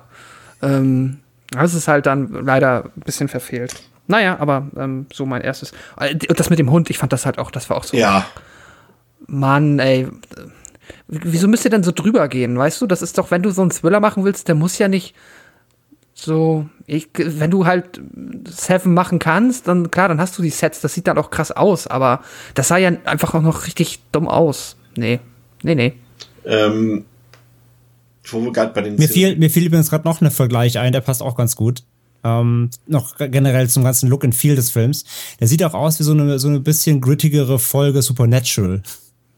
Weil die auch sehr viel mit diesem Himmel-Hölle-Ding spielen und so. ja, so die manche- Farbfilter, ja. ja, ja. Genau, das, das hatte für mich auch so ein bisschen Supernatural-Vibes so von zwei, weißt du, die Einfänge, so 2006, 2007. ähm, wo wir bei den Zenobiten waren, also wie gesagt, wir haben eben schon das Design des Auditors so ein bisschen gelobt. Ähm, wie sieht's denn mit äh, dem Pinhead-Darsteller aus, also äh, t- äh, Paul T. Taylor? Ich persönlich finde ja, dass er eine gewisse Ähnlichkeit hat mit äh, Doug Bradley und dass auf jeden Fall mit seiner Optik deutlich besser wieder funktioniert, äh, als es bei Collins der Fall war. Und da würde ich ihm jetzt auch nichts für abziehen. Also ich finde jetzt nicht, dass es hier jetzt wirklich einen Unterschied gemacht hat, dass Doug, äh, Doug Bradley nicht dabei war und, und stattdessen Taylor das gespielt hat. Ich muss sagen, der hat seine Sache, also für das, was es ist, und man muss ja auch dazu sagen, Pinhead ist jetzt auch nicht so, ist ja auch nicht, verlangt er jetzt auch nicht nach gigantischer Schauspielkunst, ähm, aber für das, was es ist, macht er seine Sache eigentlich in Ordnung, fand ich. Also ist mir nicht negativ aufgefallen. Pascal. Ja, absolut. Ich finde auch, der hat, der hat eine schöne Härte im Gesicht irgendwie, der hat so eine sehr kantig, strenge, ne? sehr, ähm, ja, er ist kantig und er hat halt auch wieder einfach diese Autorität, die er ausstrahlt. Das reicht dann ja auch schon meistens in den Momenten. Das reicht mir ja auch. Du sagst ja, da, da muss nicht viel geschauspielert werden. Ich brauche halt nur, ich muss den halt, mal, wenn ich Pinhead nicht ernst nehmen kann, ist halt alles verloren. Und das Er muss halt Eindruck machen, ne? eben in genau, das hatten wir in Revelations. Und jetzt ist er wieder da in der Hinsicht. So. Ist ja auch, ne, irgendwann müssen Schauspieler neu gecastet werden, damit müssen wir alle leben. Ähm, und das ist jetzt nicht das Schlechteste. Tja, André, wie findest du das? Ja, gehe ich mit, gehe ich mit. Also ich fand den, also Chris hat schon gesagt, ich würde dafür nichts abziehen. Ne? Also genau, das ist halt, äh, man muss damit leben natürlich, dass er einfach gar nicht dabei ist. Und klar, er hat, äh, er hat die Reihe geprägt, eben Doug Bradley natürlich einfach, aber ich finde auch hier, dass, dass Taylor das, das sehr, sehr gut macht. Er hat, ich fand das einen schönen Begriff gerade, Pascal, von dir, Autorität. Ähm, Pinhead braucht Autorität. Du musst ihn fürchten. Und zwar nicht nur Angstfurcht, sondern auch Ehrfurcht. Weil Pinhead einfach so eine Figur ist, vor der du dich halt, du musst halt niederknien vor ihr, quasi so. Der muss diese, diese, diese Unterwerfung muss er aus, ausstrahlen. Also, dass du, dass du dich vor ihm unterwerfen musst, quasi. Und das hat er halt natürlich ähm, hier äh, äh, äh, Collins im, im, im Revelations überhaupt halt gar nicht. Gegenteil. Er, also ich da sah eher aus, er sich unter, unterwirft vor Menschen. ähm, genau, aber das hat eben Taylor und das, das hat funktioniert, genau. Der, der macht das super solide. Ich fand auch, der hat so eine gewisse Ausstrahlung, der hat ein kantiges Gesicht, genau. Ähm, war, war Bradley gar nicht so unähnlich unter, unter der Maske, die auch gut war, die Maske. Ähm, nee, fand ich auch. Also das, das ist, geht absolut in Ordnung. Dem, dem Pinhead, dem kann ich auch nichts äh, entgegensetzen hier. Äh, bevor ich, ich jetzt schon wieder in die Abrundung äh, gehe, weil ich tatsächlich zu dem Film jetzt gar nicht großartig was zu sagen noch habe, ähm, die Frage, hat noch jemand, irgendwie sieht hier jemand noch Potenzial, die Story nochmal aufzudröseln oder aufzuschlüsseln, André? Da du es ja heute so gerne, sage ich jetzt vollkommen unkritisch, ja, äh, ja, nee, ich, ich meine, klar, wir, wir wollen die Filme ja nicht so tief besprechen, weil sonst wir natürlich mal acht Stunden hier sitzen würden, das ist ja klar. Aber ja, so ein bisschen, ein bisschen ins Detail gehen äh, sollten wir ja schon. Also, ähm, die, wir haben ja schon gesagt, so, das Ganze hat so zwei Ebenen und vor allem, was halt hier wichtig ist bei dem Teil, weil den werden ja auch die wenigsten wahrscheinlich gesehen haben, aufgrund der Verfügbarkeit eben bisher in Deutschland, der fehlenden. Ähm, hier geht es auch vor allem darum, dass eben noch eine zweite äh, äh, Ebene des Bösen dazu kommt. Denn es gibt halt jetzt eben nicht nur die Zenobiten, sondern es gibt quasi so eine Art, ich sag mal, es ist fast wie so ein Kult eben auch oder so ein, ja, wie kann man das benennen? Äh, die, so ein, so ein, es hat, es, also der ganze Film hat ja auch so eine gewisse Kultthematik noch mit hinten dran. Diese, wie heißen die, Stygian Inquisition, glaube ich, nennen die sich, ist, wenn ich mich ganz nicht ganz vertue. Ähm, die, die halt gemeinsam oder ja, beziehungsweise gegeneinander um, um die, die Vorherrschaft so ein bisschen ringen in dieser, in Anführungszeichen, Hölle. Also generell macht der Film dieses Thema Hölle, Himmel ähm, deutlich nochmal mehr auf, als es die, die Hellraiser-Lore eigentlich äh, immer getan hat. Denn hier ist es nämlich einmal so, dass äh, auch im Endeffekt sogar Gott auftaucht, so in einer gewissen Art und Weise, oder ein Gott. Er wird nicht als der Gott zwar dargestellt und betitelt, aber es ist quasi eine Art Gottheit. Und wenn man halt hier in diesem Himmel-Hölle-Segment redet, dann ist man eigentlich fast da, weil es geht ja nun mal auch darum, dass der Serienkiller, der hier am Werk ist, nach den zehn Geboten ja tötet auch komplett nichts Neues so. Deswegen, da muss man sich also gerade die ganze. Ja, das, ist halt dieses, was ich mit sieben meinte. Das hast du da die sieben Todsünden, hier die zehn Gebote, das ist halt Jacke wie Hose, ne? Genau, das meine ich. Das ist ja überhaupt nicht neu. Aber gerade deswegen, du hast diese Thematik halt hier eben einmal, diese Religionssymbolik, ähm, die halt sonst immer so, es wurde ja, wie gesagt, in den ersten Hellraiser-Teilen nicht benannt, dass es um die Hölle geht, sondern es war eine Hölle, eine Art Hölle. Und das hier wird jetzt wirklich schon wieder ganz konkretisiert. Es gibt quasi einen Gott und es gibt zehn Gebote und äh, äh die Zenobiten kommen aus der Hölle, aber es gibt eben noch diese, diese, ja, Missionare da, diese Stygians und äh, das ist alles halt der macht da jetzt ein Fass auf, deswegen bin ich fast schon wieder bei Supernatural, weil war es genauso, dass diese Himmel-Hölle-Thematik so eine Riesenrolle jetzt plötzlich spielt.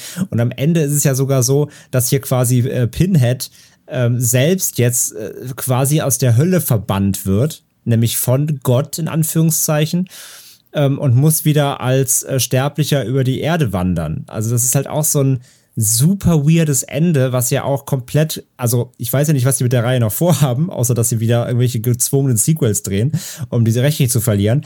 Aber so auch zu enden, nimmst du ja, nimmt ja auch der Fortsetzung der Reihe irgendwie alles irgendwie ab, ne? Das ist halt auch super weird.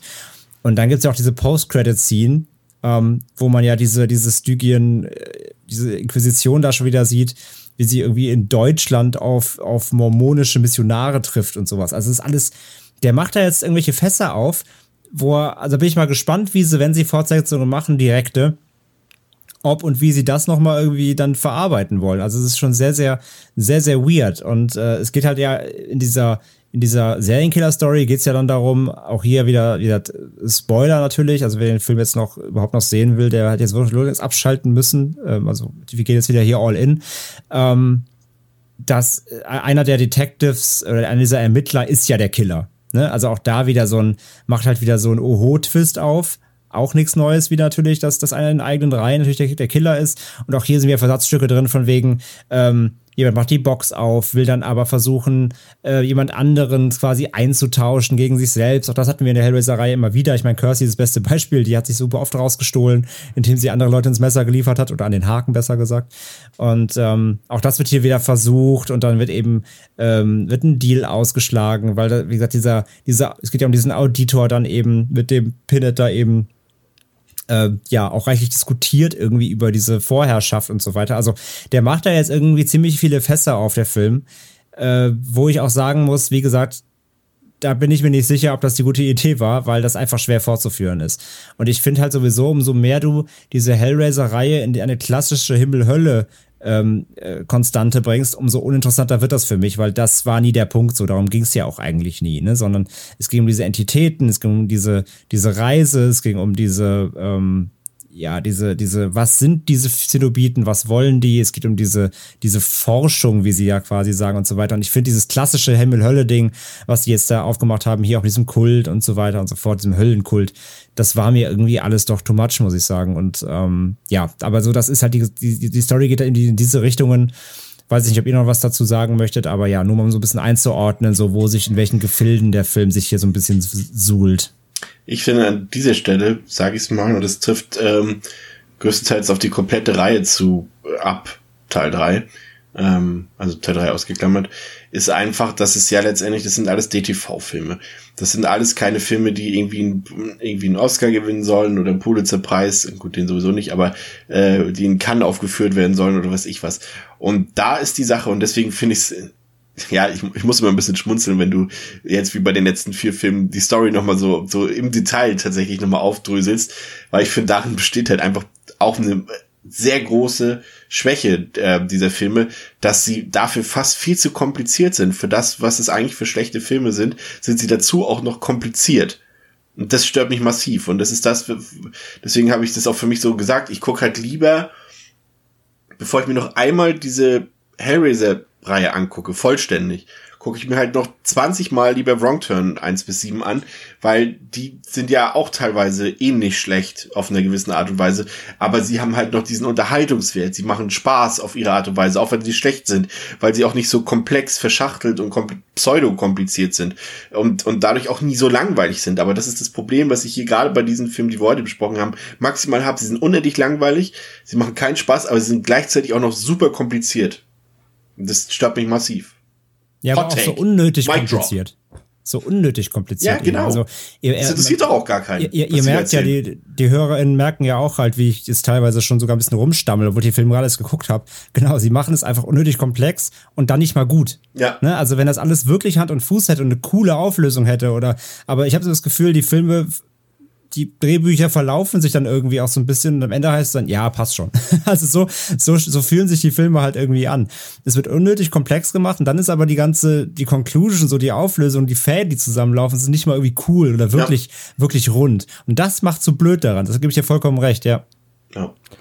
Es ist auch etwas, was ich halt wirklich verhältnismäßig spannend finde. Ich bin da auch ganz bei dir, Chris. Das ist, und du sagst es ja auch, André, das ist halt auch ich meine, niemand hat doch danach gefragt, oder? Weil wenn ich mir jetzt die ersten beiden Hellraiser-Filme angucke, die haben natürlich interessante Themen, die sie besprechen und äh, das Konzept ist schon irgendwo interessant, aber die sind ja nicht, äh, also den kannst du ja folgen ohne Probleme. Die sind ja jetzt ähm, nicht irgendwie auf fünf Ebenen miteinander verschachtelt, kompliziert und das ist ja tatsächlich erst in diesen DTV-Produktionen passiert, wo ich dann auch frage, wieso macht man, also wer ist denn da auf die ja, jetzt, bei manchen Filmen kann man sich ja noch streiten, so zum Beispiel der fünfte ist dann ja auch offensichtlich umstritten, André ist da ja schon äh, dem wieder wesentlich ähm, positiver gegenüber äh, gestellt, aber ich, ich habe trotzdem das Gefühl, dass irgendwie in dieser DTV-Ära die Reihe so einen ganz eigenen Weg angetreten ist, der aber für DTV-Filme ja. überhaupt nicht geeignet ist. Der hat so eine Eigendynamik halt entwickelt, die Reihe, die eigentlich niemand wollte. Ja, Genau, so wir machen jetzt keine Kinofilme mehr, wir machen jetzt nur noch DVD-Filme und jetzt versuchen wir mal äh, damit irgendwie Seven nachzumachen oder äh, Scream und keine Ahnung, das ist halt so. Nee, dann, also dann geh halt, dann ist es halt, wie du gesagt hast, dann mach, äh, vielleicht ist Hellraiser da nicht das richtige Franchise für, aber dann mach irgendwie das, was die Originale machen, runtergedampft. Versuch eine stringente Geschichte mit einfachen Mitteln zu erzählen. Ich meine, wenn du dir den ersten anguckst, der hatte ja auch nicht das Wahnsinn, das ist ja auch eher ein, Spiel auf kleinem ja. Raum. Da hat ja auch nicht zehn Schauplätze und auch nicht Schauspieler, die irgendwie siebenstellige Gagen äh, erfordert haben. So, da hätte man ja irgendwie versuchen können, da ein bisschen stringenter an die Sache zu gehen. Stattdessen haben wir jetzt halt hier echt viele Filme, die auch mit, also nicht nur, aber auch an ihren Ambitionen, was das Storytelling angeht, meiner Meinung nach mitgeschaltet. Der erste hat halt ja. ein gutes Drehbuch von Clive Barker, das ist halt der Punkt, ne? Ja. ja. Ähm, ja, vielleicht, also das Ding ist natürlich halt, man muss dazu sagen, wir reden hier halt normal über eine Reihe, wo wir jetzt zehn Filme haben. Natürlich musst du dir halt irgendwann anfangen, was zu überlegen, ne? Und du musst ja auch mal, du musst ja schon irgendwas anderes machen, sonst sagt halt jeder Erste genau wie der Erste. Sind wir ja, uns auch einig, ne? Nee, aber, aber da machst, ja. machst, machst halt, hat Freitag der 13. auch gemacht, aber dann bau halt irgendwas ein, also da bau was ein, aber ändere die Mythologie nicht so. Dann lass Jason halt nach Manhattan fahren mit dem Schiff. Okay, aber Jason ist immer noch Jason. Oder lass ihn gegen eine, gegen eine, ähm, gegen eine Frau antreten, die äh, telekinetische Kräfte hat. Okay, das ändert aber an Jason nichts und an der Mythologie hinter Jason nichts. Also äh, das kann man ja alles machen. Deswegen funktionieren diese Sachen auch und sie funktionieren auch vom Unterhaltungswert her einfach. Ähm, aber vielleicht ist es genau das, was, was Pascal auch gesagt hat. Vielleicht ist Hellraiser nicht die Reihe dafür, weil ja, Hellraiser ja. generell, weil du hast halt, du hast halt natürlich, selbst wenn du dich gruselst, vor Halloween, vor Freitag der 13., von Nightmare on Elm Street, hast du bei all dem Grusel Spaß dabei. Hellraiser ist von vornherein, glaube ich, nicht mal unbedingt darauf ausgelegt, dass man Spaß damit hat, weil sie von der Grundstimmung, von der Grundthematik hier, das ist genau das, was Pascal von gut gesagt hat, düsterer sind, nihilistischer sind. Ich glaube, du, die Mhm. Möglichkeiten sind einfach sehr eingeschränkt, was das geht. Du kannst jetzt Pinhead nicht nach äh, Manhattan schicken, weil das wirkt lächerlich, das funktioniert nicht. Naja, Äh, er war in Space, ne? ja, aber auch nicht wirklich, ne? Also so, ne? Und deswegen, ich glaube, die, die, dass das Thema eigentlich nach dem dritten Teil einfach auserzählt ist. Ja, Also, ja. Na, naja, sagen wir mal so, nach dem fünften. nee, der- das fünfte ist ja auch kein Hellraiser-Film. So, aber das Ding ist doch, es, ist, es kommt doch nichts mehr. Also nach Teil 3, von mir aus sogar nach Teil 2. Und selbst der ist ja eigentlich auch nur eine, schon mehr oder weniger, ich will jetzt nicht sagen Remake von Teil 1, aber der hat ja schon vieles, was in Teil 1 schon drin war. Also, ähm, ich finde einfach. sag mal so, vielleicht, vielleicht hätte man spätestens nach dem fünften wirklich einfach aufhören sollen. Spätestens nach dem dritten, da gebe ich Es- dir es vollkommen recht. Es ist kein. Übrigens, viele HörerInnen hatten ja Angst, dass wir uns jetzt zerstritten haben wegen dem äh, Beef über den fünften. wer Nein, das dachte, der hat Angst. recht, ja. Ja, genau. Wir hassen uns jetzt und podcasten nur noch und sehen uns dabei auch nie wieder. Ähm, nein. Wir haben auch die Webcams Ja, heute es- ausgeschaltet. Es ist genau extra deswegen. Ich wollte Chris wirklich nicht mehr ins Antlitz blicken nach dem Beef. Ähm, nein, wir haben uns immer noch lieb, alles gut. Äh, es sind ja nur Filme. Und äh, nein, aber es, ich bin, ich, ich glaube, da, da gebe ich Pascal auch recht. Ja, es ist vielleicht einfach, es ist nicht die Reihe, die man so endlos fortsetzen kann. Es ist einfach das Ding. Irgendwann ist das Ding durch und ja, und was wir dann, was, was dann passiert ist, sehen wir oder haben wir vor allem heute gehört in den ganzen Teilen. Es wird einfach abstrus albern irgendwann. Und an dem Punkt sind wir halt jetzt schon drüber quasi sogar. Und ja, das, das ist dann quasi der Payoff, dass die Filme entsprechend auch einfach nicht mehr, äh, also A, passen sie nicht mehr zur Lore und sie sind noch, und sie sind nicht unterhaltsam größtenteils. Und das du ist merkst- halt die Mischung, ist halt wirklich äh, destruktiv. du merkst es halt auch daran, das haben vielleicht jetzt auch tatsächlich, weil wir es ja auch angekündigt haben, jetzt kommen die ganzen schlechten Filme und so weiter, dass jetzt wir jetzt auch gar nicht so viel Spaß haben beim Diskutieren, weil es ist eben genau das, was du sagtest. Hier fehlt einfach so dieses, es fehlt einfach das, das, ja, wie soll man es ausdrücken? Die sind halt, mh, ja, wie Es drückt fehlt alles an- aus? also das, was ich, ihm was ich Hm? ihm gesagt habe, bei Freitag 13 über Wrong Turn und so weiter, da kannst du dich denn, die sind schlecht, aber dann hast du trotzdem irgendwie Spaß und wenigstens Spaß beim Diskutieren bei. Aber hier ist es wirklich so, dass es, das hat sich auch in der Vorbereitung, so, das kann man ja auch ehrlich mal sagen, hat sich das zum ersten Mal seit wirklich ewig langer Zeit für mich mal wieder richtig nach Arbeit angefühlt, dass ich die fünf Filme jetzt noch gucken musste, dass ich dazu noch Skripte schreiben musste und so weiter. Das hat sich richtig wie Arbeit angefühlt. Ja? Aber äh, das habe ich sonst eigentlich nicht, weil es tatsächlich, die Filme machen keinen Spaß und es hat sich für mich auch ein bisschen übertragen, muss ich ganz ehrlich sagen. Also Hut ab, das muss man auch mal schaffen. Also da, ich bin bei dieser Reihe bin ich echt nach Teil 3 raus. Das ne. nee. Nee, äh, ja, muss man, muss man, muss man wirklich leider so sagen. Ja, die Filme haben wirklich einfach extrem stark abgebaut und genau, es ist einfach so an, die sind an dem Punkt angekommen, schon, schon seit längerer Zeit einfach leider, dass sie wirklich einfach auch nicht mehr wirklich unterhalten. Ja, und das ist einfach, das überträgt sich ja natürlich auch in so eine Diskussion, weil dafür sind sie mittlerweile auch zu egal. Ja, also genau das. Du kannst dich ja über jeglichen Trash, ich meine, äh, so, wir haben, was wir alles schon gesprochen haben irgendwie. Äh, du, du, eigentlich findest du immer was, wo du dich dran aufhängen kannst. Aber ich meine, alleine, ich meine, ist ja wirklich so die hitzige Diskussion im ersten, in unserer ersten Folge über den fünften so, hat's ja gezeigt. Weil, ja, ich erkenne in dem halt was, du vielleicht nicht, aber trotzdem war irgendwie das Film interessant genug, um wirklich drüber fast zu streiten. Ja. Und das, das, das hast du, na, dem Zusammenhang. genau, das hast du ja hier von sechs jetzt bis zehn wirklich in keinem Teil mehr, dass, dass, dass es da irgendeine, überhaupt einen Aufhänger gab, einen Grund, um zu streiten, weil es halt so egal wird einfach und so durchläuft, ohne irgendwelche Ecken und Kanten und interessanten Aspekte. Und das ist, glaube ich, dass die, die, das ist die, das ist das Fazit wirklich unserer heutigen Folge einfach, würde ich mal sagen. Ja, gehe ich, geh ich auch mit. Äh, Ich will nicht, ich frage noch einmal kurz rum, weil letztendlich haben wir alles zu dem Film gesagt. Ähm, der Teil kriegt von mir jetzt noch mal. Jetzt muss ich selber erstmal überlegen. Äh, es war Pascal, was gibst du dem? Ich gebe dem Film ähm, eineinhalb Sterne habe ich ihm gegeben auf Letterboxd und ähm, ja, ich finde ihn, also wenn ich jetzt nochmal drüber nachdenke, ähm, vielleicht nochmal mein Fazit für äh, diese Fo äh, Folge quasi, würde ich ja wahrscheinlich, würde es mich jetzt zwingen, nochmal einen zu gucken morgen, würde ich sagen, ich gucke nochmal Hellworld. Ähm, da hätte ich am ehesten Spaß mit.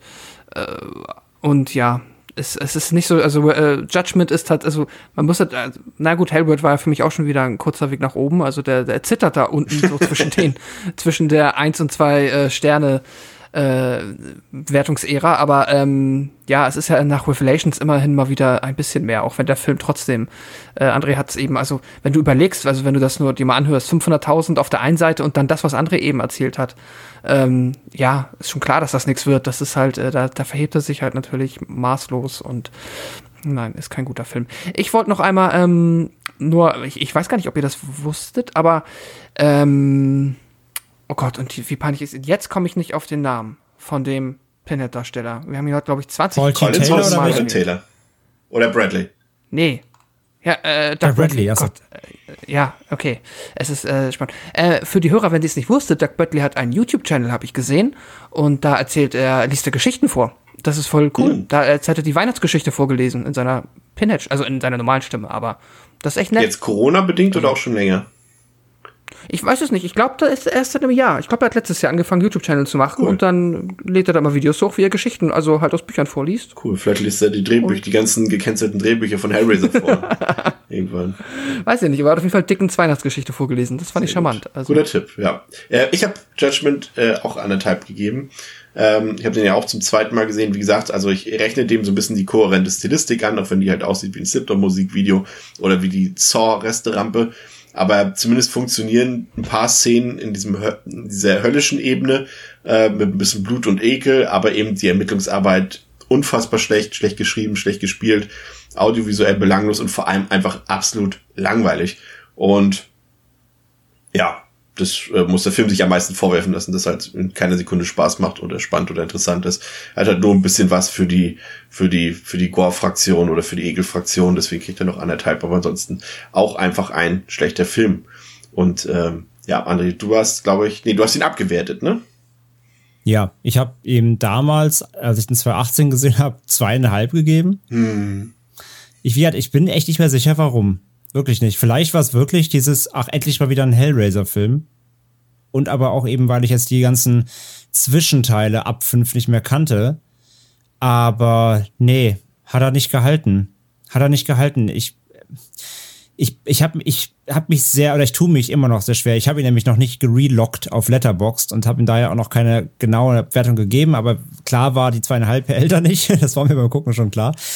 Und ich tue mich echt so ein bisschen schwer, ob ich ihn quasi über die magische anderthalb Grenze drüber hieven soll oder nicht. Gerade im Vergleich jetzt zu Hellseeker und ähm, Hellworld. Und eigentlich geht es nicht, weil trotz allem, und Pascal hat es gerade auch nochmal gesagt, Hellworld war, glaube ich, auch für mich von den allen noch, noch der, der mich am, der mich am meisten unterhalten hat. Ja, weil der war auch am ehesten noch einen Spaßwert unterstellen. Genau, genau. Der hat den, der hat den Spaßfaktor trotzdem noch irgendwo allein durch diese dilettantische 90s äh, äh, Optik und diese ganze Teenie-Geschichte da drin, weil es auch so abstrus ist. Und der hat zumindest irgendwie, der hat, der hat ein Tempo. Das heißt, der hat ein Tempo irgendwie, was die anderen ja auch überhaupt nicht haben. Ähm, von daher äh, kann ich ihn auf, kann ich ihn eigentlich gar nicht auf diese Ebene stellen, weil das hat er nicht. Und Hellsieger war zumindest handwerklich noch in Ordnung. Nee, äh, also von, da, von daher auch anderthalb.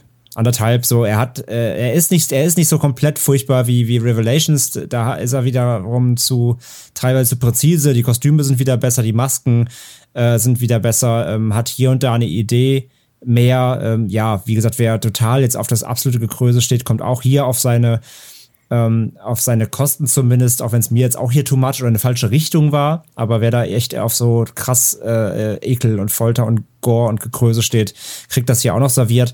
Ähm, aber auch, ja, der genau, ich, ich, ich, ich hatte damals, glaube ich, beim Gucken, hatte ich halt Inferno-Vibes aufgrund der, ähm, aufgrund dieser Ermittlungsgeschichte drumherum, der Serienkiller-Geschichte.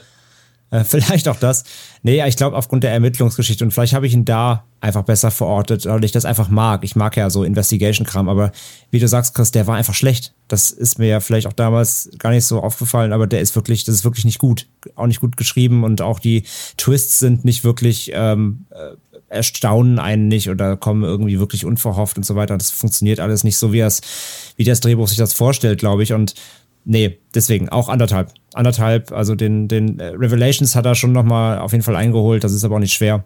Aber äh, ich kann ihn nicht auf die Stufe mit Hellseeker und, und, ähm, und äh, Hellworld stellen, weil dafür war im Endeffekt auch echt tatsächlich eben das wieder nicht unterhaltsam genug einfach. Ja. Also anderthalb von fünf. Ja. Ja, äh, zusammengefasst haben wir die Reihe ja im Endeffekt eben auch schon. Ich ähm, versuche noch mal ein paar Schlussworte zu finden. Also wir haben ja bereits ein paar große Franchises besprochen. Wir haben Texas Chainsaw durchbesprochen. Halloween, Freitag der 13., Nightmare on Elm Street, äh, Wrong Turn, ähm, Final Destination, jetzt muss ich überlegen, ähm, das müssten so die, die größten, größten Sachen gewesen sein. Und da muss ich sagen, fällt Hellraiser nochmal wirklich einfach auch negativ auf aus den besagten Gründen, dass halt wirklich wenige Filme Spaß machen hier, dass die, dass die, die, die, dass der Pfeil so schnell schon in der Reihe kommt, der nach unten geht ähm, und sich auch nicht mehr erholt, nicht in keinster Weise. Du hast halt so, äh, Scream hatten wir auch noch, genau. Ähm, du hast dann halt immer wieder, zum Beispiel bei Freitag 13, da kommt halt ein Jason Lives Teil 6, der dann nochmal auf einmal für mich der beste Film der Reihe ist, als Teil 6 äh, oder bei Halloween, selbst wenn man, ich, ich habe natürlich ein Guilty Pleasure für Halloween 6, aber da kommen spätestens dann irgendwie die Reboots von das letzte oder sei es auch der erste von Rob Zombie oder Halloween Age 20, da kommen noch mal Ups. Du hast das auch bei äh, bei Nightmare, dass noch mal das zum Beispiel ein Teil 3 oder ein Teil 4 gut sind äh, und so weiter und so fort.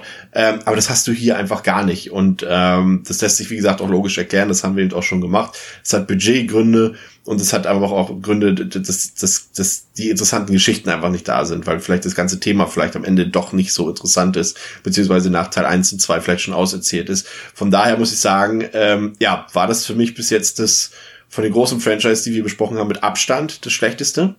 Ähm, und ja, also normalerweise sind wir auch so, dass wir auch immer sagen, guckt euch das an und so. Aber hier würde ich sagen, wer die Teile noch nicht gesehen hat und dem wirklich der Podcast von uns jetzt reicht, spart euch zumindest alles, was nach Inferno kommt. Das ist Zeitverschwendung. Ist es wirklich einfach. Also das ist, wenn man da nicht hardcore-mäßig hinter ist oder einen Podcast über das Thema betreibt, äh, spart euch die Zeit und guckt euch was Besseres an. Das ist mein ernst gemeinter Ratschlag an dieser Stelle. Und diese traurigen Worte finde ich wirklich selten. Pascal. ja, ähm, ja, genau das, was du sagst. Es ist, ähm, was kann man zum Abschluss noch sagen? Ich äh, weiß nicht, ähm, ob ihr da noch mehr zu wisst, aber es ist diese die ähm, Pläne für das Reboot, für das große Reboot, das irgendwann mal kommen soll, quasi so das äh, Halloween 218, ähm, Hellraiser, weiß ich nicht, 2022, nee, ach egal, äh, auf jeden Fall, aber das ist ja wohl irgendwo geplant. Ähm, Sehe ich trotzdem nicht, sehe ich nicht.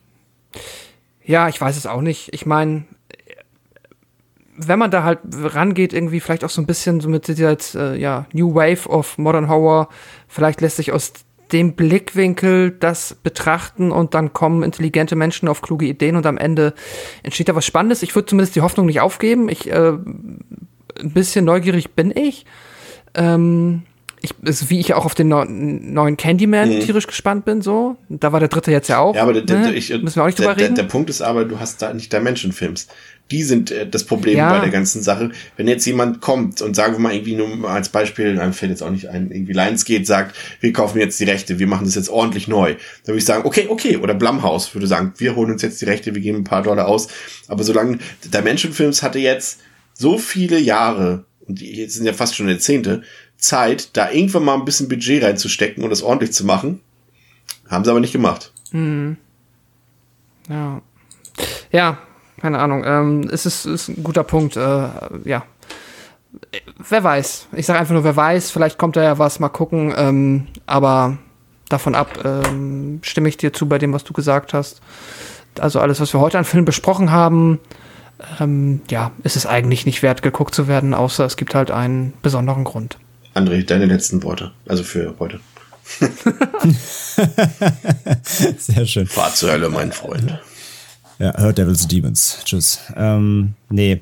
Ja, natürlich, was soll ich sagen? Äh, wir haben es heute in aller Ausführlichkeit schon wiedergegeben. Also, die Teile ab, ab fünf aufwärts sind halt wirklich nur für Hardcore-Enthusiasten, die die Reihe wirklich äh, mögen, die einfach natürlich, die Vielgucker und die Allesgucker natürlich, die sowieso sich alles reinziehen wollen, die werden sich das angucken. Und alle, die einfach wirklich ähm, die Hellraiser-Reihe äh, wirklich einfach lieben, wobei die eben natürlich auch genauso enttäuscht werden können. Das ist eben die Krux des Ganzen. Ne? Also ähm, so, ich, ich mag Hellraiser trotzdem noch. Also es ist nicht so, dass die Teile mir das jetzt kaputt gemacht haben. Natürlich, äh, dadurch werden ja die ersten äh, Filme nicht schlechter oder so. Aber ähm, es ist halt schon schade und traurig, was aus dem Ganzen geworden ist. Von daher, ich kann auch nur sagen, so, ich möchte nicht sagen, guckt euch nicht an. Ich möchte nur sagen, habt, wenn, keine Erwartungen ähm, und geht da wirklich ganz, ganz nüchtern ran und äh, klammert euch an jeden kleinen Gras an, denn mehr gibt's halt nicht, um da irgendwie Spaß mit zu haben.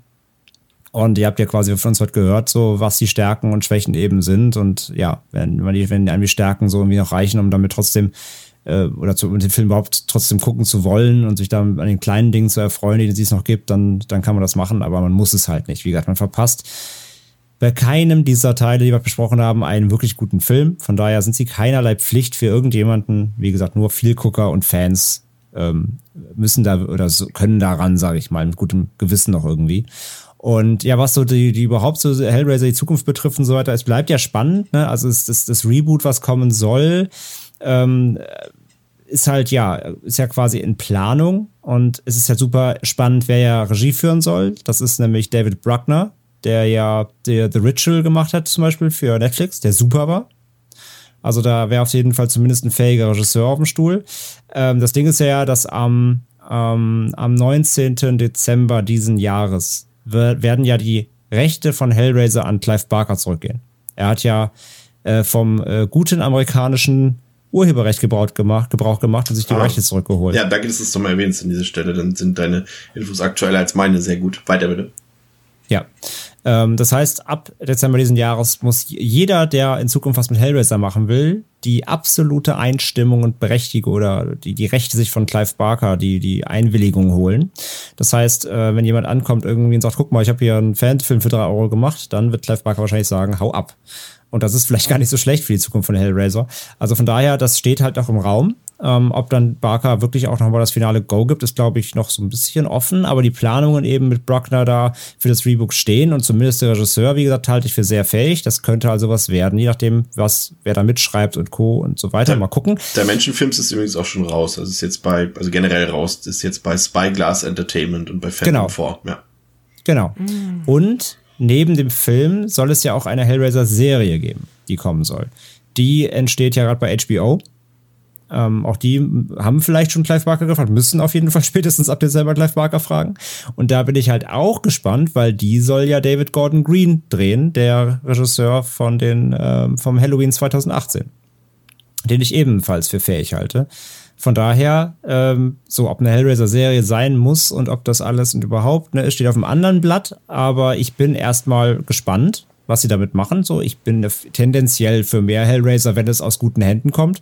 Und das hier wären halt zwei gute Hände auf beiden Seiten, mit denen ich gerne gut leben könnte und von denen, von denen ich was erwarte und denen die ich irgendwie Vertrauen habe von den Sachen, die sie bisher gemacht haben.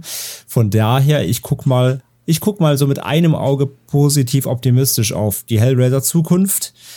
Ähm, aber ja, ich glaube, fortsetzen jetzt nach Judgment gerade kannst du den ganzen Zirkus nämlich nicht mehr. Von daher ist da, da hier sind wir jetzt an dem Punkt, wo ich mal sage, ja, bitte, bitte ein Reboot. wenn, wenn, also wenn man, hm. wenn man weitermacht, dann bitte ein Reboot, weil alles andere kann eigentlich nur noch in einer Katastrophe enden. Und von daher, wie gesagt, ich bin mal gespannt, was daraus wird, ob die Sachen wirklich realisiert werden, was Barker damit zu mischen hat dann noch ähm, aber wirklich nur noch sagen will, ja, nein, Daumen hoch, weil so Cäsar-Move, ja, macht mal oder nein, runter. Ähm, oder ob er wirklich noch sich sogar irgendwie beteiligt und schreibt oder zumindest sich irgendwie als Producer engagiert, keine Ahnung, mal gucken. Aber mit den News bin ich erstmal so zumindest nicht komplett abgeneigt, da mehr zu sehen in Zukunft. Ja, aber wie gesagt, äh, Resümee nochmal unserer Recaps jetzt, wie gesagt, ja, die heutige Folge war eigentlich fast nur zum Warnen da. deine Euphorie in allen Ehren. Äh, ich glaube da tatsächlich noch nicht dran. Äh, wie gesagt, wir hatten auch schon äh, Pascal Logier, Patrick Lussier und, und Bustillo und Maury mit irgendwelchen Remix und Reboots beauftragt und mit Clive Barker jedes Mal dabei. Ähm, schauen wir mal, sage ich mal, ne? Schauen wir mal. Und eine TV-Serie hatten wir auch schon, die gecancelt wurde. Ähm, aber zu hoffen äh, wäre es natürlich, um äh, hier auf der positiven Note ähm, zu enden, die du eben eingeleitet hast. Danke, dass ihr zugehört habt. Äh, drei, fast dreieinhalb Stunden, ja doch, dreieinhalb Stunden ähm, bei unserer Reise in die Abgründe der Hellraiser-Reihe. Wir hoffen, es hat euch trotz vielleicht manch mürrischer Stimmung und sehr vielen Negativtönen äh, trotzdem gefallen und ihr hattet euren Spaß im Gegensatz zu uns. Nein, Spaß. Ähm, wenn wenigstens einer Spaß gehabt hat, ja. wenn wir es schon nicht, dann wenigstens, dann wenigstens immer zuhören. Ja ja, muss man sich überlegen, ob man jetzt dreieinhalb Stunden sich die Zeit nimmt und die fünf Filme guckt oder uns dreieinhalb Stunden einfach nur zuhört. Äh, nimmt du, ich bin, ich bin ehrlich, also ich bin ganz ehrlich, wenn ich, wenn ich eine Zeitmaschine hätte und ich könnte in die Vergangenheit zurückreisen, dann würde ich lieber äh, die Filme ungeschehen machen und dann lieber einfach den, ja, also quasi, wenn der Podcast sich trotzdem von alleine aufnehmen würde, ohne dass ich die, die Filme dafür gucken muss, ähm, dann ich würde lieber den Podcast hören, als wirklich diese all ganzen Filme jetzt am Stück durchgucken, weil das war auf jeden Fall mehr Lebenszeitverschwendung. Das kann ich mal aber ganz klar sagen. Das stimmt. Ähm, und beim nächsten Mal soll es tatsächlich, das äh, tease ich jetzt hier schon mal, weil vielleicht auch, ja, die meisten hören eh nicht bis zum Ende, ähm, äh, tease ich schon mal, äh, dass wir in der nächsten Folge dafür dann einen richtigen Kracher am Start haben, der tatsächlich mit Horrorfilmen jetzt nicht ganz so viel zu tun hat, ähm, sondern wieder, mal wieder einen Thriller ausgepackt haben und ähm, qualitativ geht's da, äh, geht's da richtig ab, sag ich mal. Also sind wir am ganz, ganz In gegenteiligen. Ende. Ja, in ganz anderen Sphären. Ähm, ja, also von daher danke, dass ihr dabei wart. Danke André, danke Pascal und äh, ein Dank an Danke, Chris. selbst. Ja, vielen Dank. Bis zum nächsten Mal bei Devils and Demons. Auf Wiederhören. Ciao. Ciao, ciao. Tschüss.